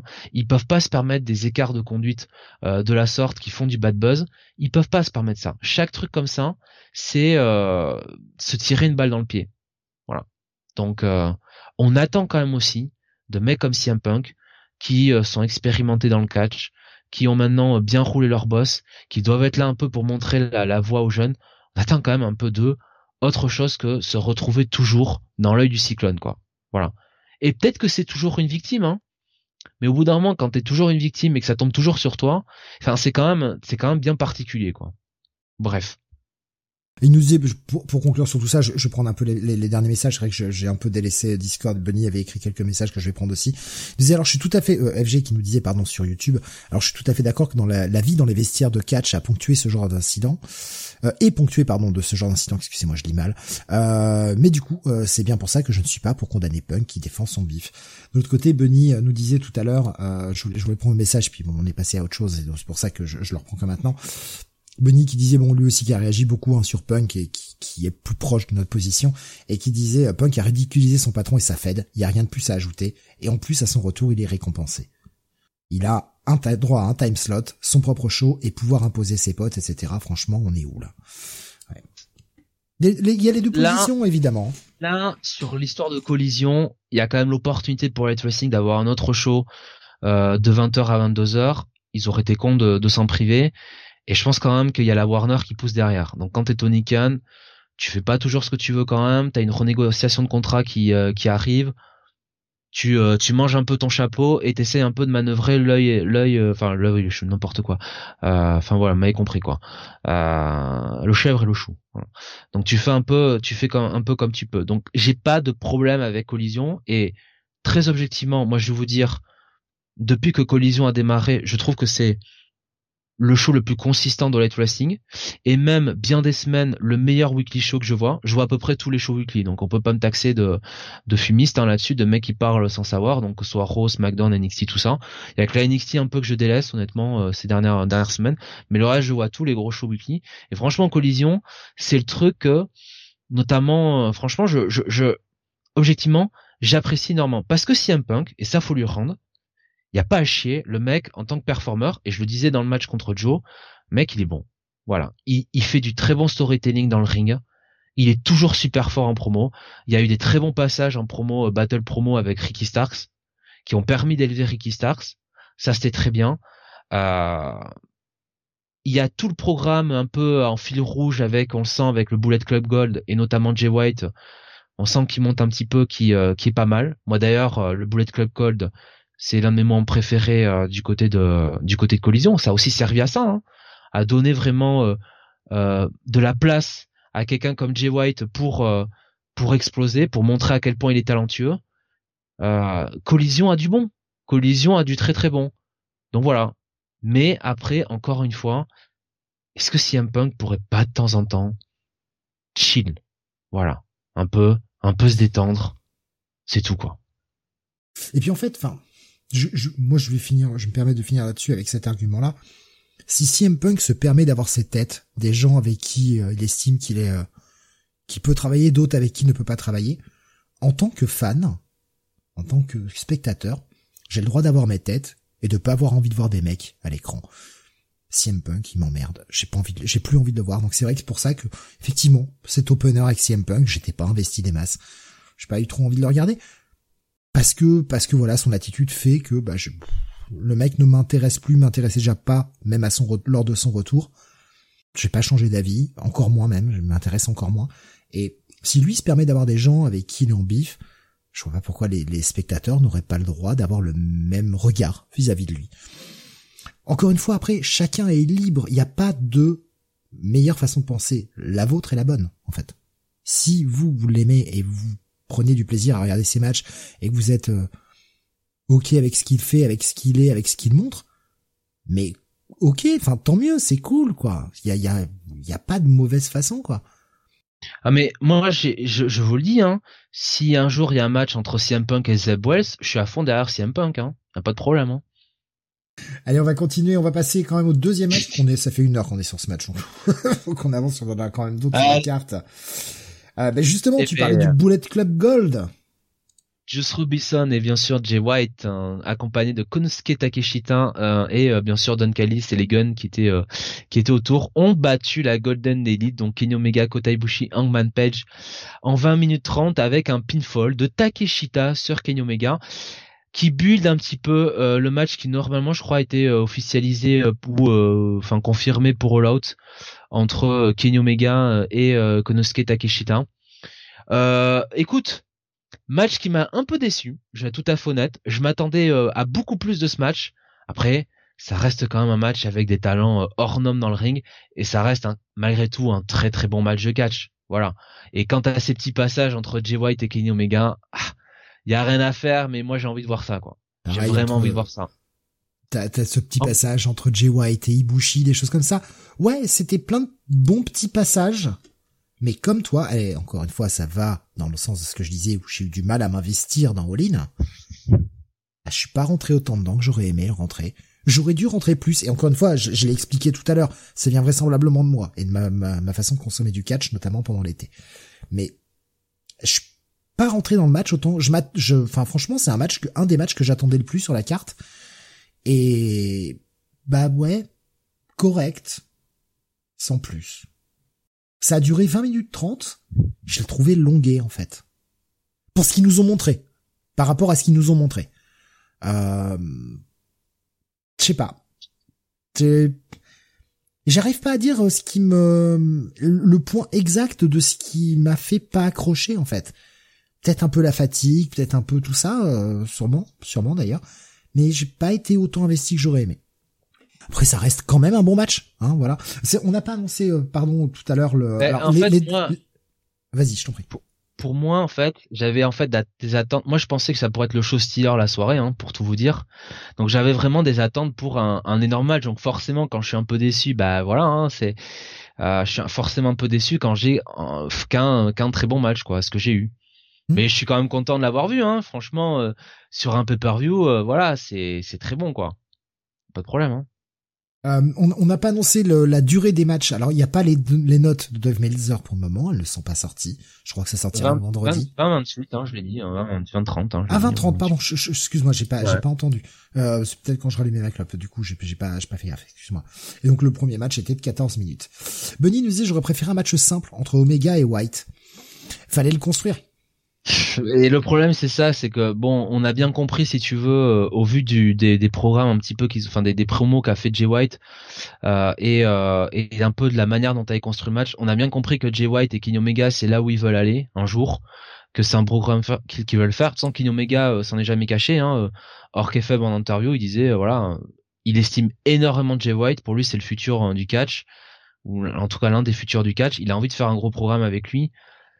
Et c'est vrai que ah, tu pouvais le faire à all-in quoi. Ça c'est clair, tu le faisais à all-in, c'était euh, c'était le bon moment. Je suis entièrement d'accord avec toi euh, Bunny, mais ah, le problème c'est que tu avais besoin de le builder, le problème c'est que déjà il y a ce truc entre Omega et Takeshita où on essaye un peu de builder euh, Takeshita comme très fort, on essaie de créer une nouvelle star.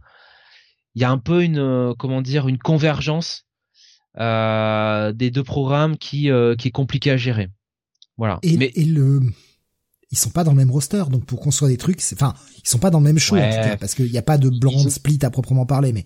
J'étais là Dynamite, hein, ça c'est pas c'est pas nécessairement un problème, hein, euh, le, le, le côté euh, pseudo euh, pseudo brand split, mais disons que c'est plus le côté voilà timing en fait, va pas cramer un, un match entre les deux comme ça quoi. Bunny nous disait pas d'enjeu, ça fait ça ferait un bon main event ce match à 6 à Dynamite, mais là c'est un pay-per-view historique et certains matchs n'étaient pas à la hauteur de l'événement. Il nous disait justement alors soit le Jay White ou alors le, le, Takeshita Omega, ils avaient le temps en plus. Bah le Takeshita Omega finalement on va l'avoir à All Out, on l'aura dimanche. Donc euh, là je suis plus d'accord. Est-ce que ça aurait pas été le moment de faire Faut aussi penser que c'est un il y a cette construction double.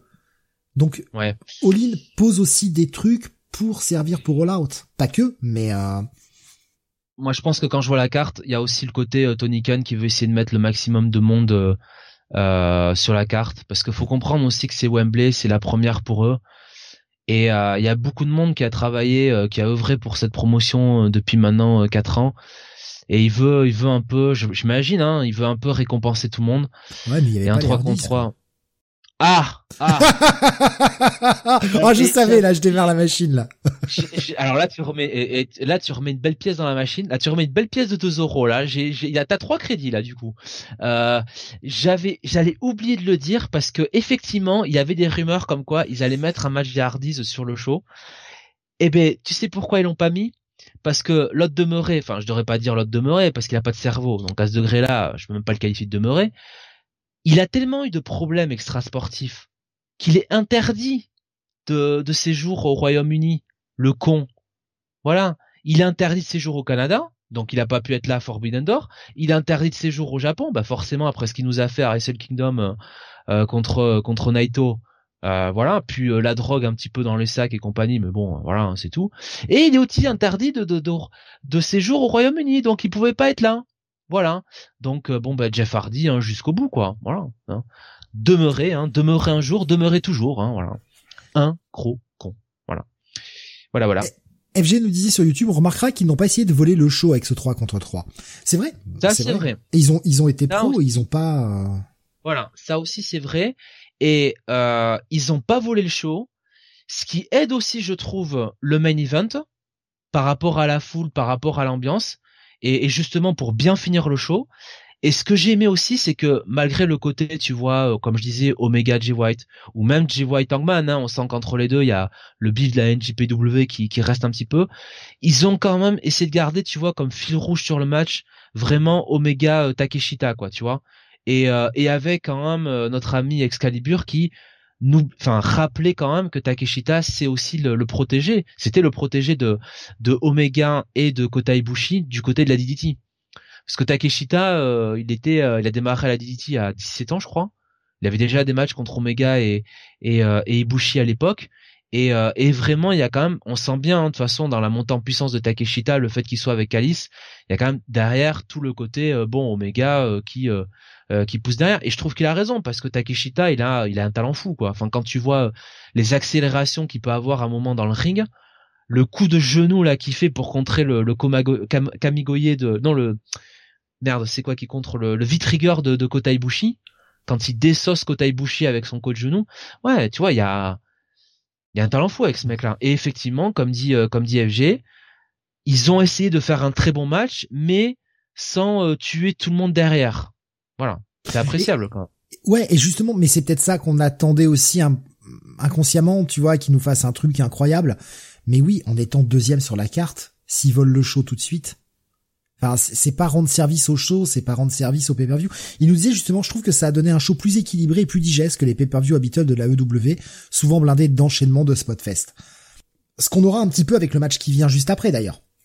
C'est vrai. Mais, mais avec ce match qui était certes bon, attention, hein, je dis pas qu'il est mauvais du tout, euh, mais peut-être un peu euh, plus calme, si calme on peut dire ça comme ça, euh, effectivement on a ce côté un peu montagne russe et on n'est pas tout le temps à bloc et au bout d'un moment bah, on a plus d'énergie, on a le crash, un peu comme quand tu manges trop de sucre, au bout d'un moment t'as le crash ou t'as plus t'as plus d'énergie quoi.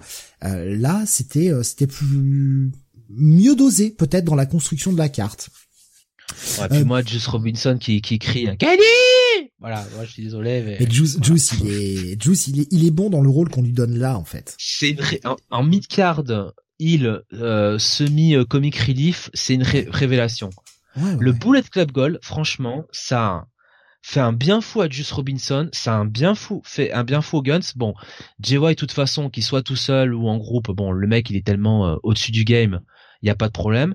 Mais ça a vraiment fait un bien fou à, à tout ce groupe. Et c'est, je vous redis, hein, c'est l'un de mes moments. À chaque fois que je mate collision, je rate jamais un collision. Tous les dimanches matins, je mate collision, et à chaque fois, j'attends le moment avec le Bullet Club Gold, les quatre dingos qui arrivent avec euh, la le cardboard de de, de Jay White, la la, la la, comment dire la oui la qu'on a oui la la, la pancarte la, pancarte Jay White un PLV ouais le PLV de de Jay White en plus tu sais qu'il y a cette pose où il, tire le enfin il tient le doigt comme ça il monte du doigt enfin les mecs ils sont cinglés quoi. Enfin voilà quoi.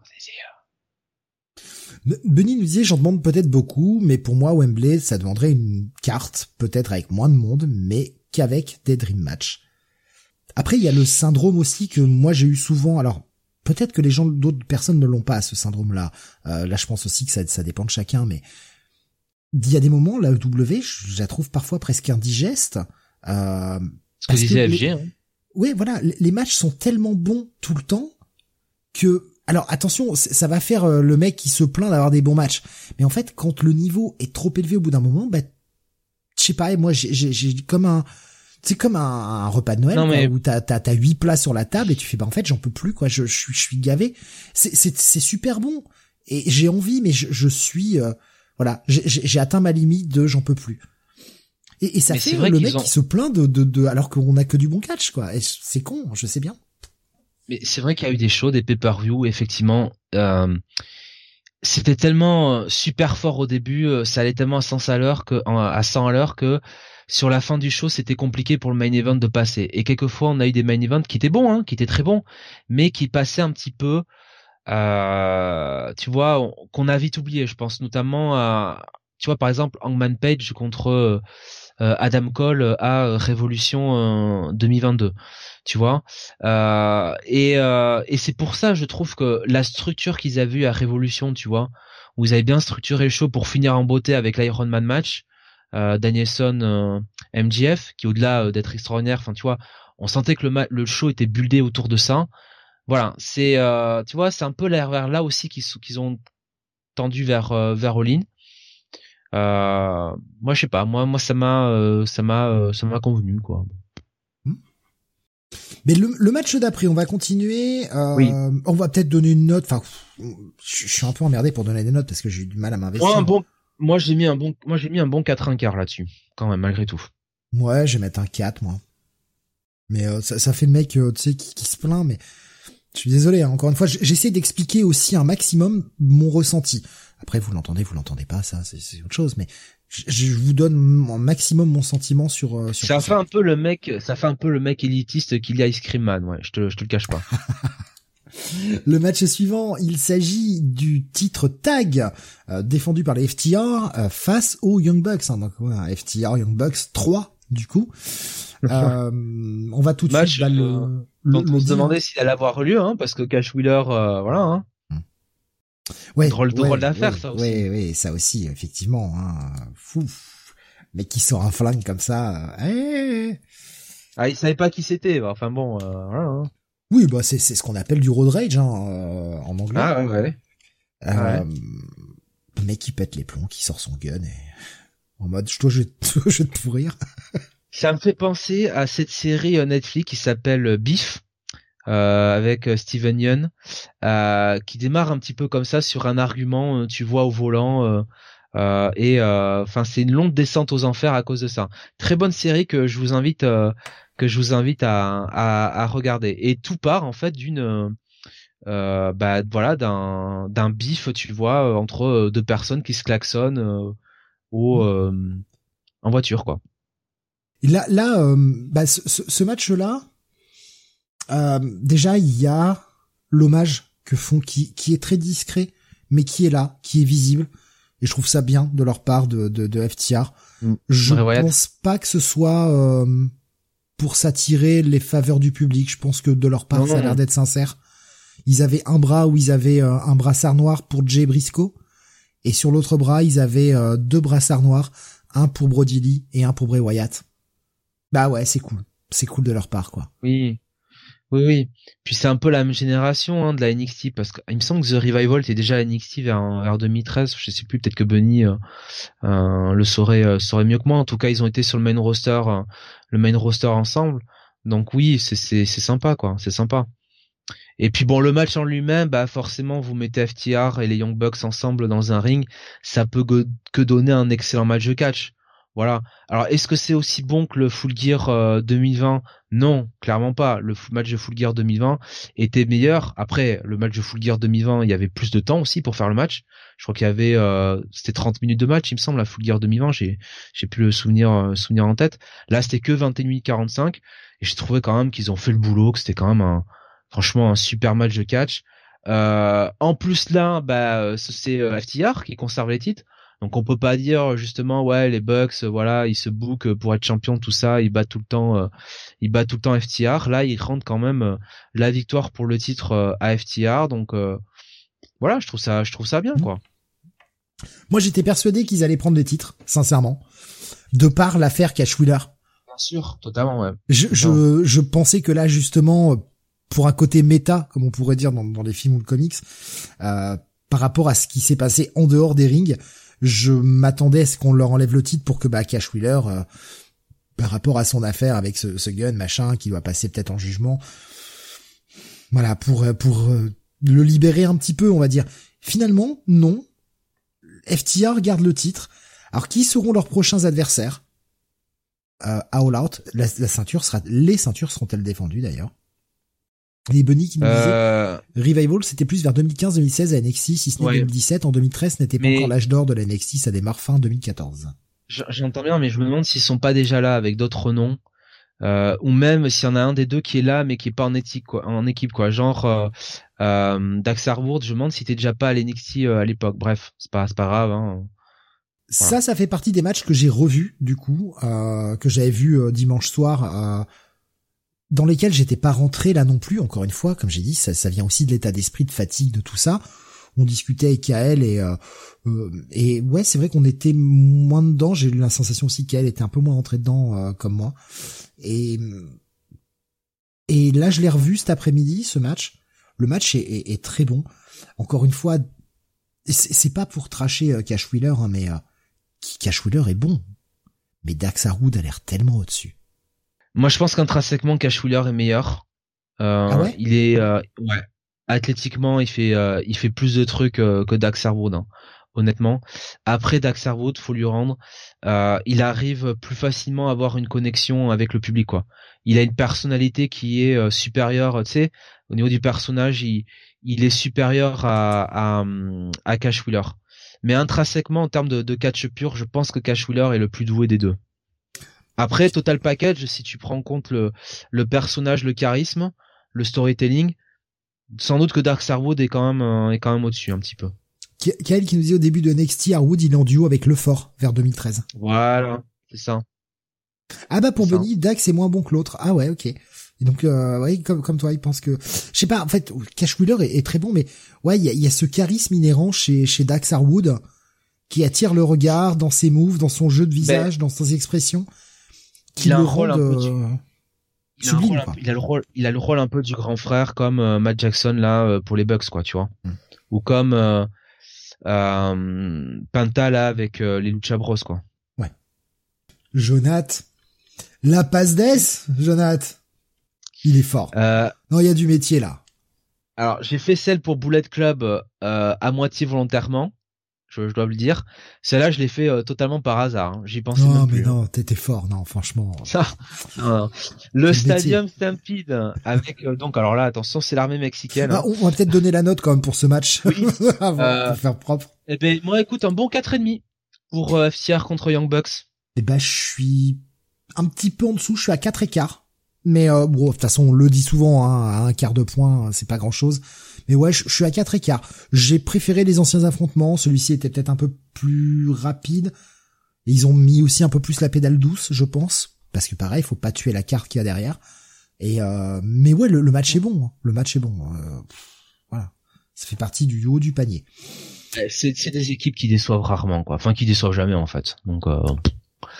Euh, Eddie Kingston, Pental Zero Miedo, Best Friends, euh, représenté par Chuck Taylor, Trent Barretta et Orange Cassidy, euh, contre bah, le Blackpool Combat Club emmené par John Moxley, Claudio Castagnoli, William Utah, Santana et Ortiz dans le Stadium Stampede Match, victoire de l'équipe des Faces en 21-30. Et alors un truc que j'ai adoré, je le dis tout de suite en préambule, c'est que pour le retour de Santana et Ortiz, on les a pas mis avec Eddie Kingston.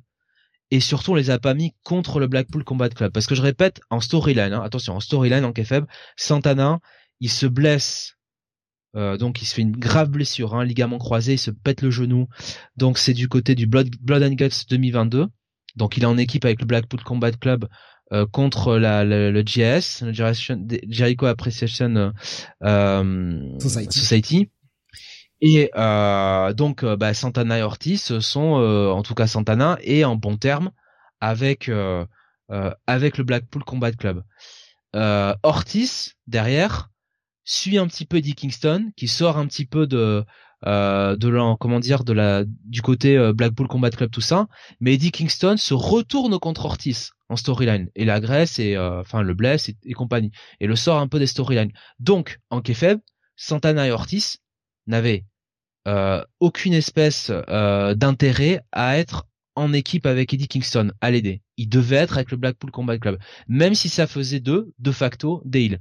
Eh bien, on a respecté ça pour la storyline. Ce n'est pas grand chose, mais moi, quand j'ai vu ça sur le dernier Dynamite, ou l'avant-dernier Dynamite, je ne sais plus, j'étais très content. Je me suis dit, ah, il y a de la continuité, on prend en compte des storylines, c'est très bien.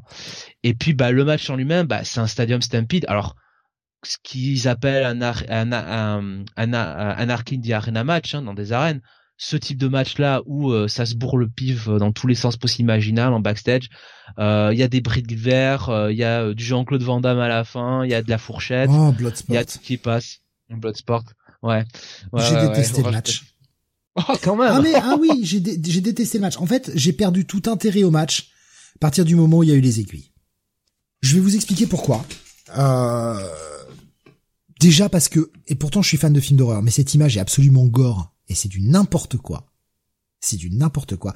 Et en fait, à partir du moment où on sort des aiguilles pour planter quelqu'un, on est où? Bah t'as qu'à sortir un couteau aussi. Ah, ils ont Enfin, sorti une fourchette. C'est du catch, quoi.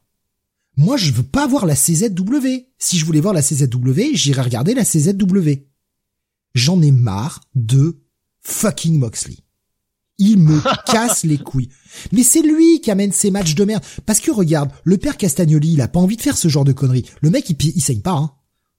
C'est Moxley qui amène ça. Mais putain, mais va la CZ, fais pas chier, en fait. Fais pas chier. Qu'est-ce que c'est que ces conneries de se planter des aiguilles dans la tête? Ah, chers auditeurs, quand on va faire la review de All Out avec Moxley qui bat pour le titre inter- international, Orange Cassidy, oh là là, il y a du sel qui va être lâché. Putain, il- la dernière fois, il avait fait un match nickel où le mec avait pas saigné. Il, il avait montré qu'il était capable de faire des matchs et je me suis dit, putain, c'est cool, il peut faire des matchs. Alors, je me doutais bien qu'il y aurait du sang, Stadium Stampede Ah, ouais. avec avec euh, le Moxley. Mais là, pour moi, ça va trop loin. C'est comme le MMA euh, House Rules là, ou je sais pas, le MMA Rules à la WWE. Ce n'est pas du catch dans ma façon de voir les choses. Ce n'est pas du catch. Ça, c'est des mecs qui veulent se, qui veulent se, dé- se déglinguer la gueule. Bah, faites-le ailleurs. Je n'ai pas envie de voir ça à la EW. Ça ne m'intéresse pas.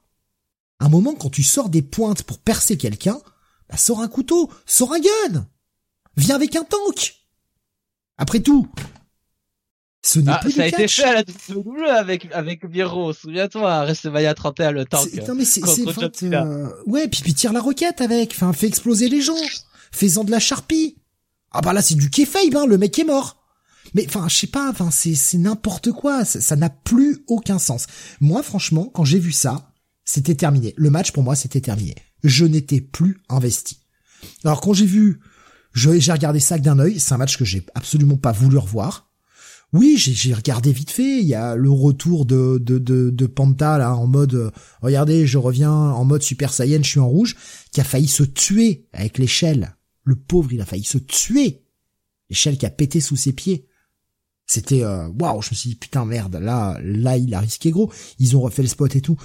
Orange Cassidy qui sort la colle et qui nous l'a fait la Bloodsport. Oh mais c'est bon quoi. Eh oh, ça va. Je, regarde du catch, euh, c'est ça pour moi, c'est de la merde. Je vais être clair, c'est gros match de merde. Typiquement le match que j'ai pas envie de voir. C'est les matchs qui devraient être dans une autre fed ou c'est des feds hardcore. Et ben faites-le, faites-le ailleurs. Aucune tolérance pour ce match. Voilà. Si- si- par contre, si tu veux enchaîner sur tout ce qui est storyline et ce que Ah, t'as bah aimé, oui, oui. vas-y, je donne, je donne les arguments négatifs d'abord pour qu'on puisse rester sur le positif avec la fin. Ben, moi j'ai bien aimé que encore une fois on revoit euh, la mère de la mère de Trent euh, dans le van et puis surtout qui donne le plateau avec euh, avec les cookies en fait qui se sert quand même et tu vois les, les- il y a quand même les cookies dessous hein, dessus hein, qui volent. Moi ça m'a fait rire. Euh, Il y a quand même toujours ce, ce bif qui monte entre euh, Moxley et euh, et euh, et Eddie Kingston moi qui qui marche sur moi parce que moi j'aime bien ce genre de de storyline quand même très émotionnel comme ça. Euh, j'aime bien euh, j'aime bien le fait qu'on ait vu un Orange Cassidy obligé un petit peu de, de sortir de son personnage euh, pas goofy mais voilà obligé justement de se salir un peu les mains et euh, et, euh, et qui même va battre euh, Moxley Castagnoli sur le terrain de, de la bagarre hein, du côté euh, du côté sanglant. Voilà moi je je sais pas moi j'ai- j'aime bien euh, j'aime bien ces matchs là ça c'est un truc qui est différent sur la carte. Voilà. Est-ce que à tout choisir est-ce que j'aimerais qu'il y ait des Anarchy, des Arena match? Est-ce que j'aimerais qu'il y ait des Stadium Stampede match Je vais le dire honnêtement, non. Euh, je préférerais, euh, je préférerais éviter ça. Je comprends le fait que c'était le premier à Wembley, donc euh, ils ont voulu, euh, bon, euh, marquer le coup. Euh, ça a quand même plu au public, hein, qui était, euh, qui était dedans. Euh, voilà, moi j'ai pas, euh, je te dis, moi j'aime bien ces matchs-là, donc, euh, donc, euh, donc ça me va. Rendez-moi le premier Stadium Stampede, c'était le meilleur. Écoute, le meilleur Stadium Stampede, c'était celui fa- factuel, enfin factuellement qui était le meilleur, effectivement, et fatalement, c'était celui où tu pouvais le faire le plus de choses, quoi, de toute façon. Oui, c'était Ah. cinématique et je, je comprends que pour certains, ça donne pas un aspect catch parce que c'est pas en direct. Mais je le trouve tellement bien écrit, tellement bien construit, les storylines faisaient sens et ouais, je, je préfère nettement le premier et le deuxième était pas dégueu non plus d'ailleurs. Hein. Avec cette fin dans le ring en direct Mhm. justement, le deuxième était loin d'être dégueu.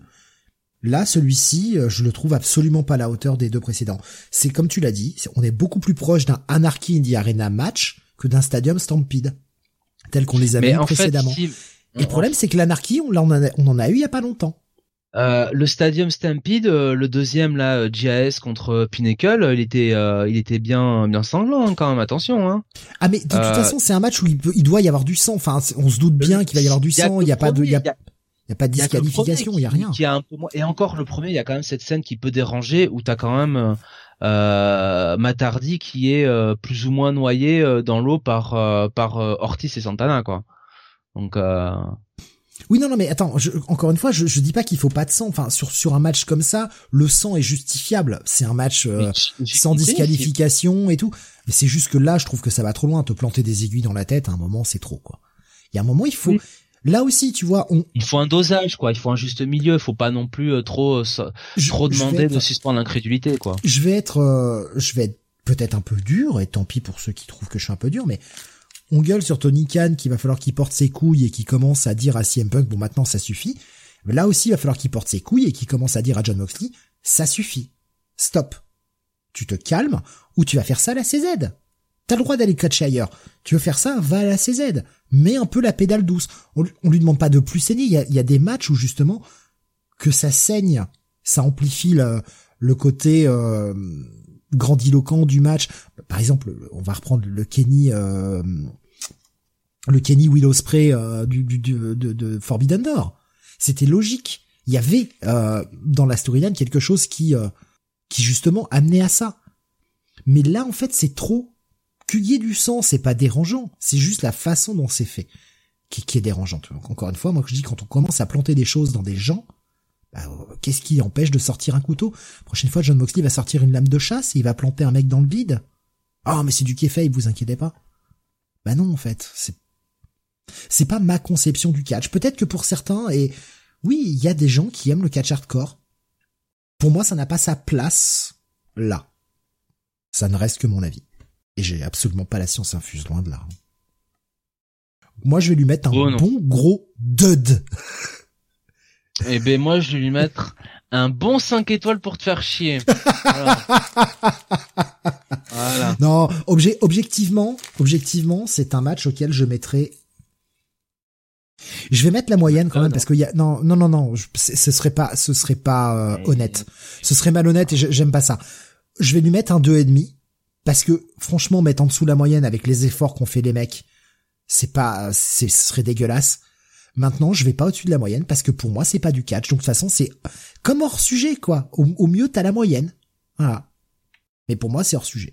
Donc, euh, bah non, en fait. Donc deux et demi. Eh ben, moi, ce sera un, ce sera un bon 4, honnêtement. Ce sera un bon 4 étoiles, tout. Ok. Euh, alors je, vois qu'il y a quelqu'un qui est en train d'écrire un message, j'imagine par rapport à ce à ce match. Je le prendrai quand il arrivera. On va passer euh, au, match suivant. Ah oui, alors quelle durée euh, 28 minutes 30. Euh, voilà, ah, le match. Ah, ah, Jonathan. Ah. Le match, je l'avais dit, le match de la peur, hein, n'est-ce pas? T'es sûr qu'il a duré 28 minutes 30 le match d'avant? 21 minutes, 21 ah, minutes. Voilà. D'accord, d'accord, j'ai mal compris. Euh, ben, le match de la peur, moi ça fait euh, voilà, des semaines que j'en parle. Le match de la peur, s'il m'avait dit, bah c'est pour ça qu'Ikarushida a récupéré le titre, bah, ça n'a pas manqué. Puisque dans ce four-way pour le titre féminin d'Olette Wrestling en 8 minutes 50, Saraya a battu la championne Ikarushida, Tony Storm et Dr. Britt Baker en faisant euh, son rampage sur Tony Storm. Et oui, Saraya, hein, n'est-ce pas, qui a eu sa super entrée, qui a eu euh, sa famille de dégénérés euh, Queen. aux abords, aux abords Ils ont payé Queen. Les cons. Et elle est, elle est donc championne. Et ce qui me fait dire quand même avec le recul, c'est que heureusement que Jamie Hitter s'est blessé parce que ils auraient été fichus de faire battre Jamie Hitter, euh, enfin de faire perdre Jamie Hitter contre Saraya à, à Olin.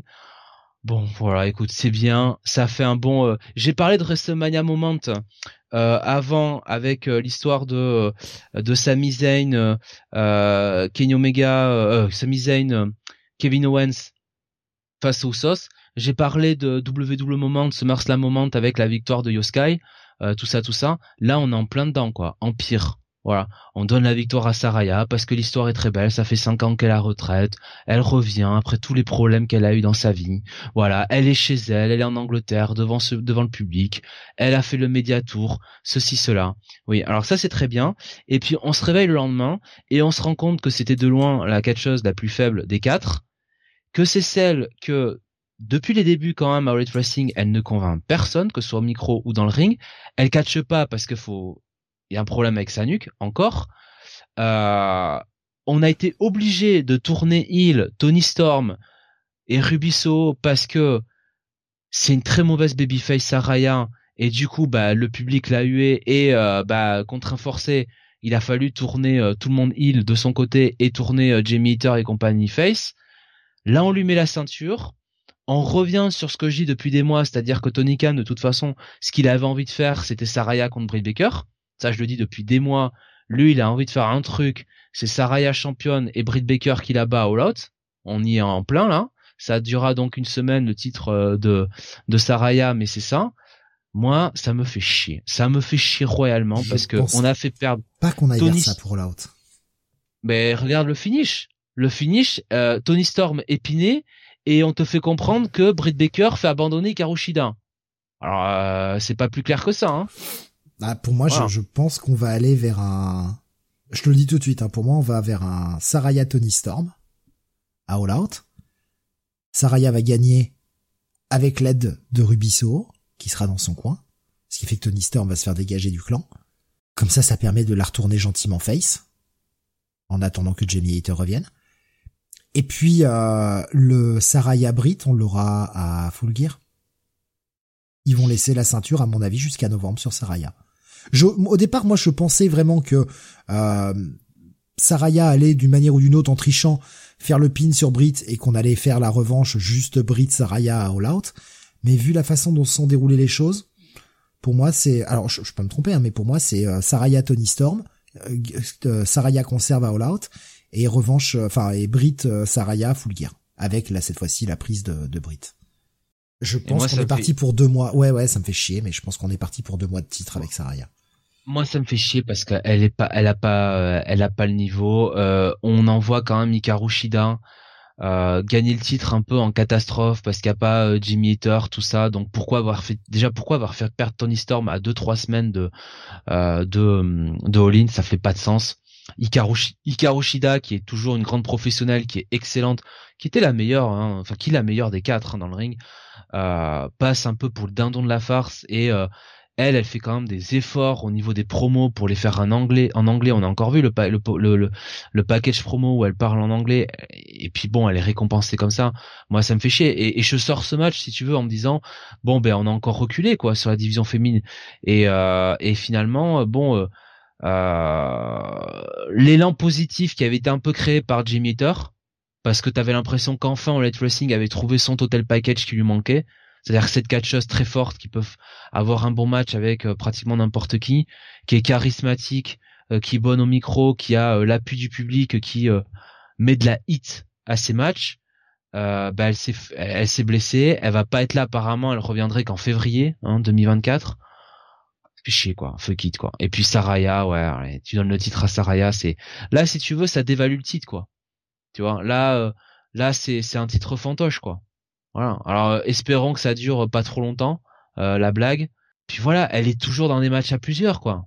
Toujours des matchs en plusieurs, parce qu'elle peut pas être un match simple. Voilà, elle peut pas, quoi. Voilà. Kael nous disait, qui c'est qui l'avait dit depuis des mois pour Saraya, hein? Mais bon, Jojo et le lapin me disaient que jamais de la vie elle le prendrait. Eh ben oui. Eh, non mais attends, attends, hein. attends, depuis des mois, j'ai dit que Saraya, Steve t'es témoin sur les podcasts, je disais, ce que Tony Khan veut faire, c'est Saraya contre Britt Baker, d'où la feud entre les Hotcasts euh, contre les Hotcasts qui avaient absorbé un petit peu le règne de Jimmy Hitter. Et j'ai toujours dit que Tony Khan, ce qu'il a envie de faire, c'est Saraya contre Britt Baker. Et que vous allez voir que Britt Baker va affronter Saraya pour le titre. Je l'ai toujours dit, hein. Voilà. Ah mais simplement. moi, comme je t'ai dit, je pense que ce sera pas All Out trop tôt. Et Steve m'a dit, quand, quand, je lui ai parlé de, de Tony, de, de Hikaru Shida qui avait récupéré le titre, il m'a dit, ah bah tiens, ça tombe bien, on va pouvoir mettre le titre sur Saraya, parce que euh, euh ils vont pas faire Tony, perdre Tony Storm contre Saraya. Voilà. Je me souviens encore de Steve euh, qui me le disait, et effectivement, je me suis dit, bah ouais, t'as raison, quoi. C'est pour ça, euh, c'est pour ça qu'ils l'ont fait. Donc, moi, j'ai pas voulu y croire, si tu veux. Donc, quand on en a parlé avec elle la dernière fois, j'ai pas voulu y croire parce que je me suis dit, bon, quand même, le timing, il est un peu étrange tu fais perdre quand même Tony Storm deux semaines ou trois semaines avant All-In et tu, et tu mets le titre sur Hikaru Shida, euh, ça paraît quand même étonnant de la faire perdre tout de suite. Mais ouais, enfin en fait, euh, non. Euh, Tony Khan, il avait ses plans. Son plan, ça a toujours été de mettre le titre sur Saraya un jour ou l'autre. Wembley, c'est l'Angleterre, ça tombait bien, voilà. Et puis sinon, si Hater avait été là, bah, ils auraient fait Hater contre contre Tony Storm, contre Britt Baker, contre Saraya. Et puis voilà, Tony Storm, elle aurait pris le pin pareil, quoi c'est surtout que euh, je, je, prendrai la question de Benny après, mais c'est surtout que en fait la façon dont il y a ce turn entre les deux, en fait il y a ce, cette cette espèce de d'inimity entre les deux, mais c'est complètement nul. Tony Storm veut mettre un coup, je sais plus si c'est à ou à ou à Brit qui esquive le coup et euh, bah, pendant que oui parce que je vais pas préciser, celle qui allait recevoir le coup était tenue par la mère de Saria qui était en public. Sauf qu'elle s'échappe et du coup, Tony Storm met un coup de botte dans la gueule de la mère de Saria. Saria pète les plombs. Genre, elle connaît pas, c'est pas que peut y avoir un accident. Genre, Tony Storm a tapé sa mère volontairement. Enfin, ça n'a aucun, aucun sens, enfin, vraiment. Là, c'est vraiment artificiel as fuck. Et tout ça sur un pauvre match de merde de 8 minutes 50. Un four-way de 8 minutes 50. Mais niquez-vous! Avec, Hikaru Shida, la meilleure catcheuse du lot, qui dort euh, la moitié du match, quoi, grosso modo, quoi. Et Benny qui nous dit, Saraya gagne comme une île avec le spray dans les yeux. Oui, en plus. Euh, la pauvre Rubisso qui vient, qui se prend un taquet, qui a rien demandé. Bah c'est bien, Ruby, elle aura été sur la carte, voilà. Je suis content pour elle. Et, et Benny qui nous disait mais et Mercedes parce que c'est vrai qu'on l'a vu dans le public et Mercedes est-ce qu'elle serait ah, EW vous pensez? Bah, Mercedes euh, on va pouvoir répondre à ça. on va pouvoir répondre à ça tout de suite. C'était dans nos news prévues. ouais, c'était dans des news prévues. Eh bien, euh, alors, elle a effectivement assisté à l'événement depuis la foule. Elle a été montrée à plusieurs reprises du côté de, de All euh, et en fait, euh, bah, Tony Khan, il a, il a répondu à la question. Donc, elle n'est toujours pas euh, autorisée à catcher après sa blessure subie en mai dernier. Euh, et euh, bon, en gros, il dit que elle trouvait, il trouvait ça bien que la catcheuse puisse assister à l'événement historique et affirme, surtout ça, c'est Tony Khan qui dit qu'elle aimerait travailler avec elle à l'avenir.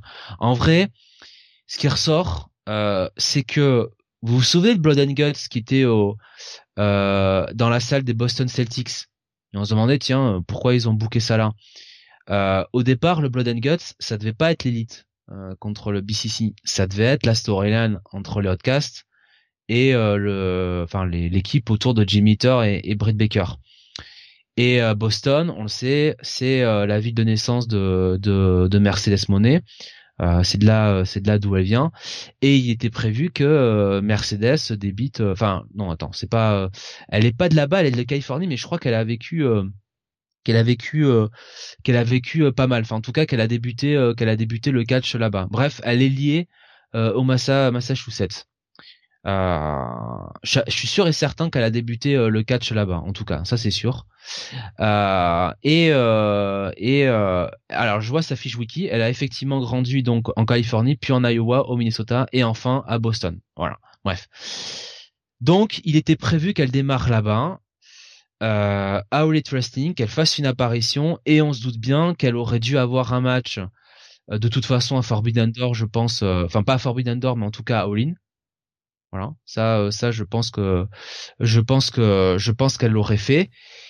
Et euh, et je pense qu'il y a quand même fort à parier que si euh, Jamie se pète pas, euh, ils auraient fait, euh, ils auraient fait euh, Mercedes contre contre contre Jimmy Thor.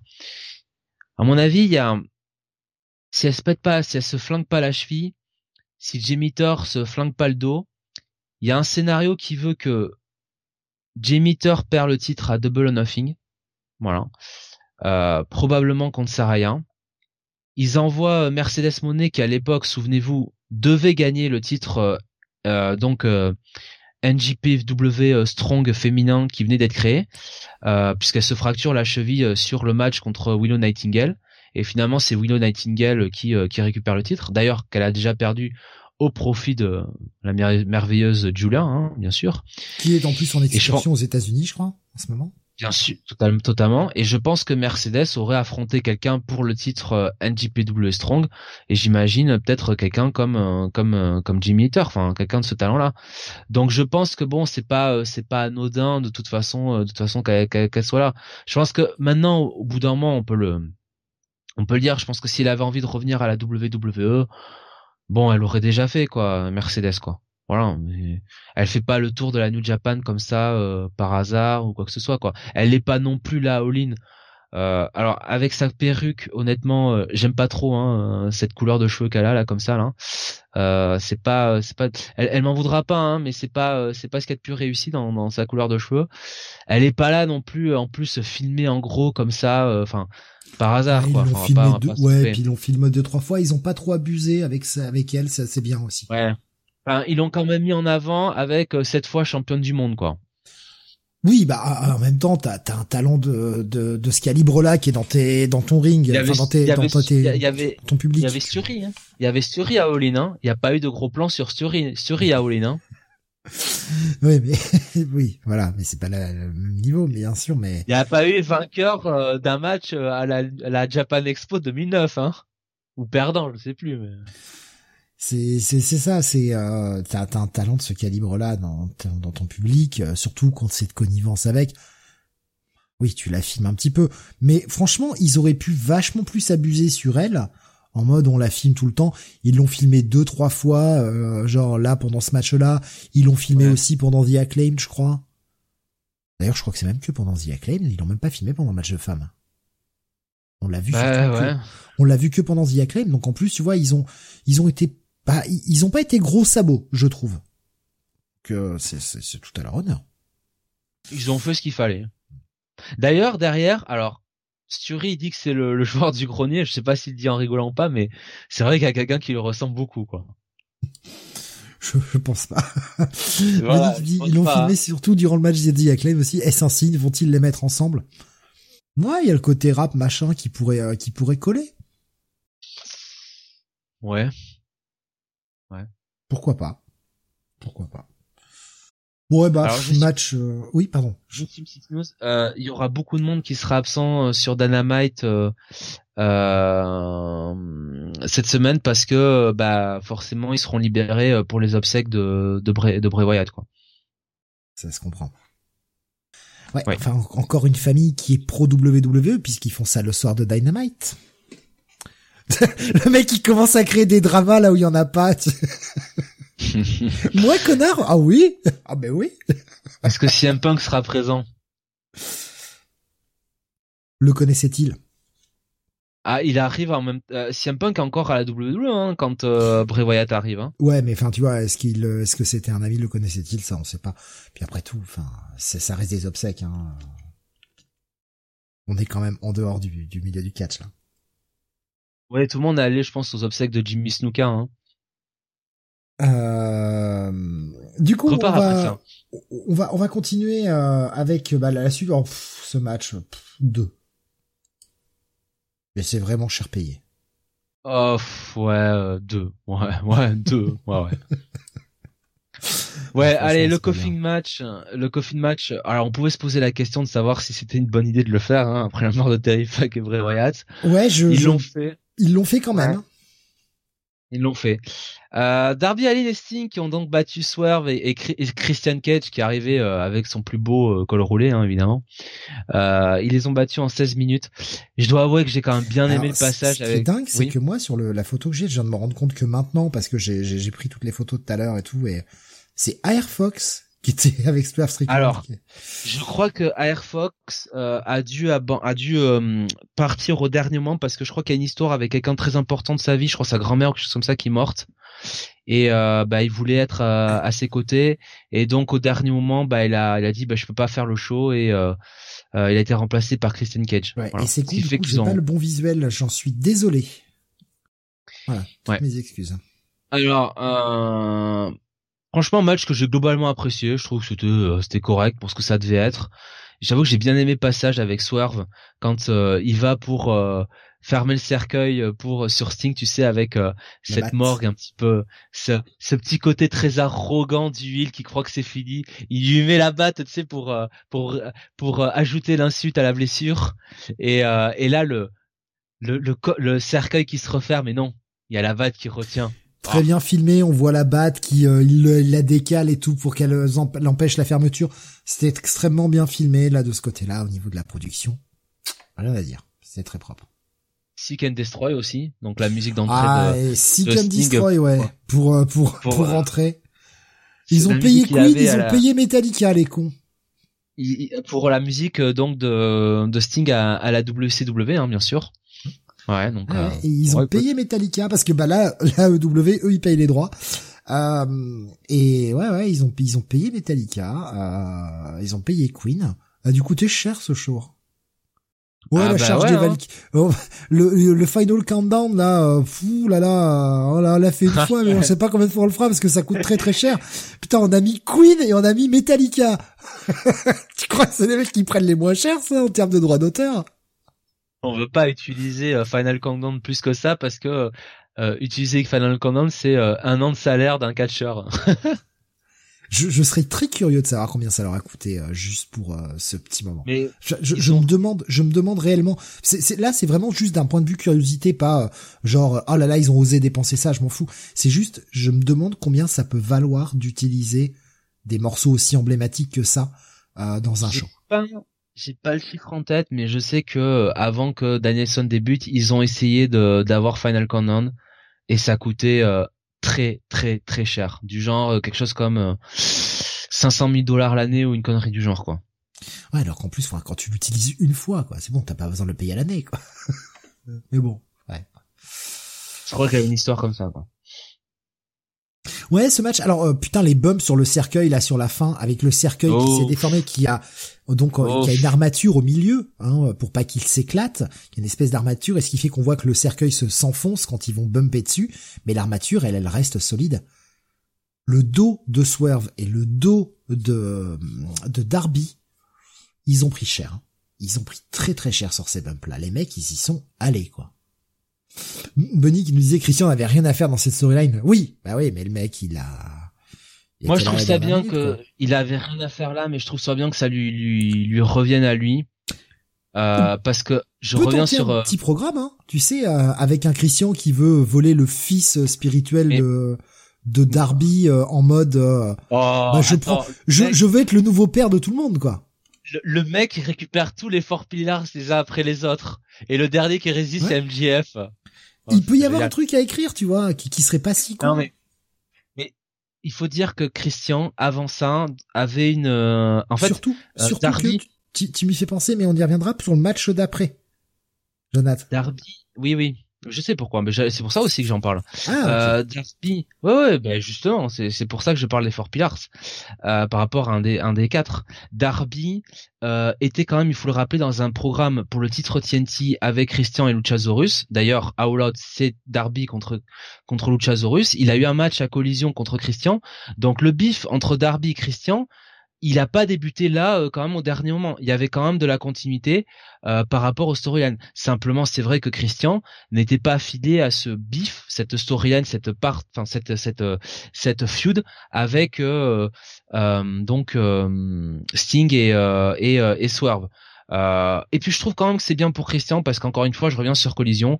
Le mec est toujours très bon, il fait toujours des super promos, il est toujours excellent dans le ring. Franchement, Christian, euh, ça a été euh, une excellente euh, signature de la part Light Wrestling. Voilà, je suis content que pour un mec comme lui aussi, il puisse avoir son petit moment à, à Wembley, quoi. Voilà. Le seul truc con, c'est que c'est pas de bol. Hein. Bon là, effectivement, il a remplacé un peu au pied levé, mais il se retrouve dans un coffin match. Le match précédent, c'était dans un pay-per-view, bah, c'était face à, à Jack Perry dans un Buried Alive match. Ça fait deux fois que le mec il se retrouve dans des, des storylines ultra glauques. Bon, faut qu'il sorte de ça, quoi. Va falloir lui donner un match euh, autre. Un peu, ça fait un peu répétition, quoi. Euh, il y a Bunny qui disait les cheveux de Swerve qui dépassent à la fin, donc a-t-il vraiment perdu? Eh oui, eh oui, eh oui. Mais euh, on nous a dit que les cheveux de Bianca Belair, euh, c'était pas motif de disqualification. Alors, euh, ah. hein? Voilà. Match match correct. Je m'attendais à ce que ce soit plus chiant et c'était quand même assez divertissant. Moi, je, m'attendais quand même au crash de voiture. Je m'attendais à pire, franchement, surtout à ce moment du show. Et honnêtement, j'étais agréablement surpris. Voilà, voilà. Donc pour moi, euh, il y a toujours le, rôle de Prince Nana là où je suis. Ouais. Soir, il y a pas besoin de ça. Franchement, soir, c'est ça. ouais, c'est. A-t-on vraiment besoin de ça? Est-ce que Swerve peut pas exister par lui-même? Ouais, je sais pas. Moi, j'ai un 3,75 là-dessus. Je vous dis euh, comme je pense. Hein. Ouais, ouais, ouais, c'est correct. Ouais, j'allais mettre 3,5, 3,75. Ouais, 3,75. Franchement, le match était bon, était divertissant. Là, ça fait partie des trucs que j'ai regardé. Euh, c'est le dernier match que j'avais regardé euh, avec Kael le dimanche soir. Mais celui-ci était un peu mieux. Et je, je, je, suis un peu plus rentré dedans. Euh, et puis après, euh, il y a le, match suivant qui a commencé. J'ai commencé à le voir, puis je me suis dit en fait non, je suis vraiment pas dedans. J'ai pas envie de me, me gâcher ce match. Et je l'ai regardé que du coup cet après-midi. Et j'ai bien fait d'ailleurs parce que je pense que je serais pas rentré dedans euh, autant si je l'avais regardé dimanche soir. Justement, le match d'après, Chris Jericho qui affronte Monsieur Will Ospreay. Ouais. Et on a vu sur le le dernier Dynamite, une promo franchement entre euh, ce bon vieux Chris Jericho, ce bon vieux Christopher Irvine, hein, n'est-ce pas, euh, et euh, Bill Bill William Osprey. on avait une promo vraiment vraiment énorme avec Don Callis au milieu, avec et c'est là que je reviens à ce que je disais sur Will Osprey plutôt dans l'émission, une promo extraordinaire d'Osprey. Franchement, ce mec, il arrivé à un niveau incroyable. Ils m'ont vendu ce match mais comme c'est pas possible quoi. Alors moi, si tu veux, j'étais moins dans le camp des euh, oh fait chier, ils ont Osprey pour un show et ils ont rien de mieux qu'à lui mettre que Chris.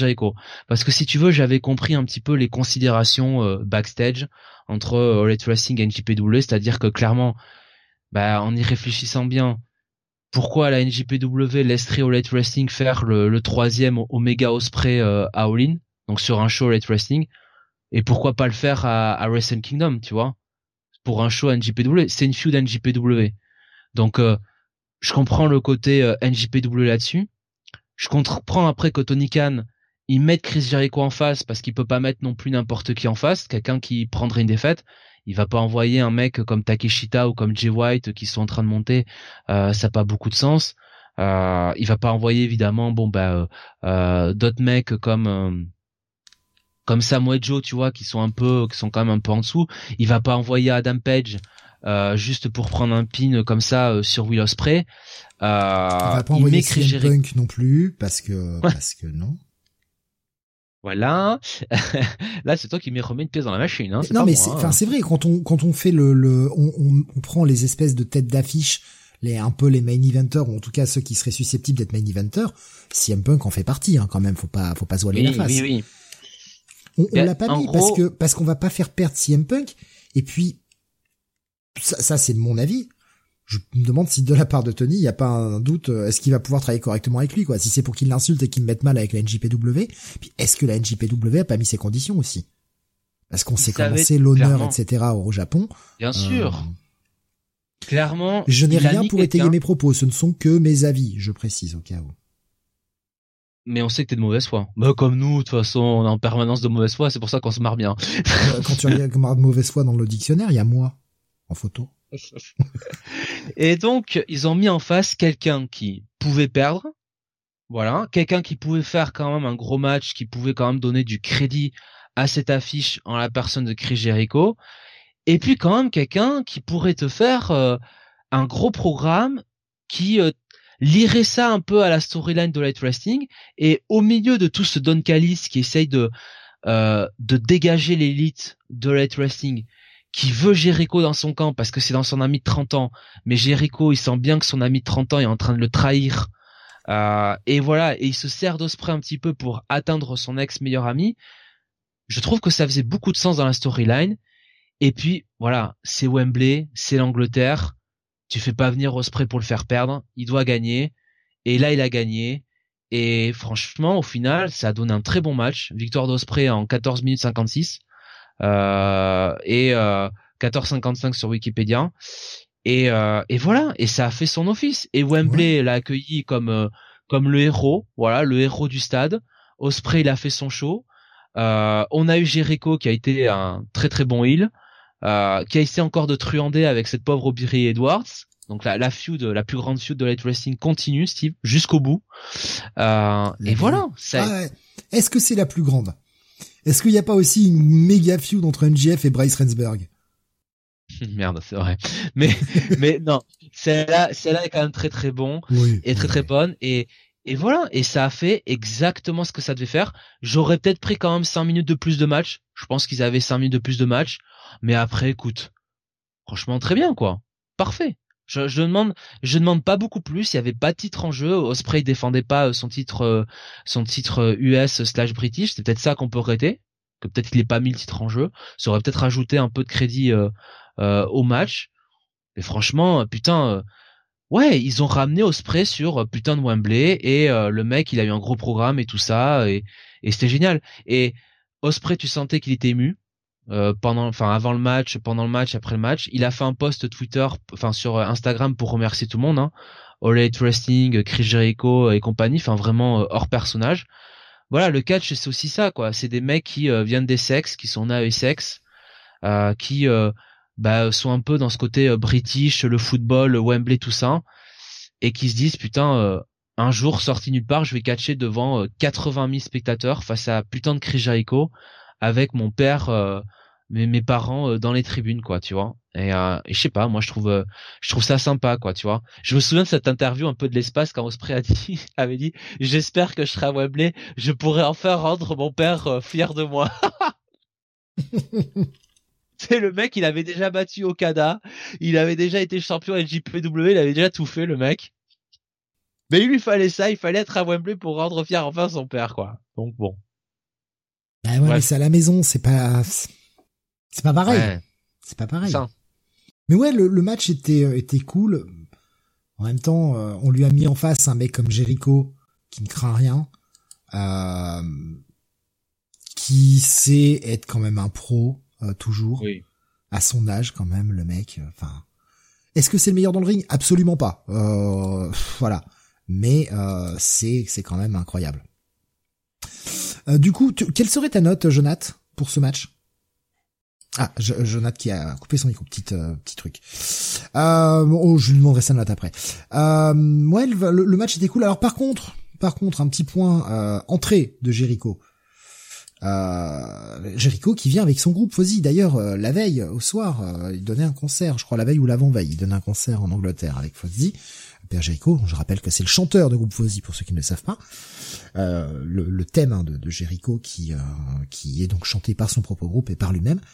Et donc il l'a chanté en direct et ah, ah, ah, il était légèrement off-key et c'était pas super. Alors je sais pas si c'est qu'il avait un mauvais retour, c'est qu'il s'entendait pas assez parce qu'au départ je pensais qu'il avait pas d'oreillette. Pour être off-key, ça aurait pu.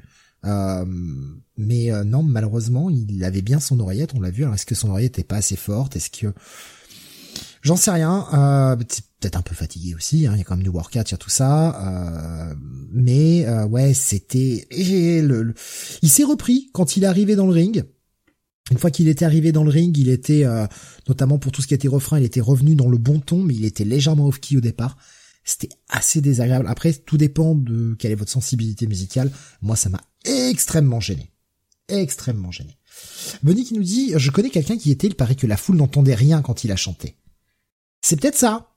C'est peut-être ça aussi. Euh, peut-être que euh, on avait, euh, bah, nous pour les auditeurs, enfin les, téléspectateurs, on avait une prise son propre, etc. Et que bah, le son n'était pas bien retransmis. Peut-être que lui s'entendait mal justement, ce qui expliquerait pourquoi il était légèrement off-key au départ.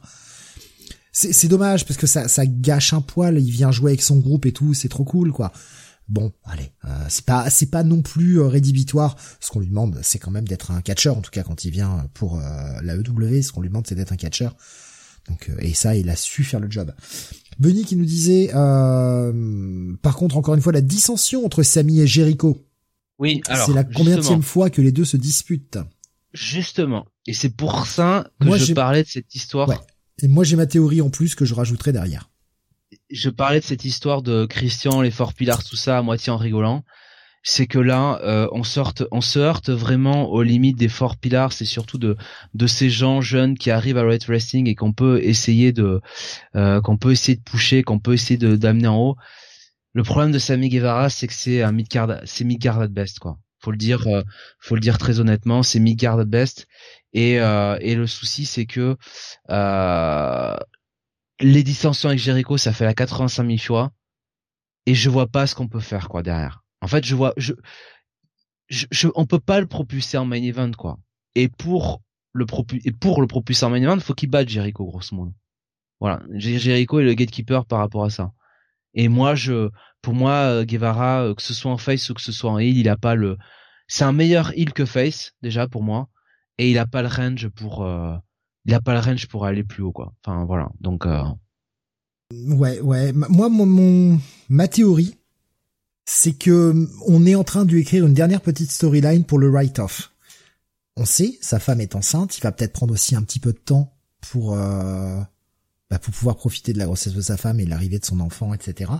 Et donc ça m'étonnerait pas que on aille vers une, une dernière feud euh, euh, Sami Guevara contre Jericho où Jericho va genre le blesser et Sami va partir euh, quelques mois peut-être pour pouvoir profiter de son bébé quoi. Ça c'est ma théorie. Et c'est pour ça qu'on commence à créer une dissension. Peut-être, peut-être. Euh, voilà, euh, mais mais enfin franchement par contre avec euh, avec Christian, ce serait cool quoi. Christian qui le récupère, tiens, en père spirituel des Four Pillars quoi. Enfin. Ah oui. Qu'il essayer de les récupérer un à un. Ben, bien sûr en les manipulant, tu vois. S'il les récupérait un à un, ça pourrait être un truc sympa à écrire, tu vois. Ça, ça pourrait être une petite storyline cool. Faut voir après comment c'est fait, bien évidemment.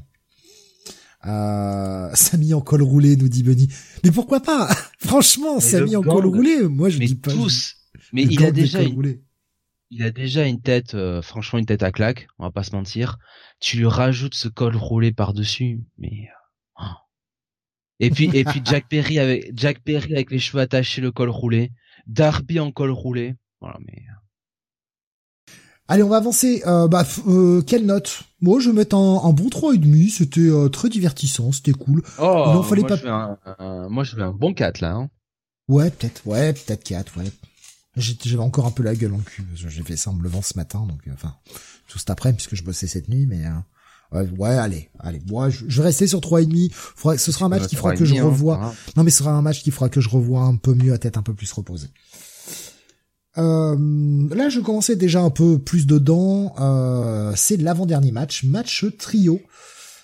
Euh, les donc les champions trio, Tai Conti en col bien roulé, petit Benny.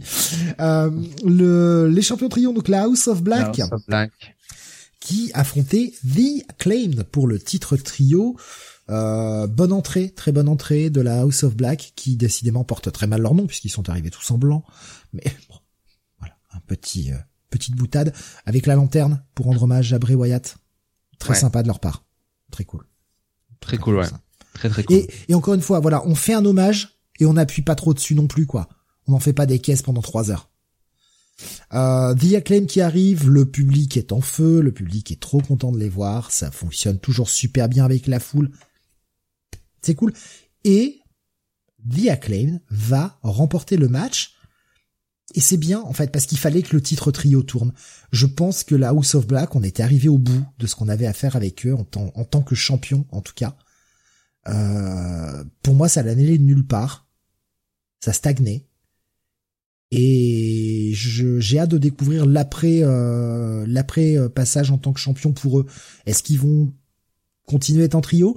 Est-ce qu'ils vont commencer à faire des petits trucs un peu en solo chacun? Je sais pas, mais je suis un peu excité du fait euh, qu'il soit plus champion parce que ça les bloquait plus qu'autre chose à mon goût. Et puis pour Diaclem, petite consécration, ça c'est pas mal. Ils ouais, ont le titre duo, ils ont le titre trio maintenant. On donne un titre à Billy Gunn. Fallait que ça tourne. Bon, euh, The de sont aimés par le public.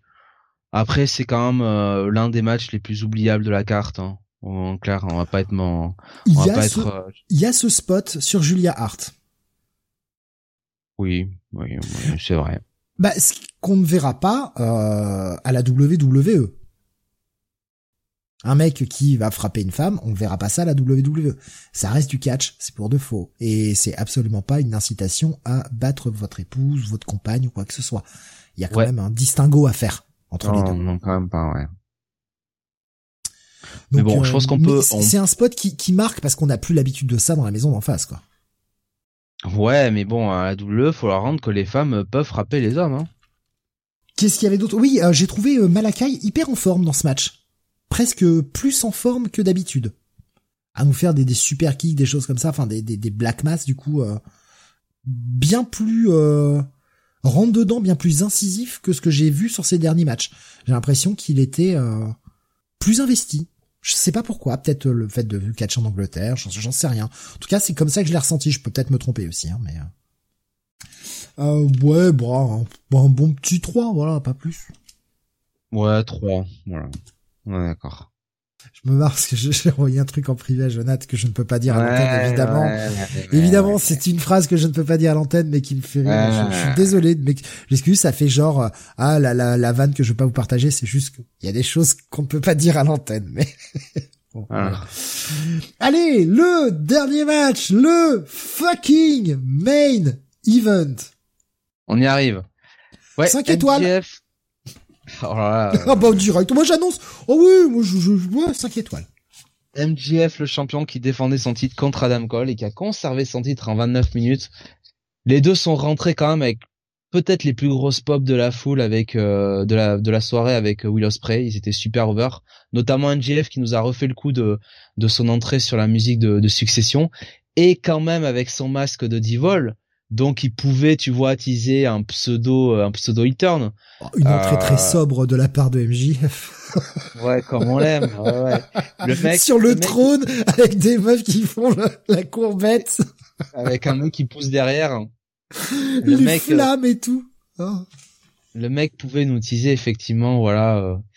Euh, le hit turn et, et, et donc c'est sur ça que veux ce match là c'est sur le côté euh, storyline le côté euh, bon est-ce qu'il y en a un des deux qui va qui va qui va tourner sur l'autre qui va trahir l'autre tout cet aspect un petit peu émotionnel autour autour du match et ils ont joué là-dessus là-dessus à la perfection moi, il y a des passages euh, que j'ai bien aimés. MGF qui lui dit, euh, enfin, qui demande au public crier euh, sportsmanship, sportsmanship, sportsmanship pour après mettre le doigt dans les yeux d'Adam Cole. Ça, c'est très bien parce que parce qu'Adam Cole le prend très mal ensuite. C'est un peu foutu de ma gueule quand même. Mais oui, c'est le match ah, parce qu'après il revient le voir en lui tendant la main pour le relever parce qu'il est dans le coin genre ah j'ai mal aux yeux. Reisberg qui fait oh hein. pas les yeux, pas les yeux putain. Reisberg il passe son temps à gueuler dans tout le match et il va il va le relever en disant ouais je suis désolé c'est bon c'était pour déconner. Eh, sauf qu'Adam Cole il prend la main il se relève il lui met une grande tarte et là le match est parti quoi. Et, et c'est là que ça commence à merder. Bunny nous disait Bon match, mais clairement pas la claque que ça avait, qu'avait été le Iron Man pour moi. Beaucoup trop d'overbooking à la fin. Je, suis totalement d'accord avec ça. Euh, au niveau du catch, c'est pas le meilleur match. Bien sûr que l'Iron Man match est euh, bien au-dessus. Par contre, en termes d'émotion que j'ai ressenti, euh, je suis passé du rire, pas aux larmes non plus, mais tu vois, des moments genre qui va trahir l'autre, etc. Ils ont su me happer et ils m'ont jamais lâché. Le match a duré 27 minutes 30 et ils m'ont même happé pendant 35 minutes parce qu'il y a l'aftermatch. Et ils m'ont happé pendant 35 minutes. Je n'ai pas décroché de l'écran, j'étais dedans jusqu'au bout. Ils ont su me garder juste avec ce qu'ils ont raconté, pas forcément par la technicité de leur catch. Et puis il y a quand même, euh, il y a quand même l'air de rien, euh, il y a quand même cette ce passage avec le brainbuster sur euh, Ouais, sur les où MJF et Alex du ring le vendent très bien. Et en fait on se dit mais pourquoi Adam Cole finalement le, le ramène pas dans le ring? Parce que s'il gagne par euh, par des comptes en fait, il gagne pas le titre Adam Cole, c'est MJF qui, qui garde le titre. Et en fait, ce qu'il faut voir c'est que Adam Cole se rend compte oui. qu'il a euh, quand même euh, bah un petit peu défoncé sur sur un les escaliers son meilleur pote. Et quelque part Adam Cole, il est partagé parce qu'il dit est-ce que je peux gagner comme ça quoi? Est-ce que je peux est-ce que je peux voler le titre entre guillemets à mon meilleur pote euh, de cette manière-là? Donc il est partagé. horrible ce spot. Hein. Il est violent. Hein. ouais. Parce qu'en plus il retombe pas forcément très bien. MJF d'ailleurs il s'ouvre le, il s'ouvre l'épaule quoi.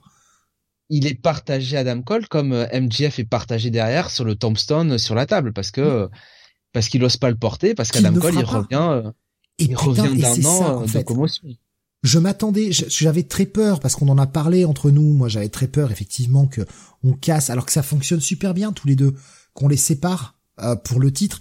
Et à la rigueur, c'est la meilleure des justifications de les séparer pour la course pour le titre. Mais j'avais peur qu'on casse ce truc qui prend vraiment la foule et investie, elle est dedans, elle est derrière eux et tout. Et c'est surtout que j'avais peur qu'MJF redevienne le MJF que l'on connaît, tu vois, qu'il n'y ait pas d'évolution sur le personnage. Et au contraire, là, on a une véritable évolution pour MJF. Et ça. Là, là, il, euh, il réfléchit quoi. Il se dit c'est son meilleur pote qui revient d'un an de commotion là. Et euh, ah non, je peux pas le porter quoi. Par contre derrière Adam Cole, lui, ouais. euh, fuck it, il y va, il le porte. Euh, et puis derrière, bon, le match, euh, enfin le match prend, euh, voilà, ils font des super prises, il y a un super work rate, il y a quand même ce passage. alors je crois que c'est Panama, Sunrise et MGF qui euh, enchaîne avec un petit super kick euh, et les deux tombent par terre. Enfin, il y a plein de super spots. C'est vrai. le Panama Sunrise qui veut faire euh, l'espèce de Canadian, enfin le, le, le qui, justement le, Panama, le, le, Panama Sunrise, ouais. Le, Canadian qui veut faire MJF qui s'écarte. Du coup, il prend Bryce Rensburg et c'est Bryce qui prend. Putain, mais ce spot, mais je, moi j'en pouvais plus. J'étais mort de rire.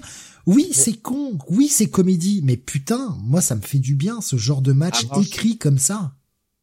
Avant ça, il y a quand même la double close line où les deux se, se rencontrent. C'est Voilà. Et le public, le public, le public marque derrière, quoi. Mais oui. Et Bryce, qui va faire, bah putain, ils sont tous les deux pinés, on arrête le match, c'est un drôle. Alors évidemment, à ce moment-là du match, tu sais très bien que ça va pas se finir comme ça. Et c'est là que c'est intelligent comme match de mettre derrière tout le côté goofy. C'est qu'Adam Cole dit ces fameux mots euh, five more minutes. Et c'est un callback direct à leur premier affrontement qu'ils ont eu, je crois, euh, fin juin, euh, début juillet. Souvenez-vous, c'était ce match, ce title eliminator où Adam Cole devait gagner pour avoir une chance au titre de MJF. ça se finit en time limit draw où en fait Adam Cole gagne le match, hein, mais quand le tombé se fait, ça fait 1-2, timing parfait, le match se finit, parce qu'on est euh, le 3 arrive après, après le gong final, et Adam Cole demande à MJF, bah donne-moi 5 minutes de plus quoi pour finir le match, et MJF le regarde et lui dit bah non, je te donne pas 5 minutes. Et là, euh, callback à ça, et cette fois-ci MJF lui dit non, je te donne pas 5 minutes, on va finir ce match quand on le finira, euh, enfin voilà, on va aller jusqu'au bout de ce qu'on peut aller à fucking Wembley quoi. Et là, euh, énorme pop du public et tout ça, quoi. Et, MJ nouveau... Face. MJ, Le F de, de MJF, c'est Face maintenant. Ah bah déjà maintenant tous les passages avec la foule quand il dit est-ce que je fais le dive est-ce que je le fais pas? Alors qu'avant il le faisait pas au final pour les troller maintenant il y va tu sais. Et là il, a fait son dive. En plus il le vend toujours genre non j'ai peur et tout. Et là il le fait son dive. Cette tête qu'il a quand il a réussi son dive. Le mec est surpris de l'avoir réussi. Les gens qui l'acclament et tout. Putain, mais qu'est-ce qu'il est bon! Bordel, qu'est-ce qu'il est bon ce mec? C'est pas possible quoi. On a le passage Eddie Guerrero où les deux euh, s'envoient s'envoient la chaise. Et alors là, c'est alors ça, ça c'est super.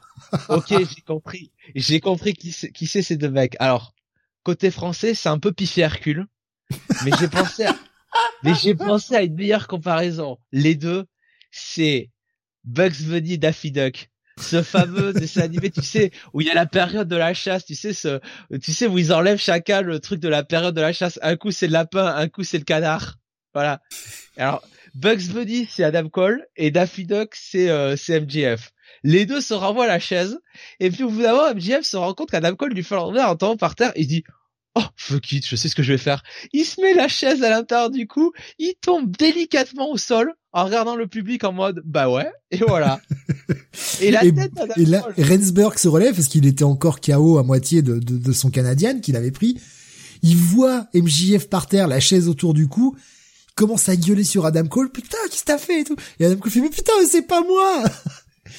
mais oui, c'est du comédie wrestling, mais je trouve que ce, ce côté comédie ils vont pas le pousser trop loin jusqu'à ce que ça devienne cringe.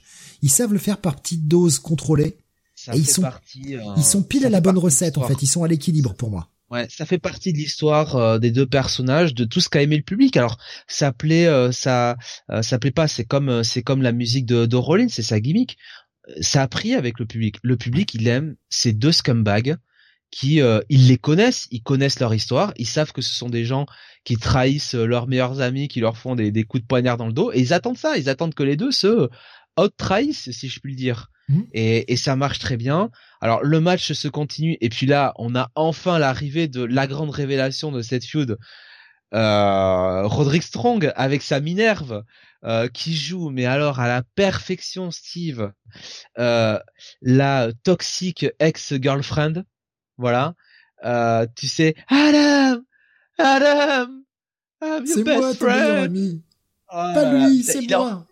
Il en fait des caisses avec sa bière. Il y a quand même ce truc à Dynamite où il est tellement énervé, il frappe, il met par terre tous les euh, tous les euh, tous les moniteurs euh, autour, il les casse tous, il pleure. derrière, on le voit, c'est il tape dans les roues d'une voiture, tu sais, dans, dans le roue d'une d'une voiture rouge, enfin une espèce de Ferrari, une Lamborghini. Il tape dans les roues, il se pète les pieds. On les retrouve plus tard dans Dynamite sur une chaise roulante en train de pleurer. Enfin, le mec en fait des caisses, c'est formidable. Là, il arrive donc pour pour aider Adam Cole. Il fait un loblo à MJF. Ah et euh, il fait un low et il permet à Adam Cole de faire le Canadien, euh, enfin le, le Panama, le pas Panama, le Panama Sunrise. Euh, Bryce Rensburg, c'est après le Rev Bump.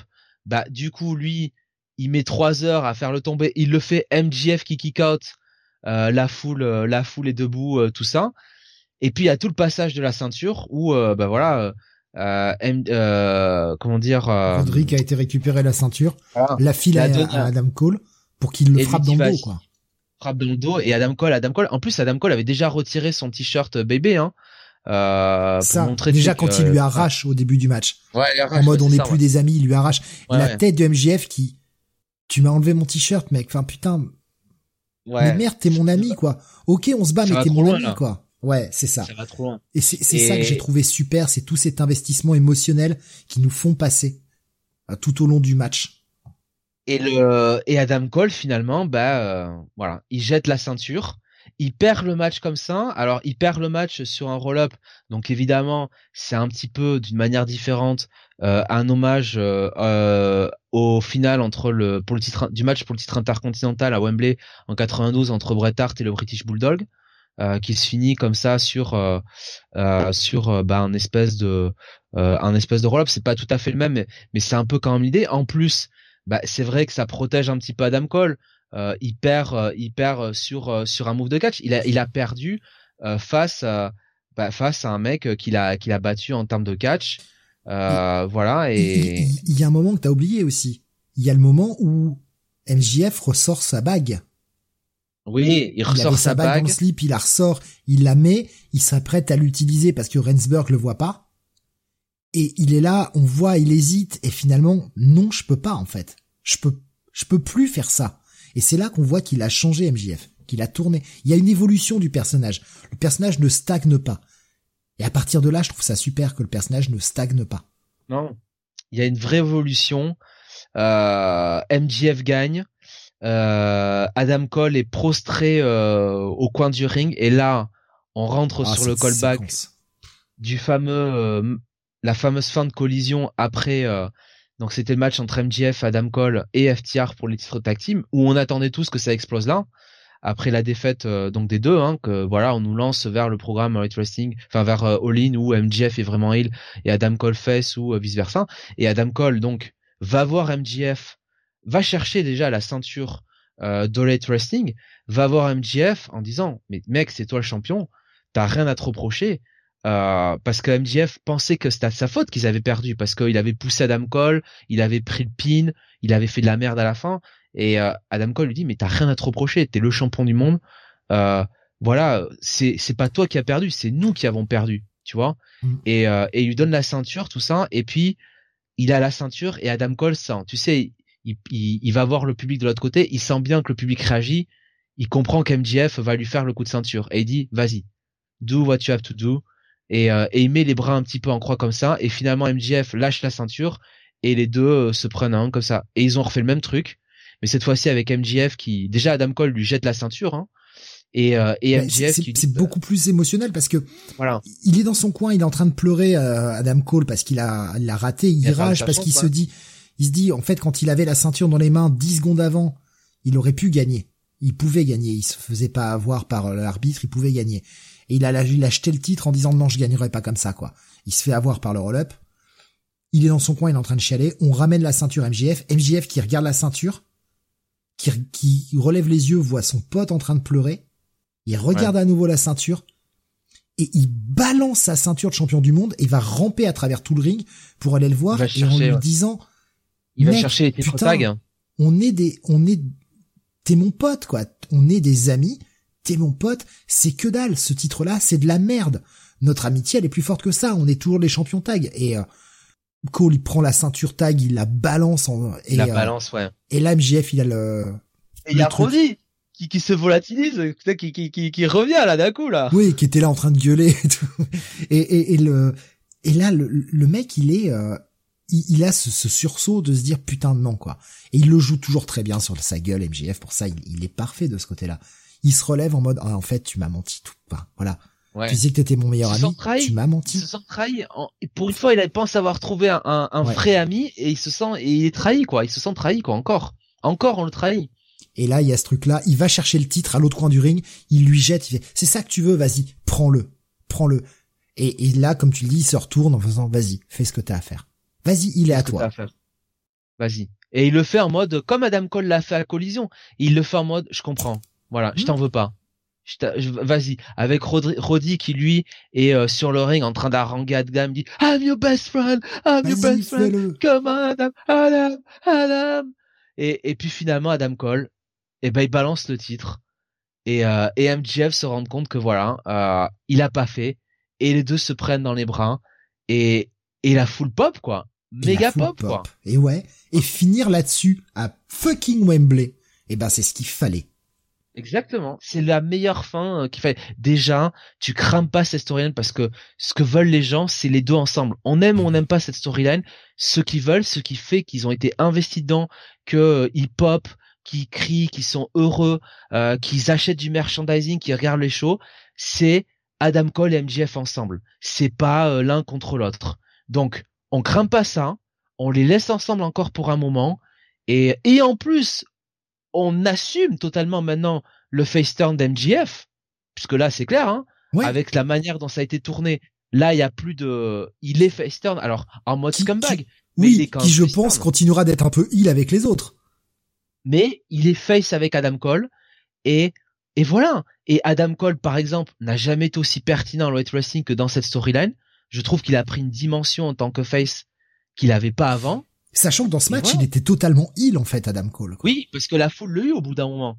La foule oui, puis les décisions qu'il prend, quoi. C'est quand même. Alors oui, MJF a joué avec le coup, euh, je te mets un doigt dans les yeux, vite fait, quoi. Mais il a été le relevé derrière, tu vois. Oui, oui. Et Adam Cole, il, a pas aimé. Quoi. dans son idée, MJF, il faisait ça pour rire, quoi. Tu sais, en mode, euh, allez, c'est la blagounette, quoi, tu vois. Oui, je taquine un pote, quoi. Voilà. Mais euh, Cole l'a pas pris comme ça, ouais, parce que. Cole, il pensait que ça allait être fair and square, quoi. Tu vois, on est potes, ouais, mais on va se battre, euh, on va se battre faire quoi. On va pas, on va pas se faire des coups de pute quoi. Et là, euh, là, tu vois, alors euh, là, en plus, voilà, par le, le, le, upgrade par rapport à, à l'angle de collision, c'est qu'il y avait Roddy sur le côté. Et là, vraiment, pour Adam Cole, c'était le dilemme entre l'un de ses meilleurs amis, Roderick Strong, qui avait été avec lui pendant des années des années, et bah ce nouveau euh, best friends euh, qui s'est euh, qui s'est fait quoi au final. Avec avec MJF à coup d'angle à envoyer des ballons dans les tronches des gamins dans des dans des salles de jeu quoi. Et et voilà. Et le dilemme bah finalement il a il a choisi il a choisi MJF et enfin tout le monde disait euh, soit Adam Cole va le faire le turn, va rejoindre Kingdom avec euh, Roderick Strong et il va être champion et on va finir comme ça all-in. Soit MJF va faire une énième trahison parce qu'il veut toujours être heel, il a pas envie d'être face, donc il va trahir Cole et c'est justement lui qui va récupérer Kingdom. Euh, et, et ça va finir comme ça. Il y aura forcément un turn pour faire un gros moment à all-in pour finir le show. Moi, je trouve qu'ils ont fait, et je dis depuis des semaines exactement ce qu'il fallait le, le bon le gros moment pour finir le premier all-in, c'était non, les deux sont potes et, euh, et s'embrassent. Et en plus, cerise sur le gâteau, eh ben on vous retrouve l'an prochain, même endroit, même heure, pour all-in 2024, encore à Wembley, quoi. Voilà. Tu pouvais pas mieux finir le show, quoi. Ouais, tu, tu donnes en fait un, un, un feel good moment. Et je sais qu'aujourd'hui dire des feel good moments, ça pas forcément, euh, c'est pas forcément cool, ça devient un peu cliché machin. Mais ouais, tu renvoies pas les gens chez eux frustrés. Tu les renvoies contents.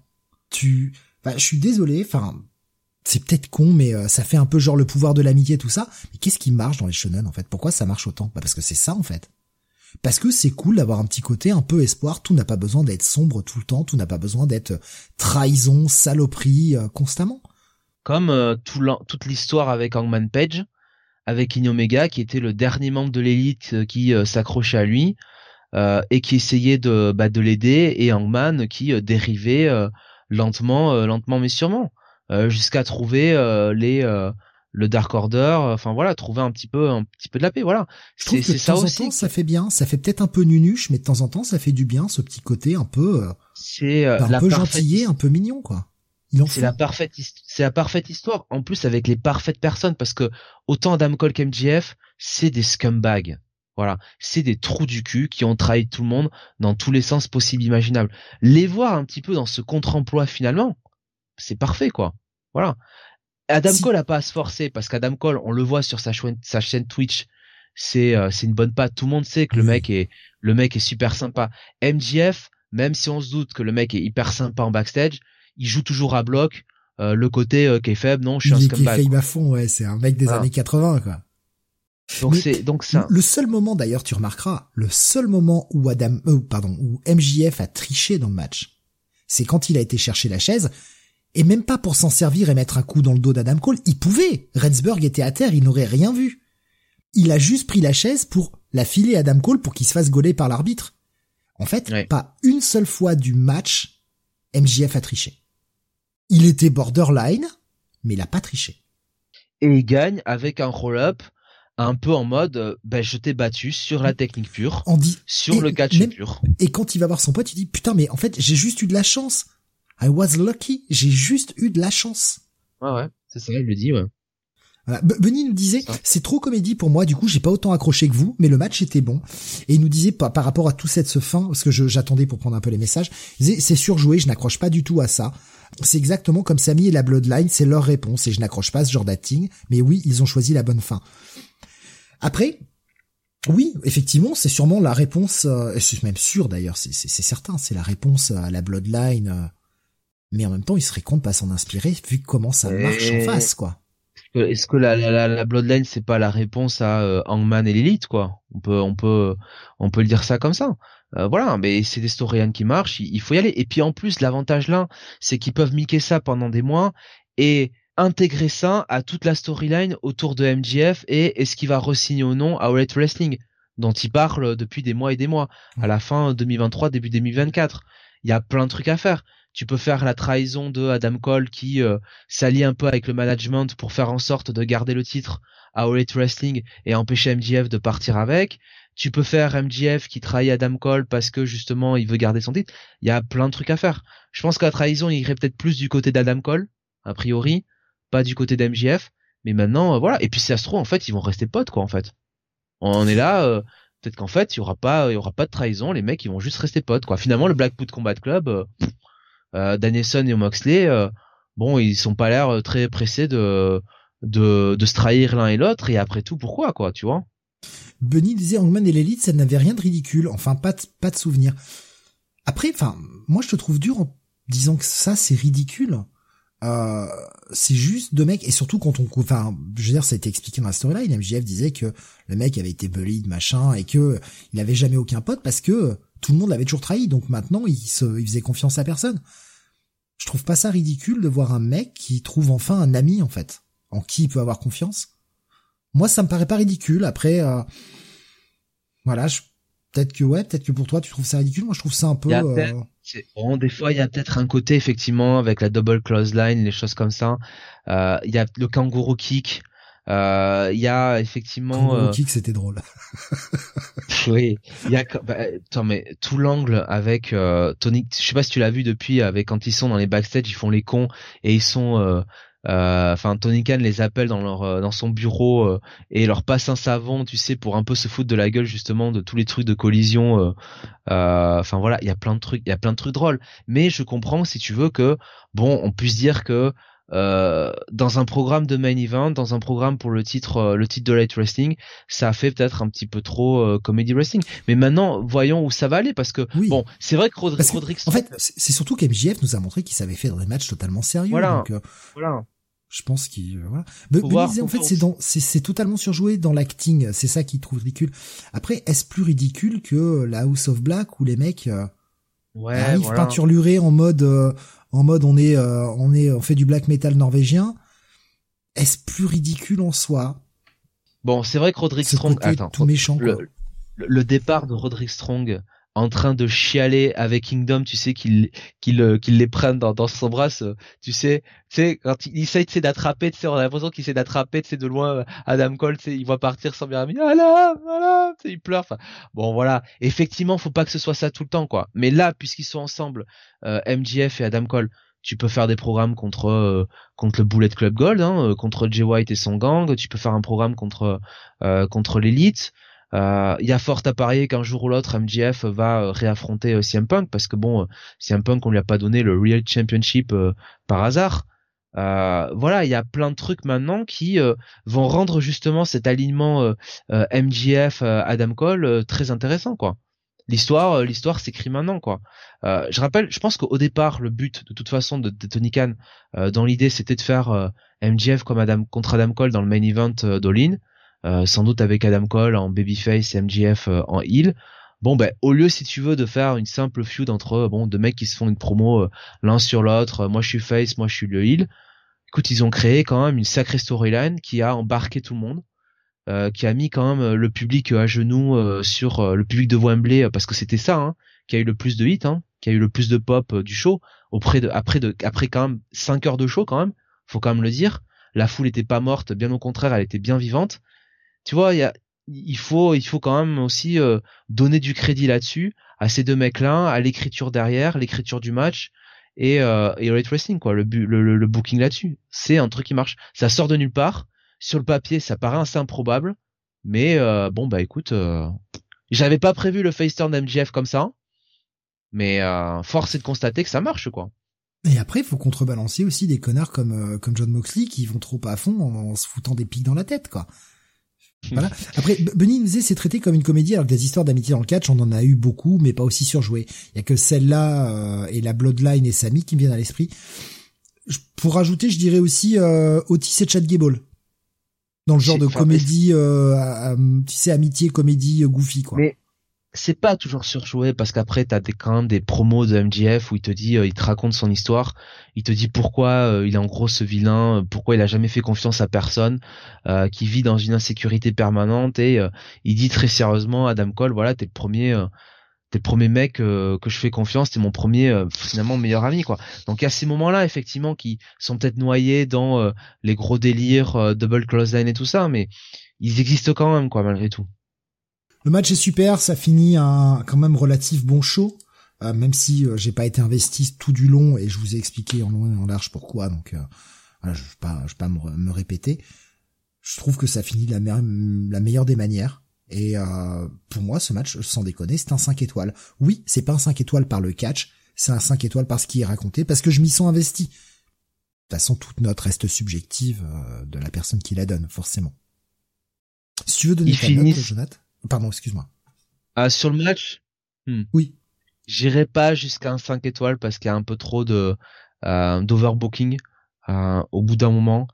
Mais euh, oui, un bon 4,5. Bon 4,5, bon 4 3 quarts. Par là, dans ces eaux-là, quoi. 4,5, ouais. Allez, 4,5, 4 3 quarts.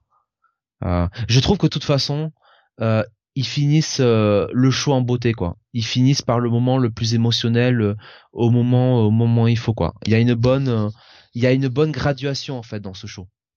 Et globalement, sans dire que c'est le meilleur show de Light Wrestling, euh, Solin, je trouve, est quand même réussi. C'est un très bon pay-per-view et ils se sont pas ratés quoi. Tu vois ce que je veux dire?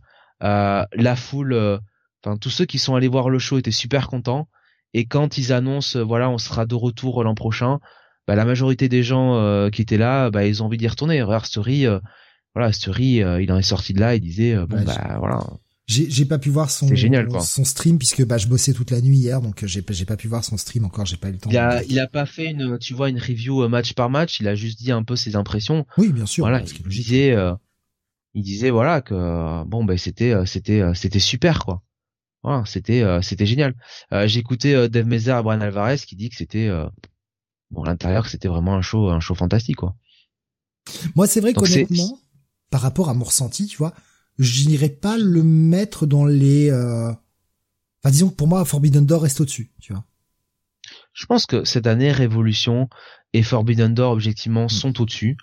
Euh, mais euh, malgré tout, tu vois, quand je vois tous les shows qu'on a eu cette année, c'est largement dans le top 10, très largement, et c'est quand même euh, pas très pas très loin du top 5 quand même, quoi, tu vois, voire même déjà dans le top 5, quoi quand on prend euh, tout le côté historique de Wembley. Donc déjà ça, si tu veux, c'est pas mal quoi. Ils se sont pas, euh, ils se sont pas vautrés quoi. Voilà. Donc déjà, euh, bref. Donc ouais, bah ça reste un bon show. Et justement, comme tu l'as dit, hein, le 25 août 2024 du coup, voilà. bah, ça déjà, c'est déjà annoncé. Ça reste un dimanche, hein, toujours les pay-per-view, les wrestling.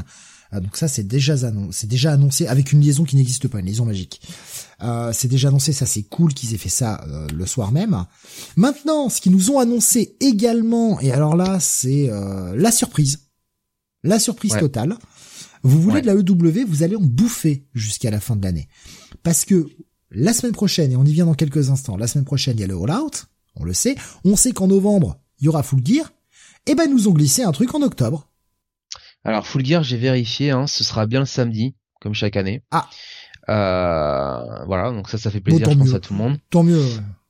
Voilà. Euh, eh bien oui, le 1er octobre 2023, on va avoir du côté du Climate euh, Pledge Arena de Seattle à Washington, euh, Wrestle Dream, donc qui va être ben, un pay-per-view pour honorer la mémoire d'Antonio Inoki décédé le 1er octobre 2022. et Tony Khan a déclaré qu'il espérait avoir le maximum de catcheurs de la NJPW euh, puisque ce serait euh, bah, sous cette euh, cette thématique. Warner Bros avait pour objectif d'augmenter le nombre de pay-per-view avec l'arrivée de Collision et le nouveau deal en approche. Et donc il semblerait que bah voilà avec All qui est confirmé pour l'année prochaine et Wrestle Dream on commence on commence à aller là donc donc voilà Mais... je rappelle quand même que juste pour finir la la la reine en question c'est quand même 18 300 spectateurs donc c'est celle euh, qui euh, qui sert de lieu pour euh, l'équipe des Kraken, l'équipe de, hockey et le Seattle Storm de en basket. Et je rappelle surtout que qui est originaire de la région de Seattle, un certain Brian Danielson, qui devrait être a priori remis de sa blessure au bras, je pense, d'ici là. On nous parle de catcher la New Japan. Bon, voilà, sans dire Okada, est-ce que ce serait pas le moment de faire un Zack Sabre Junior, par exemple? Pourquoi pas euh, pour, pour, revenir sur All je, je prends l'avis de Bunny justement qui nous a partagé entre temps. Il nous disait ça manquait de dream match au final. Les plus belles affiches étaient Punk contre Joe et Cole contre MJF. Le reste était trop fourre-tout, même si ça faisait le job. Moi, le, le problème que j'ai avec Wrestle Dream, c'est que là, on est quand même à sur la fin de l'année 4 pay-per-view. All in, All Out en octobre, mm. Wrestle Dream en novembre, Full Gear. 4 pay-per-view là d'un seul coup. Euh, et le, surtout le trou, attention au syndrome. Bah ouais, c'est ça le trou, mais c'est j'allais dire attention au syndrome WWE dont nous en faire un par mois, parce que là du coup, si ça se trouve, ils vont nous en ajouter un par mois jusqu'à l'année prochaine pour avoir un pay-per-view tous les mois. Là, ce serait peut-être un peu trop. le problème, c'est le trou de toute façon, tout le dit chaque fois, chaque année entre Full Gear et euh, et, euh, et Révolution, quoi. Ce trou de euh, de trois mois, combien? Ouais, de trois mois et demi. Ouais, on, on a Winter is Coming, mais c'est pas un pay-per-view, c'est un show, machin voilà, on a des petits trucs comme ça, mais c'est comme on a l'été avec le Blood and Guts, le Fighter Fest, ce genre de choses là, mais c'est ouais, voilà, là c'est un peu trop concentré sur la fin d'année. On va avoir des, des trous au milieu de l'année. Donc attention au syndrome WWE à nous en faire un tous les mois. Euh, et puis Wrestle Dream, en tout cas pour le moment, est annoncé comme un nouveau pay-per-view récurrent. En tout cas, c'est ce que ça donne l'impression d'être. Euh, c'est pas c'est pas juste pour une fois, c'est pas un show spécial. Alors faudra voir, il va falloir faire attention, mais là si c'est un truc en hommage à Antonio Inoki, euh, tu vas pas le déplacer au mois de mars. Enfin Non, non. Compliqué quoi. Et le problème et, puis le problème c'est c'est all out euh, derrière all in parce que là on comprend la première année mais si tu le fais si tu le fais chaque année parce qu'il veut en faire une tradition, c'est quand même c'est quand même très compliqué un peu par view un deux enfin enfin deux pay-per-view en une semaine quoi. C'est assez euh... alors je comprends pourquoi il fait ça j'en parlais plutôt dans l'émission c'est qu'à mon avis euh, bon déjà il calcule par rapport à l'agenda de Wembley et surtout il essaye un petit peu de protéger euh, le show de Wembley éviter un peu la contre-programmation en mettant deux shows à une semaine d'intervalle et en obligeant un petit peu la la WWE finalement à faire un choix entre les entre les deux shows pour la contre-programmation. Mais voilà c'est ouais comme tu dis Steve attention de c'est pas c'est pas le problème c'est pas trop en faire c'est trop en faire euh, euh, comment dire euh, à la même époque quoi d'un seul coup voilà oui voilà c'est ça c'est on va avoir grosse disette sur la première moitié de l'année sur la deuxième moitié de l'année c'est ultra fast comme je l'ai dit tout à l'heure, hein, moi, pour moi, l'idée de All In All Out à une semaine d'écart, ça peut être quelque chose d'intéressant si c'est bien construit en amont et ça peut nous donner des choses intéressantes. Faudra voir sur la longueur. Déjà, on verra, on va s'en rendre compte dimanche de ce que ça donne. Parce que sur pareil, hein, quand on a des gros shows comme ça, on sait que les catcheurs se donnent un fond et les blessures, elles ressortent aussi. Euh, et oui, est-ce que tu risques pas le, voilà, les blessures hein euh, Mais justement, le calendrier des, des pay-per-view à venir et l'annonce des prochaines émissions, ben, c'est un gros week-end de catch again. pas facile, hein, pas facile là. Ah, Payback samedi, samedi là, 2 septembre. Payback à la WWE avec une carte qui est euh, on, va vous la faire vraiment méga speed, parce qu'on est déjà à 4h30 d'émission, donc on fait ça en, en méga speed. On a un Becky Lynch contre Trish Stratus, Trish Stratus, excusez-moi. Il va falloir que je m'hydrate. Ah mais c'est que j'ai la bouche pâteuse, il va falloir que je m'hydrate. Trop fumer en même temps que les style, style, cage, style, style cage match. Ouais, style cage match pour Becky Lynch face à Trish Stratus. Cette storyline qui dure Oh, j'en peux plus. euh, Rollins contre Nakamura pour le titre heavyweight. Pas mal ça comme idée. Ça peut, ça peut donner un bon petit match. Rhea Ripley face à Rodriguez, euh, Raquel Rodriguez, bah c'est très bien. Enfin, Rhea Ripley va défendre son putain de titre, hein, la Roman Reigns. C'est sûr qu'on aurait, on aurait pas pu le faire à SummerSlam, hein. Ah, la Roman Reigns des meufs, quoi. Pareil. C'est comme quand on parlait tout à l'heure de construction miroir avec John Cena et avec Roman enfin, Reigns. Euh, Roman Reigns, au moins, il fait des matchs de plus de 6 minutes, hein. Oui, mais il le défend une fois tous les trois pay-per-views, son titre, donc euh, c'est un peu pareil pour Rhea Ripley, quoi. Bon, il en défend 4 à la suite, il en défend 18 en même temps, hein, donc euh, quelque part. Rey Mysterio face à Austin Theory, euh, revanche pour le titre United States. Euh, ouais. LA Knight face à The Miz. Et, étonnamment, ça, moi, c'est un match qui m'intéresse, tu vois. Parce que, non, non, mais parce que on, se moque souvent de The Miz, mais The Miz est capable de sortir des matchs quand il a envie, en fait. Donc, je sais pas, ça peut être, euh, oui, c'est un, un, un, match mid-card, tu vois, j'en attends pas euh, la chose stealer, mais je pense que ça va être un match honorable, tu vois. Et puis, Kevin Owens et Sami Zayn face au Judgment Day dans un Steel, Steel City Street Fight pour le titre tag. Donc le, le Judgment Day représenté par Finn Balor et Damien Priest. J'aurais pu le préciser parce qu'il y avait quand même Dodo dans l'histoire qu'on aurait pu. Euh, Dodo, ouais, enfin, on, a vu des Kevin Owens et Sami Zayn contre le Judgment Day, euh, des, enfin, plusieurs fois du côté de Raw. Euh, bon, encore, encore. Bah, maintenant que Kevin Owens est de retour, on est reparti sans même. Combien, combien on parie que Finn Balor prend le pin, Steve? Combien on parie que Finn Balor prend le pin? Ouais, sûrement suite à une dissension avec Damien Priest pour continuer un peu genre ah est-ce qu'ils vont euh, est-ce qu'ils vont splitter ou pas? Voilà la carte de payback euh, donc ça c'est samedi et dimanche nous avons le All Out la carte complète n'est pas encore donnée puisque bah Dynamite c'est demain soir euh, donc on n'a pas encore la carte on a quand même on a quand même cinq matchs. On a euh, Luchasaurus contre Darby Allin, j'en parlais pour le titre TNT. On a Miro contre Powers Ops euh, on a Chris Statlander contre Rubiso pour le titre TBS. On a Orange Cassidy euh, contre euh, John Moxley pour le titre international. Et on a Kenny Omega contre Konosuke Takeshita. Voilà, on a quand même 5 matchs sur la carte. donc ça, et bah ça, on va débriefer ça mardi prochain. Vous avez une deuxième dose de podcast. On l'a pas fait pendant l'été. Là, vous en prenez deux en une semaine. Bah, ils ont qu'à pas nous mettre des pay-per-view tout le temps aussi, ils sont chiants. Euh, le 20 septembre, on aura euh, un Dynamite spécial qui sera donc Grand Slam, hein, où toute la plupart des, ceintures euh, sont défendues.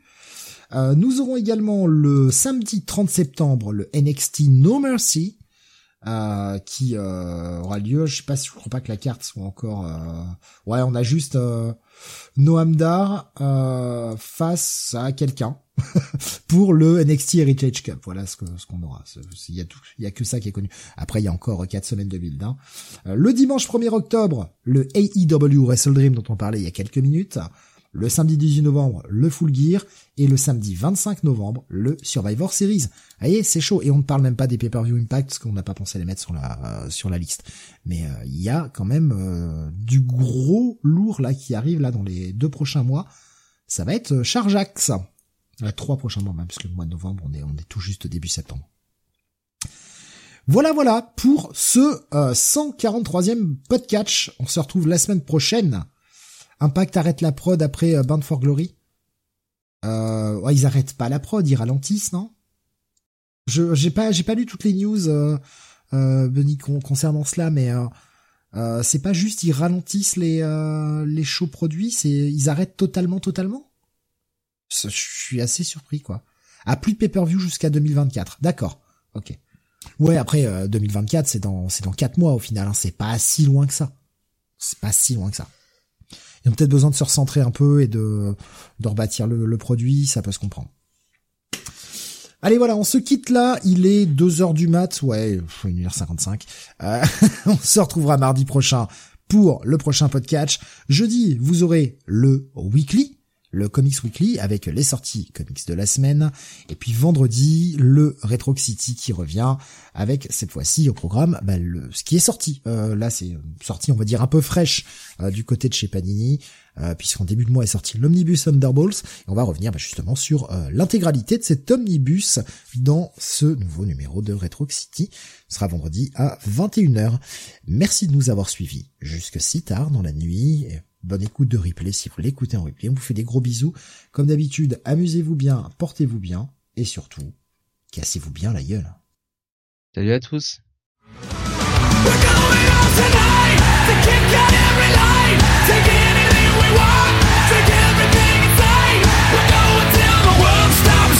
While we it to the ground at night.